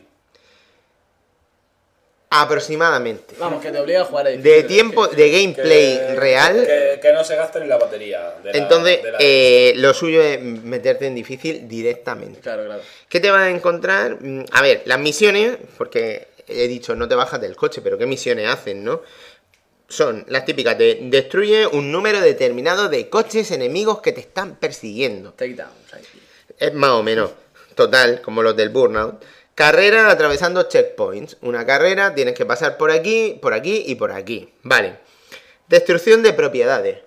Tienes que hacer este recorrido sabiendo que aquí hay unos kioscos cutres que tienes que embestir. Sí, la parada del autobús, etc. Sí, eh, y escapar de enemigos. No hay mucho más. Y verdaderamente mm, hay un momento en el que dices, son 20 misiones, pero esto parece atrapado en el tiempo. El Porque estoy repitiendo el día de la marmota y una y otra vez. La cosa es que, bueno, mm, una vez que te pasas el modo historia, te encuentras con que desbloquea el modo carrera, que es un tapado del juego. Y aquí es donde está el juego de verdad. Y es que lo otro es ca- era casi como un tutorial. Lo que pasa es que a ti te lo han vendido como que el modo historia son esas dos putas horas, pero el modo carrera es que son variaciones de las modalidades estas. Y un huevo de misiones, pero un montón más, que más o menos, pues, coño, dice, aquí hay misiones que hacer, ¿vale? Que esto es lo que es. Y vale que son siempre las mismas. Y vale que no me está... Pero, pero son muchas más misiones En- que en el modo historia. ¿En qué se, se, se desarrolla en algún tipo de ciudad, en algún tipo de zona precisa o algo? ¿o no? No me acuerdo dónde tenía lugar. Te lo digo porque yo, yo recuerdo. No sé si era en Nueva York, pero es que no estoy seguro. No, no me quiero equivocar. Pero te lo digo porque yo recuerdo que en el Driver 2, que es de Mm. Play 1, que, es que tiene ya muchos, muchos años, recuerdo que podías jugar Río de Janeiro, podías jugar en La Habana. No, no, O sea, no. eh, poder- te podías esto es en un escenario te fijo. podías pasear por el malecón de La Habana, por la Plaza de la Revolución, por una serie de sitios espectaculares que para Esto un- 1 era una cosa Ya, brutal. Y ya, eso ya, no ya. lo han seguido haciendo. No, aquí, no, no es el caso. No, es una ciudad más o menos bien hecha, aunque muy repetitiva por las restricciones y las limitaciones de una 3DS, una Nintendo 3DS, que es donde lo he jugado. En el modo carrera mola que ya no estás jugando solo con vehículos eh, predeterminados, sino que ahí es donde dice, vaya, eh, en el modo carrera cada vez que te pasaba una de las 20 misiones te daban un vehículo. Vehículos que luego te sirven para jugar aquí, ¿no? Entonces, en, en este modo, cada vez que coges una misión, dices, ah, venga, pues ahora me voy a coger mm, el coche de policía, ahora me voy a coger este coche. Además, eh, s- conforme vas avanzando, puedes desbloquear, no sé si más de 50 vehículos. No se compran los Y- vehículos aquí, ¿no? No se Lo- Los vas desbloqueando por ir cumpliendo estas misiones. Los coches son. O sea, de marca, son inventados, reales, son reales, son ficticios, algunos Paradise, son. Eh, la verdad es que no le he hecho ni puto caso a los coches. Pero no Eh, eso no es que sea un problema del juego ni nada de eso, Mm. Es, es un problema mío. Yo, en- una cosa que me pasó en un viaje, eh, además con Victoriño, estaba una compañera diciendo, ¿ves el, el SEAT que hay ahí? Y, y Victoriño le dijo a mi compañera, a- le dijo a Nuria, da igual mm, que le diga él, es que no, no, no lo ve. Y es que yo reconozco que de coches no tengo ni zorra, y- pero no distingo nada. Bueno, hombre, Solo, yo- solo distingo entre coche y moto, que uno tiene volante y el otro es manillar, si me yo, apura. yo, yo distingo si veo el icono de la marca. Ya, o sea, si ve el icono. No, pero- pero por ejemplo en, en el, en el San Francisco sí que es un, es un plus importante del juego porque puedes jugar con un Corvette, puedes Claro. jugar con un Ford GT90, puedes Ya, jugar ya, con ya. una serie de coches guapos, un Ya. Audi TT, Pues, pero con- la historia es que no lo puedo decir porque no me he fijado en eso. Ya, pero- No le he prestado atención. Esto, el rollo, ¿por qué no le he prestado atención? ¿Por qué Pablo está hablando así con este desinterés del juego? A ver, pagué 7 pavos por él. 7 pavos, estuvo en Zavi en oferta, yo tenía la 3DS ahí un poco parada porque es que la tenía bastante parada. Tengo muchos juegos que me quiero llevar luego a la playa en verano Ahí, y, ahí, y ahí, meterle ahí. entonces me los quiero reservar. Ahí va a ser cuando. Hizo- realmente va a hice ahí un expolio cuando cerraron el Saturn bestial que me llevé, pues no sé si dio 12 juegos a 4 o 5 pavos. Una locura que comentaré más adelante. Juego, oye, simpático. La historia es que yo esto dije, está a 7 pavos, me lo compro. Vamos a darle un vistazo. Yo ya, yo ya he sacado la PSP del cajón, ¿eh? Para este verano, ¿eh? Le estoy quitando el polvo y la capa de roña Claro. que lleva un año guardada. Claro, claro. Para el mes de agosto que me voy entero fuera, la pienso sacar ahí. Está claro que hay que seguir enganchados, ¿no? Algo es algo. Como sea. Algo. Mm, cosa entonces. Yo no he llegado a hablar todavía de cómo es la conducción, porque en un juego de carreras lo suyo, o de coche, es hablar de cómo es la conducción. Javier, El control es bastante fluido. Es satisfactorio. Nintendo 3DS no es que sea una consola muy conocida por sus títulos de conducción. Tiene un Asphalt, si te das cuenta. Tiene su Mario Kart, ¿vale? Pero bueno. Y tiene un Ridge Racer. Y bueno, luego tiene este en plan un poquito más abierto, ¿no? Pero bueno, esto es fluido, responde bien y los coches pues tienen su botón de acelerar, un botón de turbo que te rellenan por hacer locura a los burnout totalmente y luego la posibilidad de golpear de lado a tus rivales dándole al L o al R. Todo muy intuitivo, todo responde. A nivel técnico el juego es muy resultón, ah, muy, a ver, esto es pre-Vita, pre-PlayStation Vita, entonces pues a ver, es resultón si tú lo ves a, pantalla parada, tú ves el coche parado y dices, ah, pues no está mal. Oh, me sorprende que la Nintendo 3DS haga- tenga estos gráficos, ¿no? Esto es un título casi de lanzamiento. Em, el rollo es que un juego de coches tú no lo juegas a pantalla parada. Un juego de coches tú lo juegas a toda pastilla que es como hay que jugarlo. Y ahí es donde ves que el popping y, la generación espontánea de escenario es a veces sangrante. No es, no es- a ver, no es incompatible verdaderamente con los controles que responden. Pero sí te sacan un poco de la experiencia, ¿no? Y es que este es un juego, pues, lo que estoy diciendo, mediocre. Mediocre, es lo que es, un juego de 7 pavos que a no ser que te interese mucho el tema y no tengas una PlayStation Vita con la que poder vivir sensaciones de velocidad buenas como las de un Most Wanted Wipeout. O un Wipeout o algo así, no tiene mucho sentido echarle un vistazo. Además, luego, eh, antes he hablado de nivel fácil y difícil. Vale, en nivel fácil, cuando vas a eliminar a un enemigo con un topazo, no sabe si han metido las palomitas al microondas y están mm, explotando como tostones o, o qué está pasando. Y es que mm, es un roce y están muertos. Entonces, bueno, mm, es lo que es. Yo, si tenéis una 3DS, verdaderamente os recomiendo que paséis del título. Juegas el Mario ya está. Es que ya está, no, si es que no os voy a Pero engañar. bueno del Mario es que puedes jugar con los sobrinos y con los niños Sí, pequeños. de no, de pero con esto, con esto no. Decir que los diálogos, no obstante, además hablando de los sobrinos de este juego, hay innuendos fuertes de follaje y, y refollaje. Sí, en plan, pásate a verme y, Y te la meto por donde... No lo dicen así, pero era como, wow, hasta yo me siento incómodo, coño. Harto lagarto, ¿no? Y llevo 131 programas de confesiones de un jugador.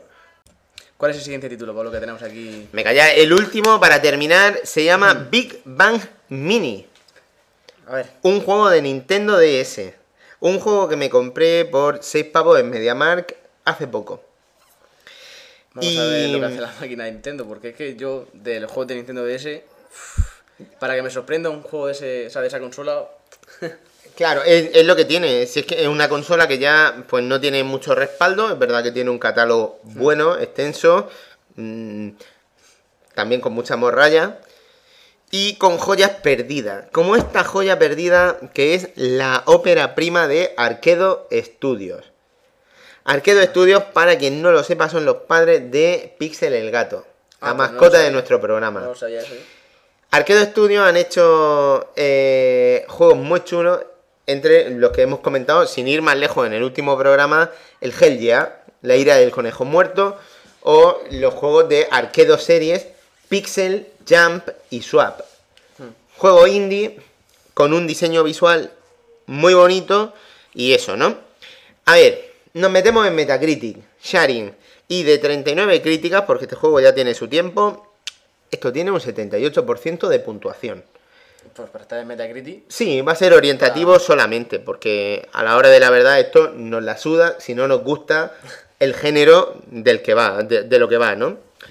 Mira, esto, Big Man Mini es un shooter con controles táctiles para Nintendo DS. Em, el rollo aquí es, es un esquema divertido porque te deja una sensación de, de juego clásico que aprovecha las dos pantallas de una Nintendo DS, pero tiene un esquema jugable adaptado a los tiempos que corren.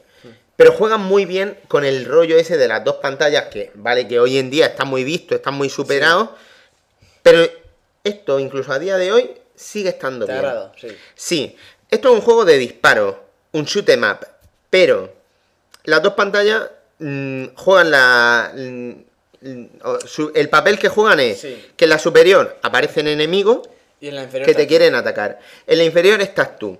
Ah, vale, ya sé cómo vamos. a Tú además manejas tu, tu nave con un stylus. Pero, ¿cómo atacas a los enemigos? Lanzando como fuegos artificiales que tú vas trazando con el stylus. Y luego verás cómo los fuegos artificiales pasan a la otra pantalla donde están los rivales. Efectivamente, tal y como lo hayas proyectado y con esa inclinación. Pero ¿qué pasa? Que esos fuegos artificiales además dejan unos restos, unos como unos destellos que pueden caer donde tú estés. Entonces tú tienes que ir lanzando fuegos artificiales Ya veo. a los enemigos de arriba mientras que te vas quitando tú. Pues tienes que tener ahí varios ojos, sí. Entonces, pero eh, empieza muy suave y se va poniendo más exigente. Eh, la estructura del juego, creo, son 10 escenarios, cada uno con sus 10 subniveles. Y siendo el nivel 10 el de un gran enfrentamiento con un jefe final, a veces incluso en varias fases y espectaculares. Los lugares que visitas son lugares del mundo, como Hong Kong, Río de Janeiro, las pirámides de Egipto, la Torre Eiffel y cosas así, como muy reconocibles, ¿Se ¿no? aprecian Fondo- bien los escenarios? o- Se aprecian muy bien. O te En- ponen la, la Torre Eiffel es, lo, es lo básico. En realidad, Te esto, ponen una foto. a ver, bebe un poquito de lo que Sí. sería un, un pan. Que tú estás haciendo. decir, la descripción que me estaba haciendo Es me, que estaba, está- me estaba viendo un poco el pan. Es que estás haciendo lo que tienes que hacer mientras que lo otro está de fondo. La Pero ojo, que lo que tienes que hacer es un esquema que incluso hoy te lo venden y dices, pues ¿por qué no? Porque es ir lanzando fuegos artificiales hacia arriba de forma táctil. Más que nada que igual es, es ideal para una portátil, ¿no? Es el, Sí. tipo de juego, sí. el típico juego que se le puede. que, que le encaja perfecto, ¿no? Sí. Sí, sí. Una cosa curiosa, tu nave, cuando ya más o menos te piensas que sabes cómo es y tal, cuando cambia a otro de los niveles, es decir, que te ha hecho las 10 fases de Hong Kong y te vas a Río de Janeiro, cambia de apariencia. Es una anécdota simplemente que me estoy acordando. La música cambia también, te ponen música. Por supuesto, está todo adaptado, pero mm, el interés aquí es que dentro de ese esquema, imaginaros cómo pueden ser los enemigos si yo os digo que son de diseñados por Arquedo Studios, por los de Hell Yeah, por los de Pixel el Gato y demás. Pues enemigos absolutamente disparatados, esperpénticos, como dragones chinos, superhéroes, pandas voladores, tiburones, payasos. Dependiendo de la zona, en Tokio, Pero, dragones. pero hay veces que no tienen nada que ver, nene. vale, porque vale, dime en qué parte del mundo hay cerebros en frascos voladores. O caballeros con armaduras de colores esperpénticos, ¿sabes? Mm, esto, en realidad, como es ópera prima, son reflejos de cosas que después veríamos en juegos de ellos. Esa locura que ve en Hell Yeah, que ve en los arquedos series. Y eso son cosas que están aquí, ¿no? Yo reconozco que estoy emocionalmente muy unido a, a la compañía Arquedo, porque coño, al fin y al cabo, hago un programa con 131 programas y la mascota es Pixel el gato, ¿cómo no voy a querer a esta gente? Es que hagan lo que hagan, pero es que me gustan mucho. Los jefes finales están muy divertidos, están son una locura y hay que repetirlo a veces, varias veces, porque son de esos de, de hacerlo en varias fases, ¿no? Pero son, son así en plan gamberro, un poco así como Hell Yeah, ahora que lo, lo has comentado. Son muy gamberros, solo que, a- por ejemplo, al primer jefe final, al panda, hay que matarlo cuatro veces. Hostia. cambiando la dificultad y los patrones cada vez que lo has debilitado un poco. Y si te mata en el cuarto patrón, ya sabes que tienes que empezar por el principio, ¿no? Pero bueno, mm, con paciencia y dedicándole un poquito de tiempo para entender la dinámica y ajustar la puntería, el juego no es muy difícil. Y de hecho hay juegos en Nintendo DS de disparo, mm, no táctiles, pero bueno, eh, que más o menos mm, son más jodidos. El Nanostray, que, es una obra maestra, el Nanostray es mucho más difícil, mucho más frustrante. Aquí la sensación de progresión está, está. Y, y ves que, que no se ha quedado vieja, a pesar de, de que los juegos táctiles de Nintendo DS son una cosa que hoy en día suena a arcaica, ya del pasado, ¿no? Pero bueno, tiene también juego, eh, modos de juego multijugador y demás, pero que no lo he tocado, entonces pues me voy a molestar en hablar de ello. Para mí, por 6 pavos, que es lo que me ha costado 100 niveles, son suficientes. 100 niveles de unos 5 minutillos. Joder, pues ser rentable. Para mí, muy rentable. Y como le tengo mucho cariño a, la gente de Arquedo, pues me gusta. Ya anunciaron que dejaban el negocio. Y finalmente con esto creo que... mm, eh, fíjate, que este hemos cubierto ya todos sus juegos en este programa. Al final hemos hablado de todos sus juegos en este programa. ¿Pero que lo han dejado para no volver o qué? No se sabe, a lo mejor se reciclan o hacen juegos de móvil Sí, pero que un o cambian de nombre. paréntesis han hecho seguro, ¿no? Pero bueno, de cualquier modo, larga vida a Arquedo, larga vida a Pixel el gato. Conforme está la situación. Y, y juegos muy chulos, muy recomendable. Decir que hace poco pude cumplir uno de mis sueños, si eso se puede llamar un sueño, y es que estuve de DJ. ¡Oh! Oh, sí. Estuve de ¿Verdad? DJ Sí. en una exposición del señor Salvespin que me dijo, necesitamos un DJ. Y... ¿Qué tal, ¿Qué tal fue la experiencia? Pues se me pasó rápido y estuve cuatro horas pinchando material. Dios. Y además cuatro horas que no estaba ni... Bueno, estaba bebiendo cerveza. Debo decir que me mantuve firme en mi posición. Además, Nada había mujeres guapas cerca, así que estaban muy firmes. Eh, peticiones, no, pero sí que mola cuando viene alguien y te dice, oh, ¿de quién es esta canción? ¿No te pidieron Bipal muchas veces las mujeres? No, Baute? no. Fue una No, sesión, fue una sesión de título indie que combinaba Ya, ya. algunas cositas nuevas con, imagino, ¿eh? con los sospechosos habituales. Si alguien tiene mucho interés, le puedo pasar la lista de reproducción o una carpetilla ahí con el material, por si le quiere echar un ojo. La experiencia fue bien, fue divertida. A partir de ahora voy a hacer, ya una vez que ya lo he probado, quiero ir invirtiendo en próximos DJ. Ahí ¿Te miran, ¿Te miran las mujeres diferentes cuando estás ahí arriba en la cabina del DJ? Eh, las mujeres me miran me miran con miedo, ¿sabes por qué? Porque la señora Flow se aseguró de quedarse conmigo toda la noche. Estaba allí al Además, eh, ¿no? me dijo, me voy a ir, ¿sabes el tren de la bruja? Sí. Que la bruja iba con la escoba. escoba, pues me voy a ir con la escoba. Y a barrer, ¿no? Y la que se acerque se va a llevar un escobazo. Muy bien, muy bien. Así que, pues, he, ligado poco, pero al menos puedo decir que he sido DJ. Bueno, si os parece ahora, DJ Balibrea o Ravenflow. DJ Ravenflow, coño. si os parece ahora, vamos a decir quién es el nuevo miembro del Balls of Steel Hall of Fame.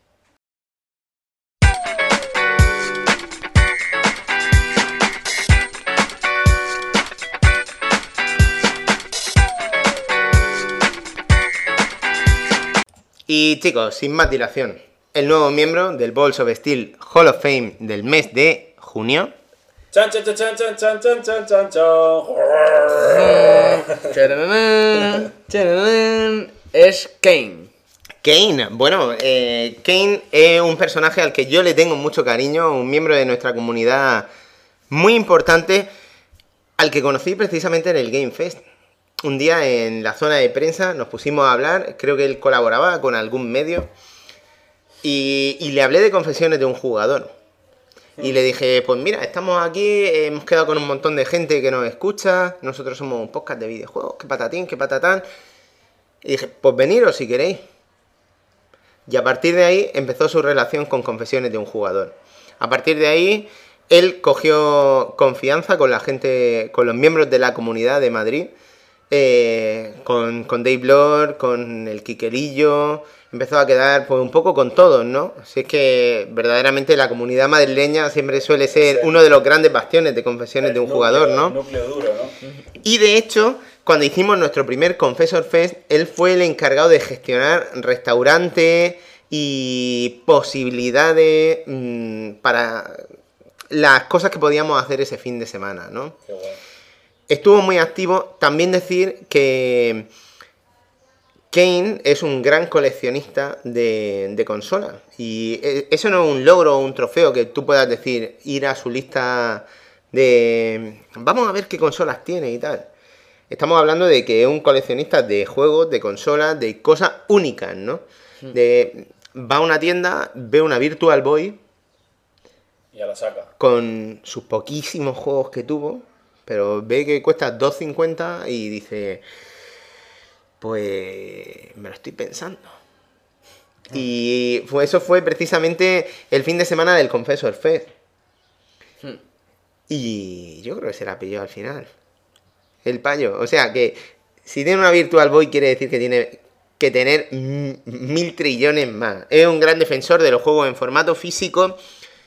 Y además es una de esas personas que dieron un paso al frente cuando la persona que teníamos encargándose de la parte técnica eh, de nuestro foro decidió que no quería continuar.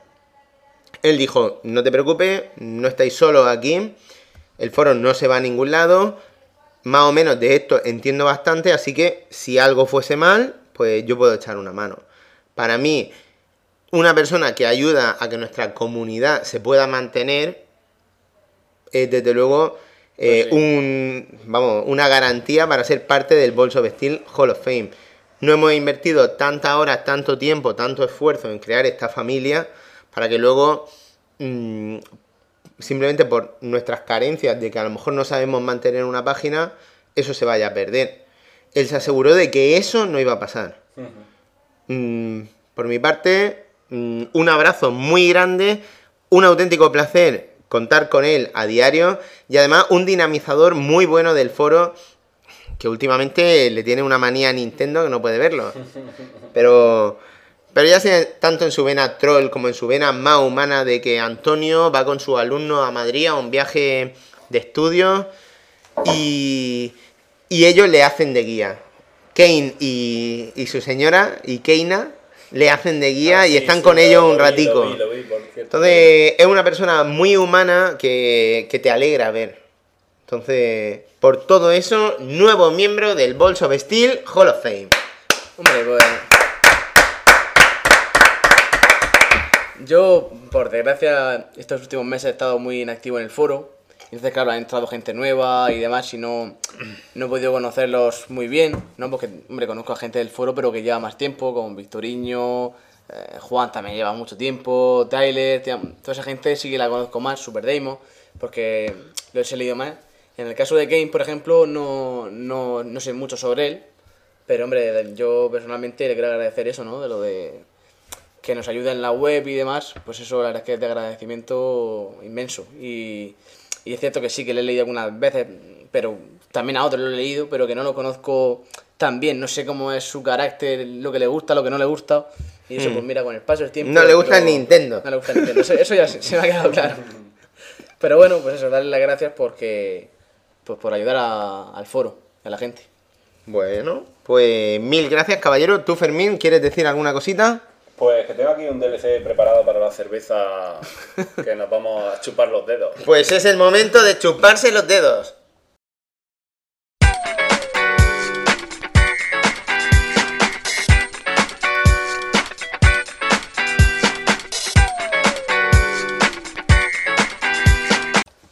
Pues os traigo aquí hoy un DLC que, bueno, yo le he puesto aquí un pequeño título por llamarlo de alguna forma, que es cómo llevar a cabo una cata informal, informal de cerveza con, pues, en 10 pasos, en 10 pasos que van a ser una forma sencilla de que sepamos eh, cómo abordar el, el hecho de tomar una cerveza, ¿no? Que pues, algunas son pequeñas gilipolleces, pero pequeñas gilipolleces que tenemos que tener en cuenta o que incluso a veces pues nos habrán pasado por alto y alguno dirá, hostia, esto, pues esto yo lo hubiera hecho y no se me habría ocurrido tal, ¿no? Fermín, tenemos aquí 13 latas de cerveza delante.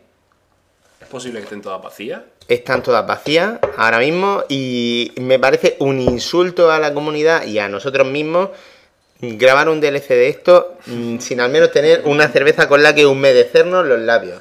Bueno, pues si te parece, yo voy empezando y, y tú, traes una cerveza. voy a traer una le, vamos, cerveza. le vamos pegando fuego. Pues bueno, en el primer punto que, que yo he considerado, lo que, lo que creo que, habría que hacer es conocer un poco mínimamente los tipos de cerveza, porque sí que es cierto que lo que hay es una tendencia un poco a mezclar eh, pues distintas clases de cerveza que en realidad no tienen nada que ver, ¿no? Eh, se trata de un aspecto un poco, puede parecer un poco complejo, pero vamos, vamos, lo, he reducido un poco así considerablemente para que sepamos que, que se puede distinguir, por ejemplo, entre alta y baja fermentación, que es la, la primera clasificación que yo he hecho, se podrían hacer muchas más, pero bueno. Las cervezas de baja fermentación son aquellas, pues las que, por ejemplo, tenemos en España, la mayoría de estas de barril, que consumimos en cualquier bar, ¿no? Las Lager Pilsen. Por encima de esas Lager Pilsen tenemos las Lager Especial, que son aquellas que encontramos en botellas, normalmente en tercio, ¿no? Eh, que suelen ser pues aquellas de, una graduación un poquito mejor o que son aquellas pues un poquito más caras como la Mau 5 estrellas, la cerveza, la Alhambra 1925, etcétera. Hay una serie de cervezas que son lager especial. Y por encima de estas lager especial habría otra categoría, otro peldaño que serían los lager extra. En las extra encontramos, pues, por ejemplo, mi favorita para, para la que para mí es la mejor cerveza que se puede encontrar en el mercado, que es la Alhambra, en este caso con nombre de mezquita. Se llama mezquita, es una cerveza tirando así a oscurita, ¿eh? turbia, y es una extra. Pues podemos encontrar cerveza extra, por ejemplo, marca Carrefour, marca Mercadona, etcétera, y que sepamos que es un tipo de cerveza que nos va a parecer más buena, pero es una cerveza que está un escalón más por encima de las Pilsen y de las especial. Estos tres tipos son los más conocidos y son los que solemos encontrar en España con bastante facilidad.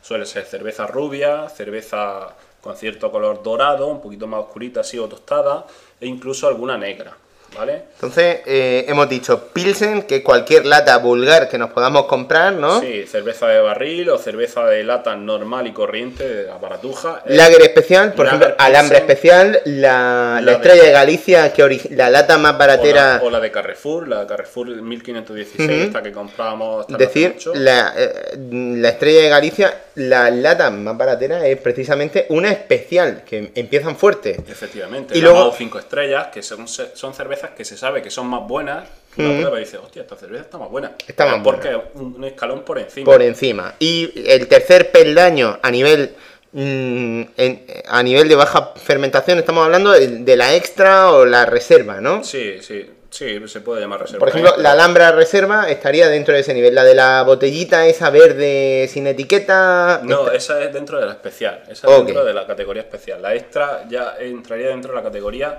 de la, de la mezquita. De la es- mezquita. es que tiene un poquito más de graduación, Ok. un poquito más de cuerpo, un poquito más de sabor. Ok. Por otro lado, tenemos, ya os digo, estas de baja fermentación y por el otro tenemos las de alta fermentación, que son los tipos de cerveza, las Ale o las Ale, eh, las cervezas de abadía y las cervezas negras Scout. Suelen ser cervezas de aroma y de paladar más complejo, es decir, puede que las notemos más densas, una espuma muy, muy característica, mm, es decir, que las vaciamos. Una Guinness, por ejemplo, sería una ale. Una Guinness cremosa, con esa espuma, con Eh, ahí cuerpo hay y más tal. cremosas que nos dan cierto olor a frutado, a cierta fruta, y suelen ser cervezas sobre todo británicas y en muchos casos también belgas. Eh, decir que la sale, tú vas a un Asda, por ejemplo, en Inglaterra, o vas a cualquier supermercado, y es muy fácil encontrarse las Pilsen típicas, pero luego está siempre la. Oh, la cerveza del Hobgoblin, no sé qué. Y son las ale. De hecho, hoy hemos estado probando la Bursty ale, Ferret, que era una ale un poquito suavizada, Sí. llena de carácter, como ellos dicen, pero son muy características, muy especiales. Mm. Por ejemplo, hay una ale muy conocida que se puede encontrar en cual- yo creo en casi cualquier supermercado, que es la Newcastle. Newcastle es una cerveza muy flojita de, de, de, de car- de carbónico, ¿no? De- y, de- y de incluso de graduación, y es una cerveza que se bebe muy agradablemente. Creo que la John Smith también es una cerveza Ajá, ale, que se sí, ve también muy, sí, sí, muy bien. Hay Suelen ser mascarillas. Sí, pero Dos pavos y medio, que- que- sus dos pavos. que se pueden beber, digamos, alegremente, que es casi como beber agua, es decir, venga, vamos, dale, dale, dale, que esto me refresca, me alivia y no me llena, El no rollo- me hace esa- ese barrigón de gas. Lo que estás diciendo es muy inglés, porque verdaderamente el objetivo es que no hagan barrigones de Ahí. gas, sino que estén toda la noche picando y meando. Picando Sí, que y se meando. que se beban 5 litros y que sigan. Y se los bebe, y claro, y no tienen la sensación de estar tan lleno como cuando te tomas aquí Dos litros. dos litros de, de española.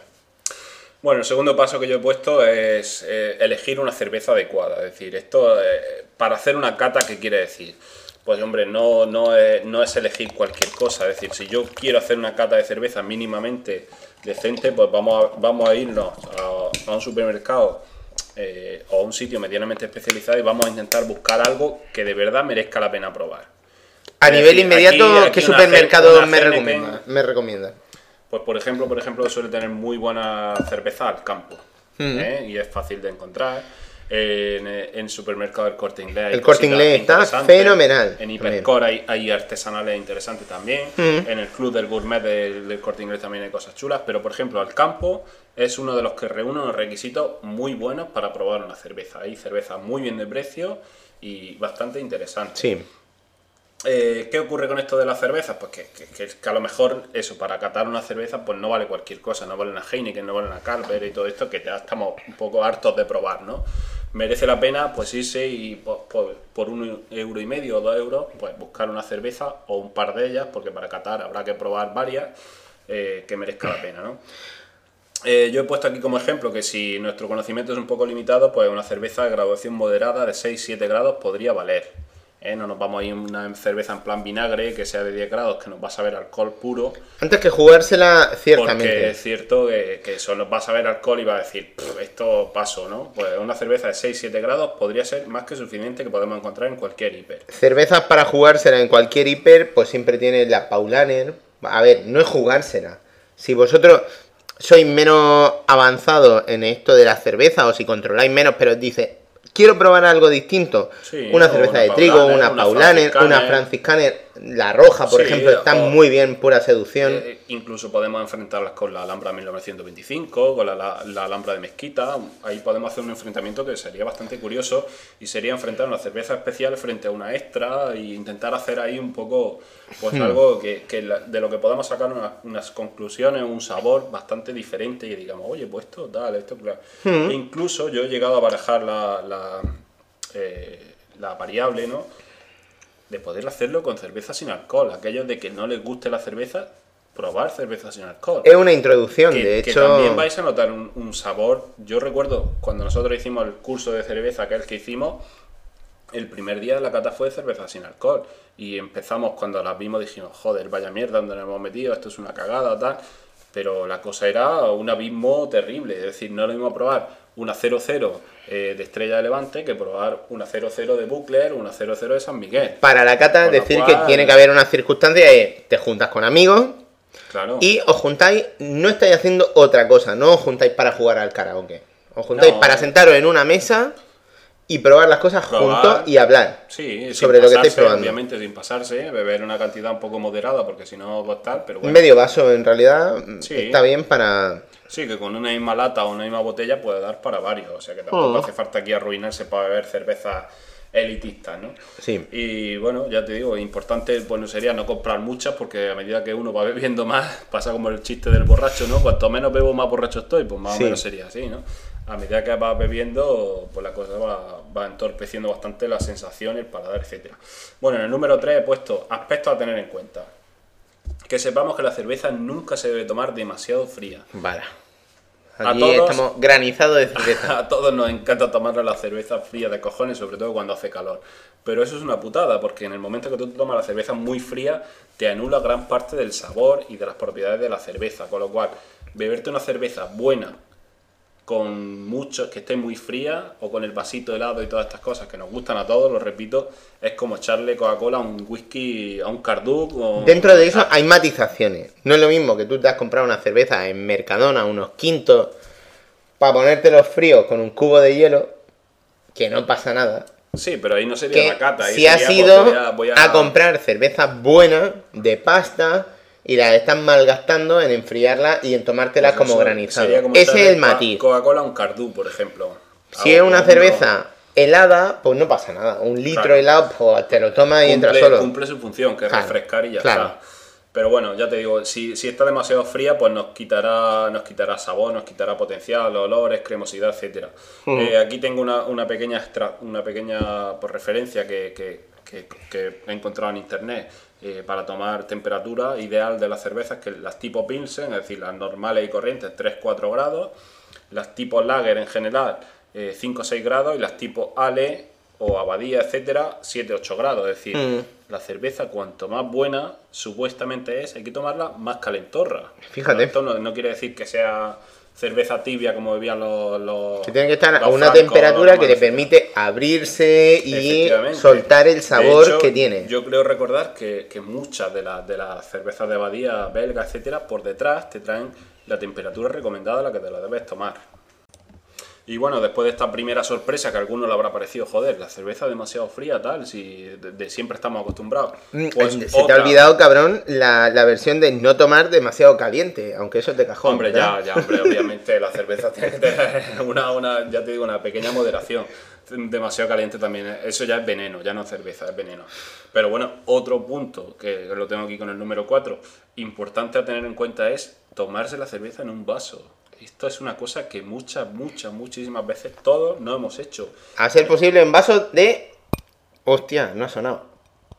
De cristal, esta copa es una mierda. Quería hacer eso típico que se hace con las copas de en plan. pling. Pero, bueno, no ha salido, pero, pero que sepamos que echar la cerveza en un vaso es como la noche y el día. Una buena cerveza en vaso no es lo mismo que amorrársela a la botella. Eso de meter el morro en la botella, pues para refrescarte cuando llega hecho polvo de la calle, tal cual.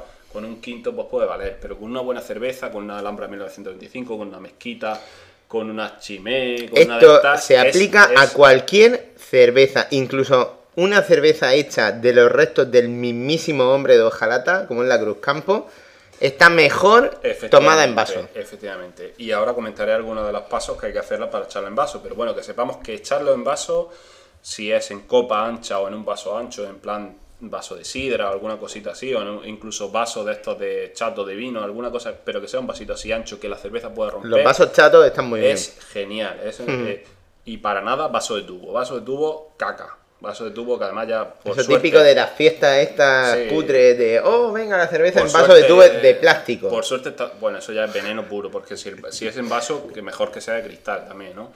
Pero bueno, eh, que sepamos que lo del vaso de tubo malo porque la cerveza no rompe bien y no suelta todas sus propiedades como debería. en el punto número 5, pues lo que he puesto es una breve referencia a cómo tirar una cerveza.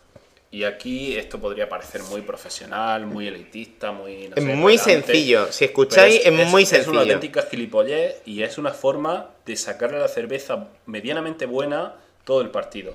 Y es que la cerveza hay que tirarla en dos tandas. Yo recuerdo cuando fuimos, esto yo ya lo sabía yo, pero cuando fuimos a los Oktoberfest en, en Calpe, las cervezas que tiraban, eh, que eran paulanes, eran paulones de barril, las tiraban en dos tandas. Había una tipa encargada de tirar media jarra y otro tipo al lado, un barbudo, encargado de rellenar la otra media jarra. ¿Qué quiere decir con esto? Que la primera media jarra lo que vamos a hacer es que la cerveza rompa, eh, saque la espuma y saque los sabores. Y con la otra media tirada lo que vamos a hacer es que la cerveza llene el vaso y complete, digamos, esas propiedades. ¿Esto qué pasa? Que si yo lo hago con un botellín o con una lata, pues vamos a hacer ese mismo proceso pero de una forma muy natural. De hecho, creo recordar que cuando hicimos nosotros la cata de cerveza nos comentó el, el- el- pues profesional que teníamos allí, que nos daba la cata, que Guinness había hecho unas máquinas en las que tú le dabas un botoncito y te tiraba media cerveza y el- la propia máquina... Y te la hacía- removía también. La propia máquina hacía que luego cuando pasara, no sé, 30 segundos, un minuto, no lo sé exactamente, te rellenaba la otra mitad del vaso. Es decir, ese mismo proceso te lo hacía la maquinita sola y Guinness lo había sacado para hacer que esas propiedades de la cerveza florasen. Es decir, que yo tengo una botella, pues voy a echarme primero medio vasito haciendo que rompa, que suelte un poquito de espuma, no sin pasarme. ¿no? ¿Cómo decir, haces que rompa? Inclinando un poquito el vaso, como hemos hecho toda la vida. Todo el mundo sabe. Inclinar el vaso. Todo O sea, tú no sabe. te lo echas. Una cosa importante, Claro. a lo mejor es de cajón, pero a lo mejor hay alguien que dice: Eh, ya, ya, Fermín me inspira. Es que eh, Pero bueno, todo el mundo me dejo sabe. las copas y me voy a la cerveza por Fermín, el No, gran no, maestro no. cervecero. Em, Yo ya lo he hecho, a mí es que las copas me dan una resaca de la hostia, entonces ya cuando salgo Claro, claro. cerveza. Entonces, esta cerveza, cuando tú coges tu botellín en una mano y inclinas ligeramente. Sí, hombre, es para evitar. ¿Cuánto también- vacías, Fermín? Hay que intentar más o menos la mitad, dos, tres dedos, cuatro, depende, ¿no? Pero que no sea todo el botellín, ni mucho menos, ¿no? Todo el botellín, no Eh, la eh, mitad. La idea es para que rompa, para que mm, suavice un poco el fondo de ese vaso, ¿no? Eh, eh, En ese momento, cuando rompe, crea espuma. Claro, se oxigena. Si eh, tú saca los sabores, no inclinase, crearía muchísima más espuma, Espuma. y te podría afitar casi si me apuras, ¿no? Y la cerveza se va a la mierda, pero rápido y ligero. Ok. Con lo cual lo que hay que hacer es eso, inclinar un poquito y echar esa primera tanda, que salga un poquito de espuma, esperamos un poco, hablamos con las chatis que tenemos al lado, con las pibas, con las tías, ¿no? Tal, Esto se aplica para cualquier mm, cerveza. Hace, esto incluso lo podría hacer con una litrona. Sí, sí, Ok. ¿por qué no? Claro que sí, porque, porque te vas a dar cuenta que te va a quedar una cerveza mucho Bien puesta. mejor, mucho mejor tirada, porque si tú te haces así, te machacas la litrona en el vaso, lo que va a tener es que rápidamente te va a subir la espuma, aunque tú tengas cuidado, tal, la temperatura, etcétera, te va a variar mucho esa cerveza. Con lo cual, si te esperas unos segundos, un minuto, tal, y vuelves a rellenar ese vaso, te va a quedar una cerveza mucho mejor tirada y mucho mejor presentada y que tú vas a poder saborear bien. En el punto número 6, lo que ya tenemos es lo que se podría eh, considerar como una cata efectiva en sí, que es el apreciar el color. Si yo tengo una cerveza, lo que hemos comentado al principio, una Lager Pilsen de toda la vida, de las que podemos encontrar en cualquier bar de barril, pues vamos a ver una cerveza rubia con una pequeña capita de espuma arriba blanca, muy blanquita, blanca como la nieve. Pero sin embargo, si nos vamos ya a una cerveza de trigo, nos vamos a encontrar una cerveza con cierta, eh, cierto color turbio, eh, otra serie de, de- de elementos. Eh, una cerveza tostada, pues le vamos a ver un color marrón, la espuma también nos va a quedar de una diferente textura, etcétera, ¿no? Cosa va a manchar el vaso, el vaso también te lo mancha de una forma diferente. Es importante dentro de, de el tema ese de apreciar su color, hacerlo también a la luz. Efectivamente. No hacerlo en plan random de, ah, estoy mirando el vaso. No, no es mirar el vaso. hombre, levantarlo un poquito y ver a ver la sensación que te transmite, ¿no? Pues, Casi sería eh, pues, envolverte un poco mirando, ¿no? Contemplando un poquito el vaso, incluso el- ver cómo el carbónico sube, las burbujitas que, que mando hacia arriba. Esas burbujitas de, varían en función de la cerveza que te estás bebiendo. Puede parecer sí. una gilipollez, pero hay gente que se dedica a estudiar esas cosas o a contemplarlas, claro, a verlas como una si- cosa. Si, la cerveza es negra, pues las burbujitas las va a ver un poquito por, por los cojones, tío, las va a ver, ¿no? Sí, sí. Eh, pero bueno, eh, puedes ver la espuma, te va a quedar una espuma a lo mejor más densa, te, va, te puede quedar una espuma manchada que te va a dar la sensación de que la cerveza que no está como filtrada, o incluso espuma con, con ciertas notas como si, hubiese, si le hubiesen echado canela, etcétera, ¿no? Una- Sí. una- un color de la espuma eh, diferente, ¿no? Que- apreciar que ahí- su color. que nos va a dar, nos va a dar, pues eso, eh, un poco la identidad de qué es lo que vamos a tomar. El siguiente paso no sería probarla todavía, sería olerla. Joder, eh, Fermín, nos estás potreando aquí siete Esto pasos para pare- probar parece- cerveza y. Parece largo, pero no lo es tanto. Lo último que Esto, hacemos- Si uno se acostumbra unas cuantas veces, sale, sale bastante más rápido de lo que parece. Olerla, ¿qué pasa? Pues aquí metemos un poquito la napia, metemos un poco el hocico, como dirían en mi pueblo, ¿eh? la movemos así un poquito, como si fuese un poco de vino, ¿no? Y olemos a ver qué nos puede contar esa cerveza. La cerveza es menos generosa que el vino. Y aquí Por es mucho más clasista que el vino. Porque la cerveza sí que es verdad que cuando es especial o cuando es reserva, Por mm, supuesto. tiene muchas más historias que contarte que sea una cerveza vulgar y de mala muerte. Si me pones a meter la nariz en una cruz campo de barril, pues puede que no te huela a nada. Te huela al me cuenta sobaco, el al mago, de, lo- sobaco el del mago de. Oz y la historia del mago de- Sí, del hombre de hojalata. Sí, te puede- eso, pues el sobaco del camarero, o el chichi de la camarera, o te puede oler cualquier cosa más cercana que haya por allí. Los calamares refritos de, de- de la cocina, yo qué sé. Pero. Somos si unos una radicales de la Cruz Campo, ¿eh? Sí, uf, la Cruz Campo. Pues mira que en Andalucía, la- toda la zona oeste es, es la reina. Debo decir una cosa, Yo en, de- defensa de los andaluces, siempre dicen que eh, la buena se la quedan para ellos. En Andalucía, eh, la zona oeste es lo mejor, Cruz Campo. Ajá. A nosotros, lo de la zona este, la zona oriental. eh, Lo que no nos granaínos, sois- gusta pero no me coña. jodas, pero porque tenéis No Alhambra, que tenéis Alhambra, de lo mejor que hay a, a yo- nivel Yo, la nacional. gente que conozco que vive Cruz Campo, para ellos es lo mejor. Sí que es cierto que tiene un amargor y tiene una serie de cosas que, que a mí no me gustan, pero pues bueno, porque la prueba tal, eh, que la bebe a diario, pues mira, a lo mejor pues ya está. Entonces, eh, del olor, ¿qué, qué- qué puedo extraer? ¿Qué ¿Qué- podemos qué- Si yo meto el hocico en una cerveza, Pues ¿a qué huele? Yo, yo esto del olor recuerdo las primeras veces que de verdad me paré a oler cervezas. Eh, por ejemplo, la Foster australiana me recordaba olores como a plátano. Ajá. Me sacaba olores como dulzores. La que probamos hace poco, la socarrada, eso cuando tú la echabas en el vaso, es que olía romero. excelente. Olía romero que parecía que estabas en el monte, vamos. Cuando tú te das un paseo por el monte, pues es- hay una serie de, de olores que nos va a traer la cerveza. No le vamos a mandar un saludo ahí a nuestro amigo de Twitter, el señor Romero. Ah, claro, por supuesto, Dani Romero que nos, nos tiene ahí Eh, on fire. un puto saludo. Que en parte este, este pequeño DLC de la cerveza pues va dedicado a él porque siempre está atento con todo este tema de las cervezas que nosotros eh, pues con gusto hacemos aquí. Eh, pues en, en este caso ese olor a romero, olores a miel le podemos sacar a la cerveza. Hmm. Ciertamente habrá que pararse un poco a ver qué olor le sacamos, porque si hacemos así con la nariz de paso tal, lo mismo no sacamos nada, pero nos puede recordar. Es un- una cosa curiosa que se hace con el tema de los olores, también a nivel más profesional, es que hay incluso eh, pequeños muestrarios Sí. en los que tú te acercas al hocico. eh, pequeños frasquitos que te muestran un olor. Y sirven para educar. Por ejemplo, incluso tú, hay uno que, que no huelen a cosas deseables, que huelen a humedad, por ejemplo. Y a ti te permiten detectar el olor a humedad que es. Sí. O el olor a ciertas frutas, a frutas del bosque, a no sé qué. Sí, sí. Incluso a nivel alto, a ni- eh, te pueden decir, identifícame estos sabores y dime, de, de las 14 muestras que te he puesto, mm, ¿cuál es cuál?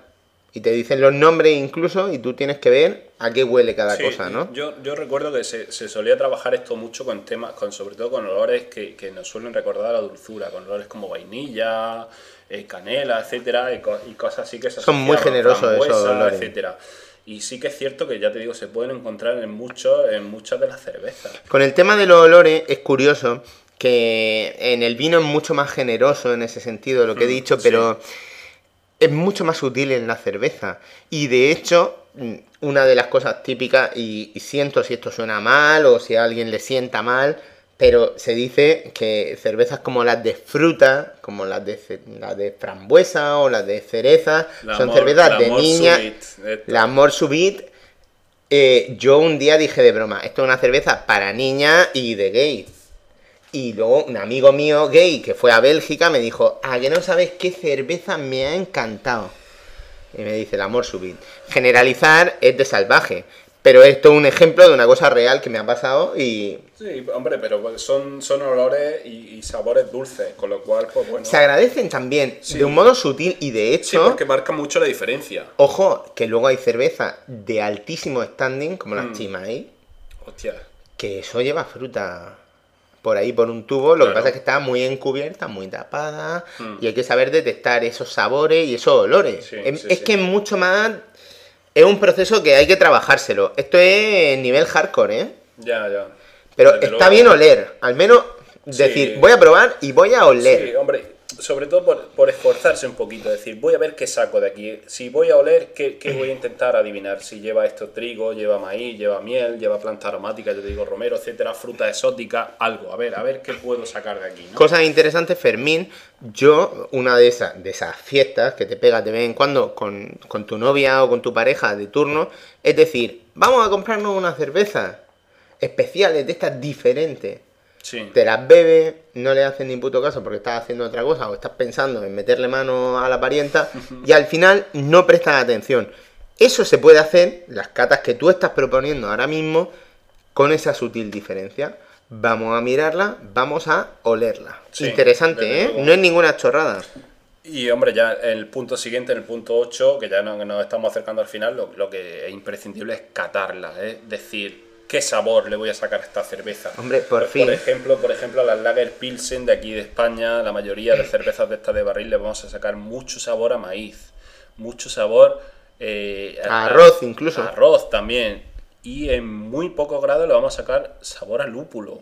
A las de barril. Es el amargor ese Es típico. curioso, ¿por qué? Pues porque el lúpulo suele ser el ingrediente más caro, más difícil de encontrar, por así decir, con lo cual lo que se hacen es mezclar mucho para, para sacarle pues otro, otro tipo de propiedades, ¿no? Pero el lúpulo es lo que nos va a determinar sobre todo el amargor de la cerveza, que es lo que suele ser lo importante, ¿no? Eh, cervezas de trigo, cervezas de malta, cervezas de maíz, etcétera, ¿no? Incluso cervezas de frutas e incluso cervezas de especias que, que- que se incluyen en la elaboración. Mm. Y todo esto lo vamos a poder sacar, pues eso, probando estas cervezas. Una Eh, cosa importante relacionada con el tema este de probar. Probar no es que tú te metes la cerveza en la boca y te la tragas. Probar eh, es más parecido el- la degustación de sabor. Sí. Es más parecido a enjuagarse la boca con, ¿sabes? Los típicos productos estos que te echas para eh, limpiarte los dientes, que no te huela el aliento, tal. Sí, sí, sí. Pues mm, hay que enjuagarse todas las partes de la lengua porque acordaros del colegio que nos decían que cada parte de la lengua es más sensible a un tipo de sabores. Sí. Es bueno pasársela por todas las partes de la lengua para captarlo, para que el sabor completo, el sabor integral esté ahí. Sí, de- hombre, de hecho, en las catas, catas exigentes, lo que te ponen al lado del vaso es una escupidera para que tú te enjuagues la boca y la escupas. Yo sé escupir Eh, a la cara de gente, pero no, No, pero en escupir cerveza, no. sé Yo por lo escupir. menos una de las cosas que no, no entra dentro de mis planes, de hecho yo recuerdo que la- de las cosas maravillosas de nuestra época de catadores de cerveza, aquella bre- breve época, era que salíamos bolingas casi todos los días de allí. Oh, podéis cual, escupir la cerveza. No escupíamos Oh. nunca la cerveza, no la Nadie, bebíamos nadie lo hizo, alegremente. ¿eh? Es decir, las primeras estaban buenas, la- las siguientes ya era jiji jaja, qué buena está Estaban mejores. O sea que escupir la cerveza, pues bueno, eh, sería dentro de lo ideal, pero no se debe hacer. ¿no? niños, ni niños no lo hagáis en vuestra casa, ¿no? bueno, en el, número 9, ya, ya esto ya casi un poco por tirar a generalizar, pues aquí lo que tendremos que hacer es determinar un poco el conjunto de la cerveza, es decir, qué nos ha parecido.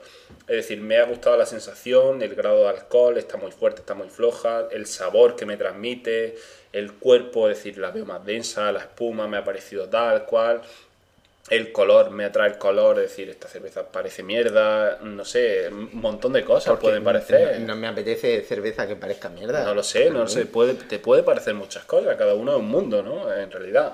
Eh, los aromas, pues puedes decir, hostia, qué bien huele esta cerveza, tal, o esta, si esto no huele a nada, huele a amoníaco, tal, esto, ¿qué, Sí, con, sí, con sí. qué han hecho esta cerveza, tal? No sé, te puede, te puede transmitir muchísimas cosas, Mm. con lo cual, pues un poco ver qué, qué es lo que le podemos sacar a todo este conjunto de la cerveza, ¿no? Y en el número 10, como no podía ser de otra forma, si se trata de una cata de cerveza, lo que hay que hacer es pillar otra cerveza y compararla. Aquí en la variedad está el gusto, como se suele decir, y lo que hay que hacer es probar una y otra y otra. No voy a decir otra y otra porque ya 3, 4, 5 ya Sí. te emborrachas no te vas a ver a nada, pero... pero- el comparar es muy interesante. En una cata es muy cositas, divertido. Dos, tres cositas. Y si se puede uno hacer, eh, si está uno con un colega y puede uno incluir a otro, a otro tercero y hacerlo cómplice para que te una litrona normal y corriente te la eche en un vaso y que tú no sepas lo que es y que la pruebes e intentes sacar, intentes sacar los sabores, etcétera, te puede sorprender una barbaridad. En realidad, lo que tú dices, se pueden hacer un montón de fiestas relacionadas con esto. Es cómo se la invente uno. No es Claro. solamente sentarnos, sino Sí. cómo se lo plantea. Tú te puedes ir con un colega a gastar seis pavos cada uno. Solo en litronas, como tú has dicho. sí, sí. Y vamos a jugar, cada una de una marca. A ver cuál es la de Mercadona. Claro. A ver cuál es la, la de Estrella. Y, y puede que A más de uno se lleve la- una sorpresa. Y más que un. Más ¿Y que cuál es la que más te ha gustado? ¿Y cuál es la. San Miguel? Es que al final empiezas a reflexionar en una serie de cosas que tú pensabas que era todo igual Joder. y verdaderamente la cerveza... Yo, yo me acuerdo, la primera impresión que tuve de esto, que, que fue, no sé si fue el primero o el segundo día que, tu- que probamos cerveza de litrona. Eh, aquí en Murcia la, la cerveza estrella de Levante es una religión. Es decir, aquí el bar que no tiene estrella de Levante casi que puede ir cerrando la persiana. Pues probamos estrella de Levante de litrona, San Miguel, Alhambra y no sé si Mau. Esta se quedó la tercera o cuarta. Y la mejor, la mejor a ciega, esto estamos hablando de un vaso en el que Alhambra. echan una cerveza, la mejor fue Alhambra, la segunda mejor fue San, San Miguel, Miguel. y creo que la tercera quedó estrella. Sí, Y estamos hablando de gente de. Pues, pues, Cruzcampo todos- quedó la última. Todos que sois Lo siento. pero sí, Cruzcampo que supo a rayos. Cruzcampo fue la que quedó claro desde el principio que no, que no tal. Pero bueno, digo, tiene un sabor muy particular, pero, muy peculiar, que eh, en esta zona por lo menos no. no Es interesante el tema ese de las catas de cerveza con gente y la imaginación que uno tenga. No obstante, mm, si uno quiere sentarse a degustar, yo creo que cuanto menos gente, 3, 4, 5, 6, Sí, siempre que no sea demasiado. pues amigos o parejeo, pero ¿sabes? Si, yo creo que si superan los 6 ya empieza a, em- a subir, a subir y al final cada uno pierde su voz. Hmm. Y lo suyo es que cada uno hable. ¿Y qué me ha parecido Claro. esto? ¿Y qué me ha... Sí, hombre, y si se puede, eso en, en- en la medida que se pueda también, lo que pasa es que estamos siempre asociados a beber cerveza y a comer algo, intentar si se come algo que no sea un- que no sea comida que tenga un sabor muy muy fuerte, es decir, Claro, que, curry no va a tomar claro, mientras que haces cata de que no cerveza. sean gusanitos de queso, que no sea cosas así algo que sea muy fuerte, es decir, algo suave que te ayude a pasar de una cerveza a otra. Un elemento interesante que dicen para enjuagarse la boca si uno está haciendo cata es tomar un trozo de pan o tomar alguna, alguna rosquilla, algo así un Sí. poquito más indeterminado, Sí. más, más que sabe a pan y sabe que te limpia Sí, un es poco. un poco un sabor más neutro, claro. De todas formas, pues si os parece, otro día podemos, podemos sacar algún tipo de, de- de maridaje con cerveza, etcétera. Interesante. Se puede mirar algo, porque sí que es cierto que, sobre todo yo por lo menos hasta donde yo conozco, el maridaje está más enfocado a los postres o a los aperitivos. Decir, Sí, a- o a cosas concretas comer- como queso, como... Sí, sí, comer, comer, comer. La cerveza no está muy unida a ninguna, a ningún tipo de comida. Pero vamos, que se le puede buscar alguna cosita y podemos hacer algo interesante, podemos comentar algo más acerca del maridaje. Pues si te parece, ¿qué hemos aprendido hoy? Vamos a hacer un repaso rápido a los 10 pasos de cómo llevar a cabo una cata informal de cerveza. Pues nada, hemos dicho... Distinguir rápidamente los tipos de cerveza, es decir, Lager Pilsen de barril normal, la especial y la extra. Esto podría valer para empezar. Los tres Luego, peldaños. luego ya tenemos de importación que serían las Ale o las Ale de Abadía y la Negra Scout. Pero vamos, con los tres primeros, Lager Pilsen, Lager Especial y Lager Extra, ya que sepamos que son esos tres peldaños para empezar. Elegir una cerveza adecuada, es decir, que yo sepa que voy a probar algo que sea medianamente interesante, que no sea algo del montón. El tercer aspecto, que no sea demasiado fría y siempre en un vaso. ¿eh? Que no esté demasiado fría, una temperatura Y intermedia. siempre en un vaso. siempre. ok. El vaso que podemos usar, pues un vaso ancho, vaso de sidra, una copa ancha o un chato de estos que, que- chatito. que pueda romper medianamente bien eh, la cerveza. Sí. Eh, importante tirar la cerveza. No es de profesionales, pero la cerveza se debe tirar con el vaso inclinado y en dos tandas. Primero un golpe que llene más o menos hasta medio vaso, que rompa la espuma. Dejar que la espuma baje un pelín. Dejarla un poquito, medio minuto, un minuto. tal, Luego incluso se puede enderezar un poco el vaso y que pille un poco de fuerza esa espuma Sí, después. ya sería un poco más, más cortito, echándole más, menos cantidad, menos cantidad, pero que se, se rellena el vaso en dos tandas. Primero rompe, luego se rellena. Hmm. Eh, evitando seguro en la segunda tanda hacer espuma. En el punto 6, pues tenemos echar un vistazo al color, ver qué color nos transmite la cerveza, si es más oscura, más clara, la espuma, muy importante, el tipo de espuma que nos hace, si nos deja impureza, si nos deja una espuma más blanca, más oscura, etcétera, que eso nos va a dedicar, nos va a indicar siempre el filtrado y el tipo de cerveza en el que nos estamos enfrentando. En el punto 7 teníamos el olor, ver qué nos transmite, con qué se ha hecho esa cerveza, qué, qué materia prima tiene, que La son- historia que nos cuenta. eh, claro, si, si tiene pues trigo, maíz, eh, miel, plantas aromáticas, frutas, etcétera. En el punto 8 tenemos ya lo que sería catarla, que es el sabor. Es decir, pues que nos, que nos va a decir si tiene más lúpulo, menos lúpulo, si es de maíz, si es de trigo, etcétera. Nos va, nos va a de- determinar ese amargor, que es el punto clave de la cerveza.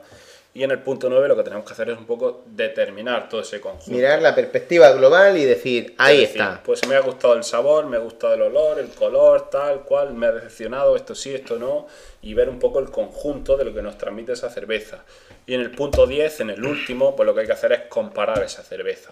¿eh? Pillar otra y decir, vamos. Vamos. a ver esta cerveza, a ver con esta otra, enfrentándolas, en qué se parecen, qué se distinguen, tal.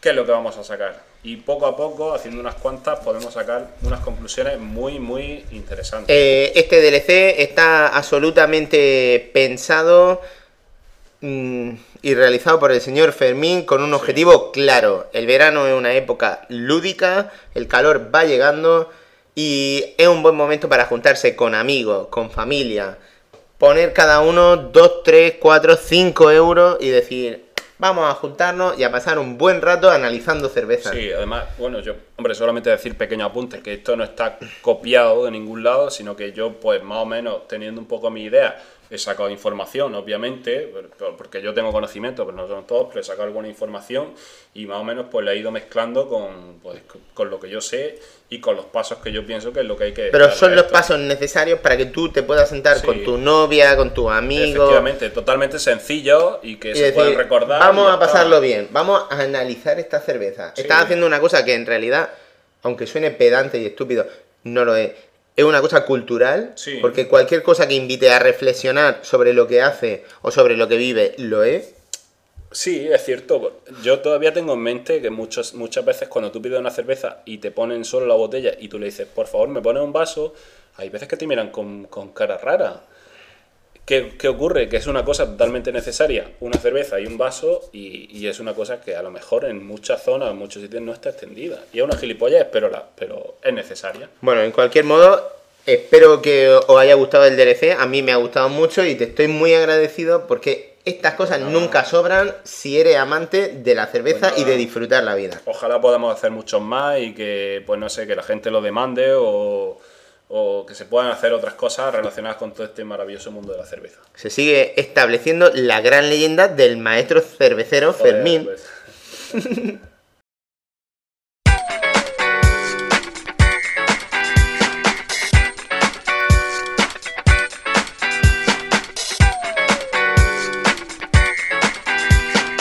Y después del maravilloso repaso, que, que DLC más bueno, tío, solo quiero beber cerveza.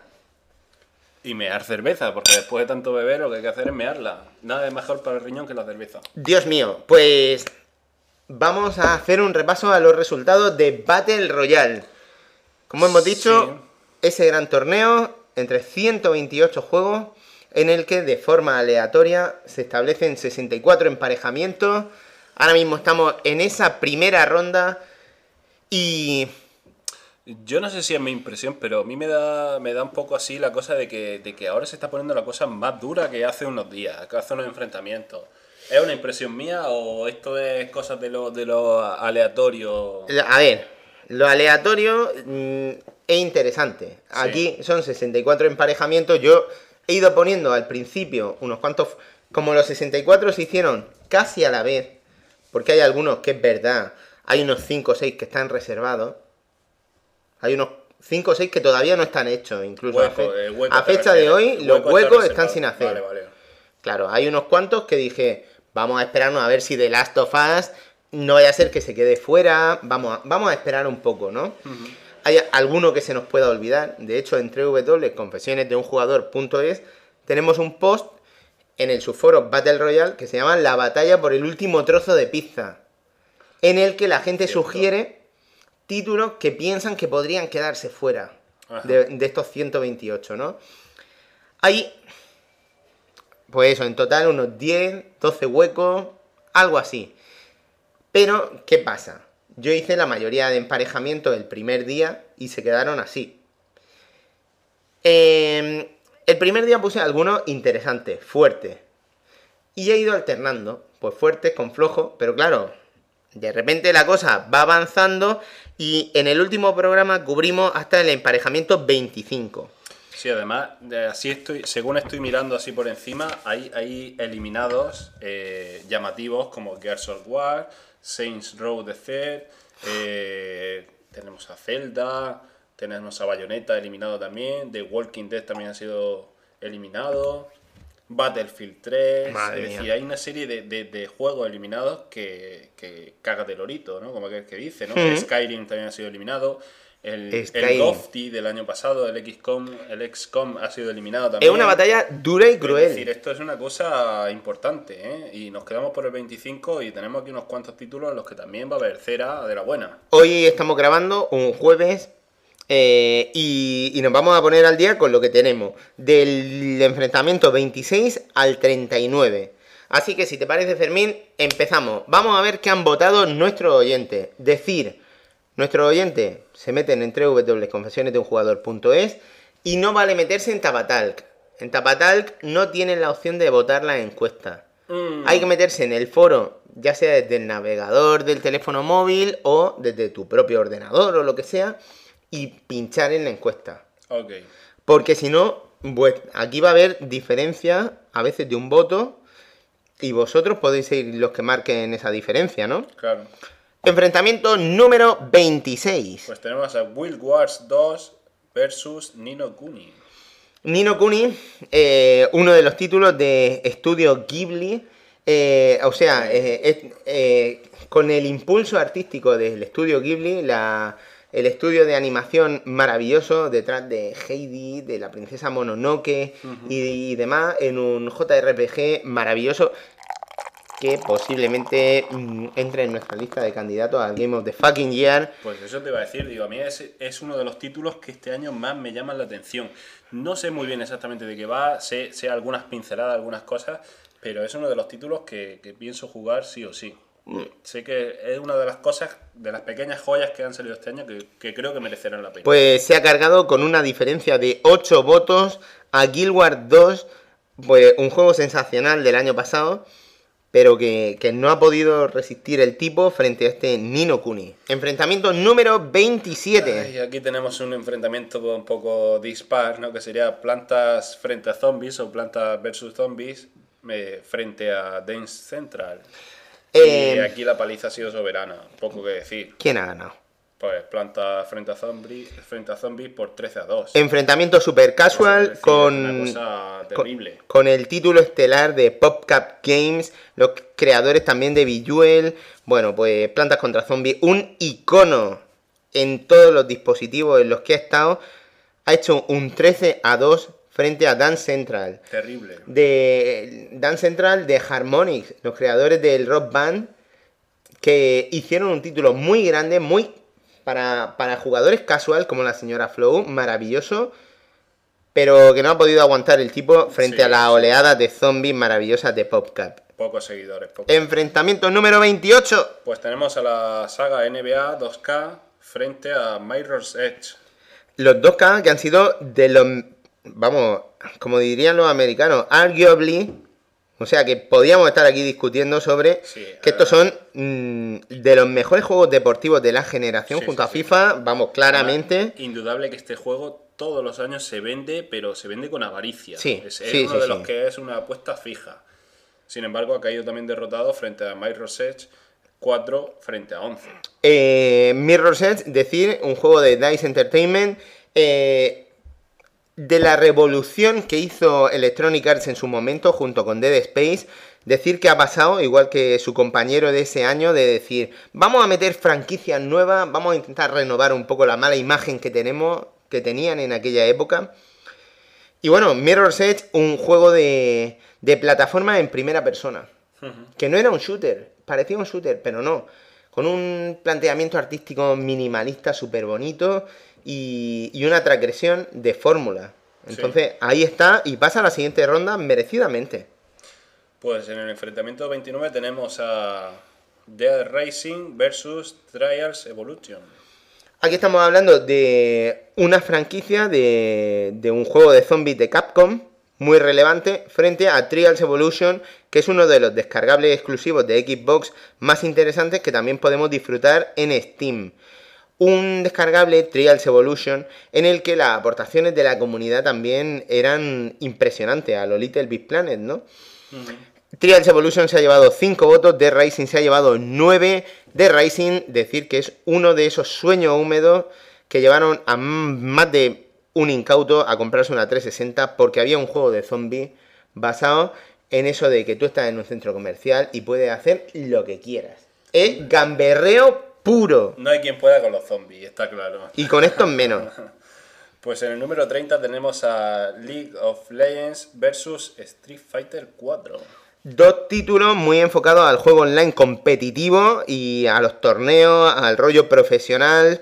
League of Legends, un free to play maravilloso con un calado espectacular y posiblemente uno de los juegos más jugados del mundo. Posiblemente no, indiscutiblemente uno de los juegos más jugados del mundo. Una tendencia que está pasando ahora mismo. Se ha llevado cuatro votos frente a el resurgimiento no, de la leyenda de Capcom, Street Fighter auténtica 4. leyenda. Si, si hay algún videojuego que, que pueda ser un- leyenda desde hace muchísimos años, es este. Street Fighter Indudable. 4 se impone por 4 votos a League of Legends. Enfrentamiento número 31. Pues tenemos a Red Dead Redemption versus The Last Story. Y, y qué decir, aquí tenemos el sandbox del, del viejo oeste, del salvaje oeste.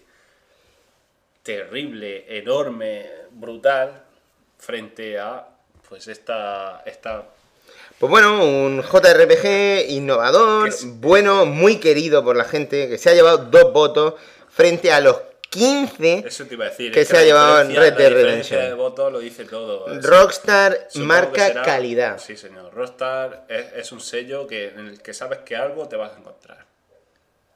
Y, Algo. y bueno, pues Red Dead Redemption pasa a la siguiente, a la siguiente ronda. Enfrentamiento número 32, interesante. Pues tenemos a los Angry Birds, a toda la saga, frente a Braid.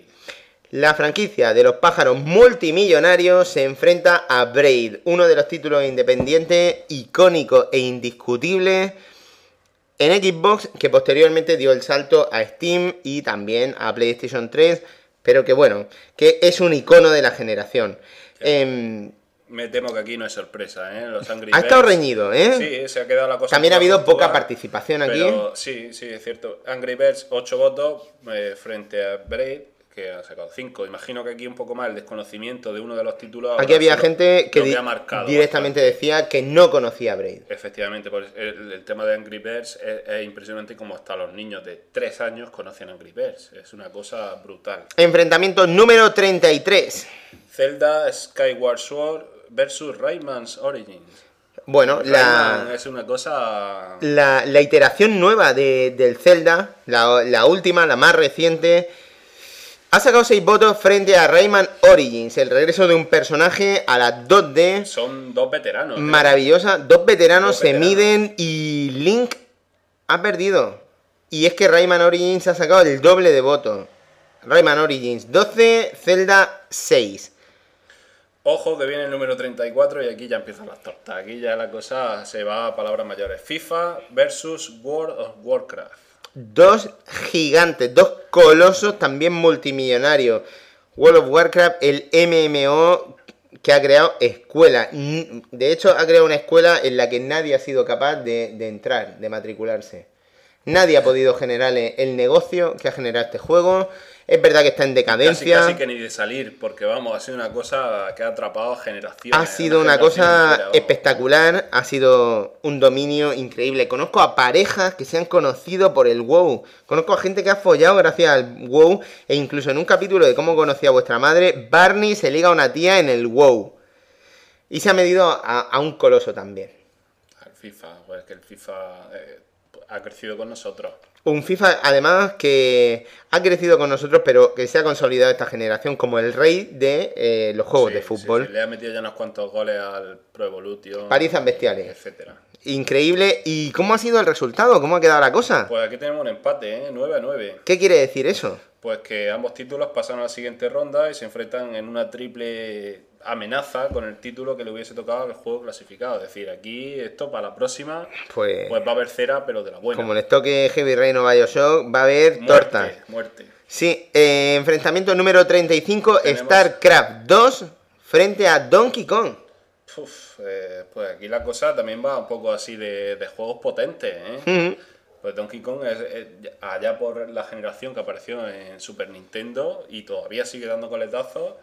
Y tenemos a StarCraft 2 que, que ha ganado solamente por dos votos, 8 a 6. Dos títulos excelentes, sensacionales y de referencia en su sistema. Donkey Kong en Wii, plataforma 2D maravillosa, frente a un StarCraft mm, que dominó en PC ese año. Enfrentamiento número 36. Pues tenemos a Little Big Planet versus Super Mario Galaxy. Super Mario Galaxy, uno de los mejores juegos de Wii U, posiblemente, discutiblemente, el mejor juego de Wii U, junto a su segunda entrega, frente a Little Big Planet de Media Molecule, que ha sido pues un juego en dos dimensiones, pero con una revolución importante de la época 2.0 que ha sido las aportaciones de la comunidad y la creación de niveles por parte de la comunidad. Sí, ¿Cómo ha quedado la cosa, Digamos Fermín? que sería un enfrentamiento entre dos grandes universos. Pero vamos, eh, ha ganado Little, Little Big Planet 11 frente a 7. Madre Super mía. Mario, Super Mario ha quedado aquí un poquito más cojo.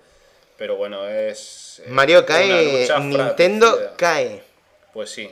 Número 37 tenemos Hotline Miami versus Batman Arkham Saga. Bueno, Hotline Miami, uno de los títulos independientes más interesantes, difíciles y personales del año pasado, frente a Batman Arkham Asylum y Batman Arkham City. Pues, Dos títulos de pues- calidad indiscutible y cómo ha quedado el resultado. Pues aquí yo pienso que ha sido paliza, pero por, La por mayor. conocimiento. La mayor es, de es la todas. mayor paliza que tenemos de momento, Pero yo imagino que será por desconocimiento de Hotline Miami. Aún así, Batman Eh, es Batman más. 23, Hotline Miami 1. Bueno, enfrentamiento número 38, dos pesos pesados se miden. Alan Wake, un exclusivo durante mucho tiempo de Xbox 360 que luego dio el salto a Steam, frente a Call of Duty Black Ops de Treyarch. Uf, pues tenemos aquí, bueno, lo que yo pienso que sería la primera sorpresa, porque Call of Duty sabemos todos que es una, es una marca que ha vendido millones en todo el mundo y todavía hoy en día te puedes conectar a cualquiera de ellos para jugar online, que tiene miles de, de Al, personas incluso al jugando. Modern Warfare 1. Venga, let's miles, go. miles de personas jugando y sin embargo ha ganado Alan Wake eh, por 13, que, que- que- que es un juegazo, porque hace poco, no sé quién comentaba en el foro, que era el juego del año, que era uno de los juegos del, del año y tal, y que, que era una, una auténtica maravilla. Al mismo Sharin le encantó. Pues 13 a 5 ha ganado Ujú. Alan Wake. Finalmente nos ponemos al día con la votación que se ha cerrado esta mañana a las 8 de la mañana. Votación número 39. Catherine contra la saga Infamous. De aquí tenemos una victoria también importante. Ha ganado Infamous por 11 votos frente, frente a Catherine por 4. Aquí la cosa. El simulador de vida de puzzle, infiel no, no y puzzle mm, no ha podido con este aprendiz o este Un superhéroe enfrentamiento bastante sandbox. desigual, desigual, ¿no? Son dos juegos muy distintos y es que random es lo que tiene. La cosa es que ahora mismo tenemos siete votaciones puestas en marcha. Podéis intervenir, podéis votar y podéis hacer que estos resultados cambien en tiempo real. Gracias a vuestras intervenciones. Además podéis estar pendientes hasta el enfrentamiento número 64 y estar aquí hasta el final. Battle Royale es esto. Al final solo puede quedar uno.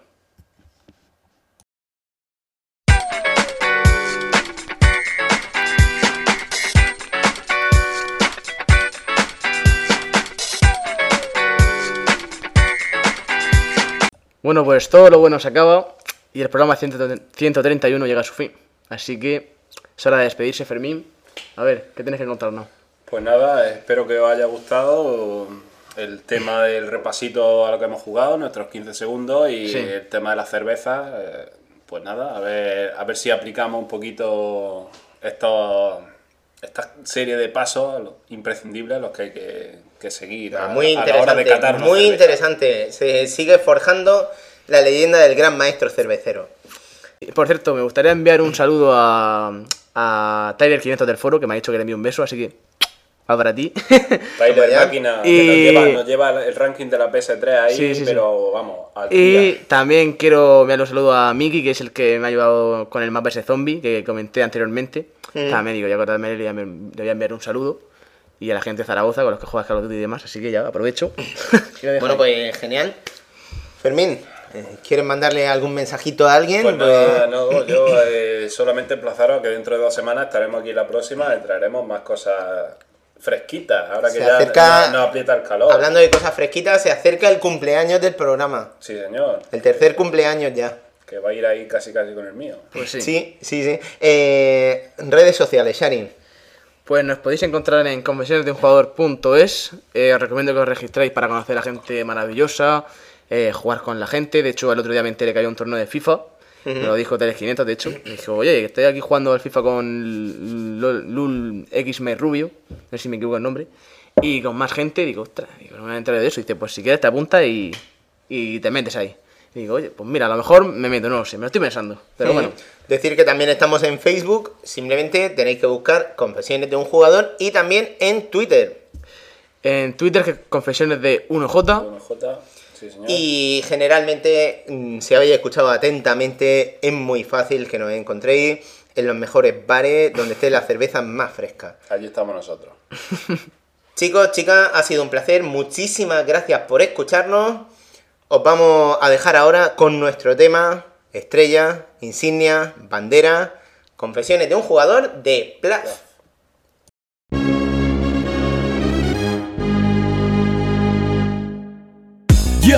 Mi especial dedicación pa' toda mi peña de confesiones de un jugador a dos players. Soy un casual gamer, siempre pierda el pro. Me pillé la play por el Blu-ray y no el Killzone. Aquí decimos Gofty, aunque sea un juego de coña. Me he pasado el Journey, 15 segundos de gloria. Me vicio al FIFA y tengo bronca. Pongo el podcast, una live, coce mi disco y se me olvida que yo tengo novia. Sí, canso de buscar por Steam. Me enchufa al Unreal Tournament y solo juega Salva Spin. Viene de genes como Sarin. En mi camino hay un gato pixelado, pero pone que no soy mi sparring. Hago origamis como en Heavy Rain. Quiero estar con Pablo y me traslado con confesiones viajeros. Que Murcia pilla lejos, pero más pilla el sillón. Todo tiene solución si haces caso a cadáver y consejo.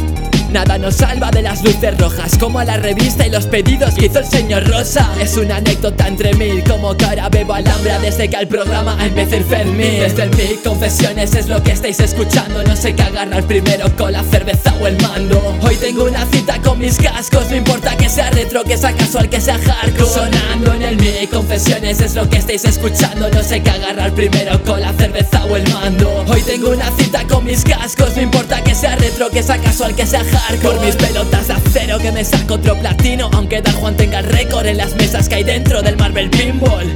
Caja X versus PlayStation Plus ¿Qué más da si a Pedro no le llega internet a Perú? Que no, verdad, de más lecciones pa' poder ligar Si no jodes ni con chicas en descarga digital. Ponte el podcast número 69 Machacándote el joystick pasarás a machacarte todo lo que se mueve que los jugones nunca mueren, solo la Dreamcast Que en el club vintage se la recuerde. Tengo plantas que a los zombies muerden Tengo pesadillas sexuales con Catherine cuando me duermen Grabo un domingo de resaca y dono mi mejor canción al grupo de Juega Terapia. En el norte del mapa tengo siempre al cobertizo con reseñas de juegos que atrapan Bilbao por el chicho. Me compré un volante para aprender a conducir. No distingo el GTA del último Need for Speed. Asesinos con la sudadera del Assassin's Creed hacen de Murcia el pueblo fantasma que hay en Silent Hill. Desde el confesiones es lo que estáis escuchando. No sé qué agarrar primero con la cerveza o el mando. Hoy tengo una cita con mis cascos. No importa que sea retro, que sea casual, que sea hardcore. Yeah, pa' toda esa peñita que se pasa los juegos al 100% Y para los que no también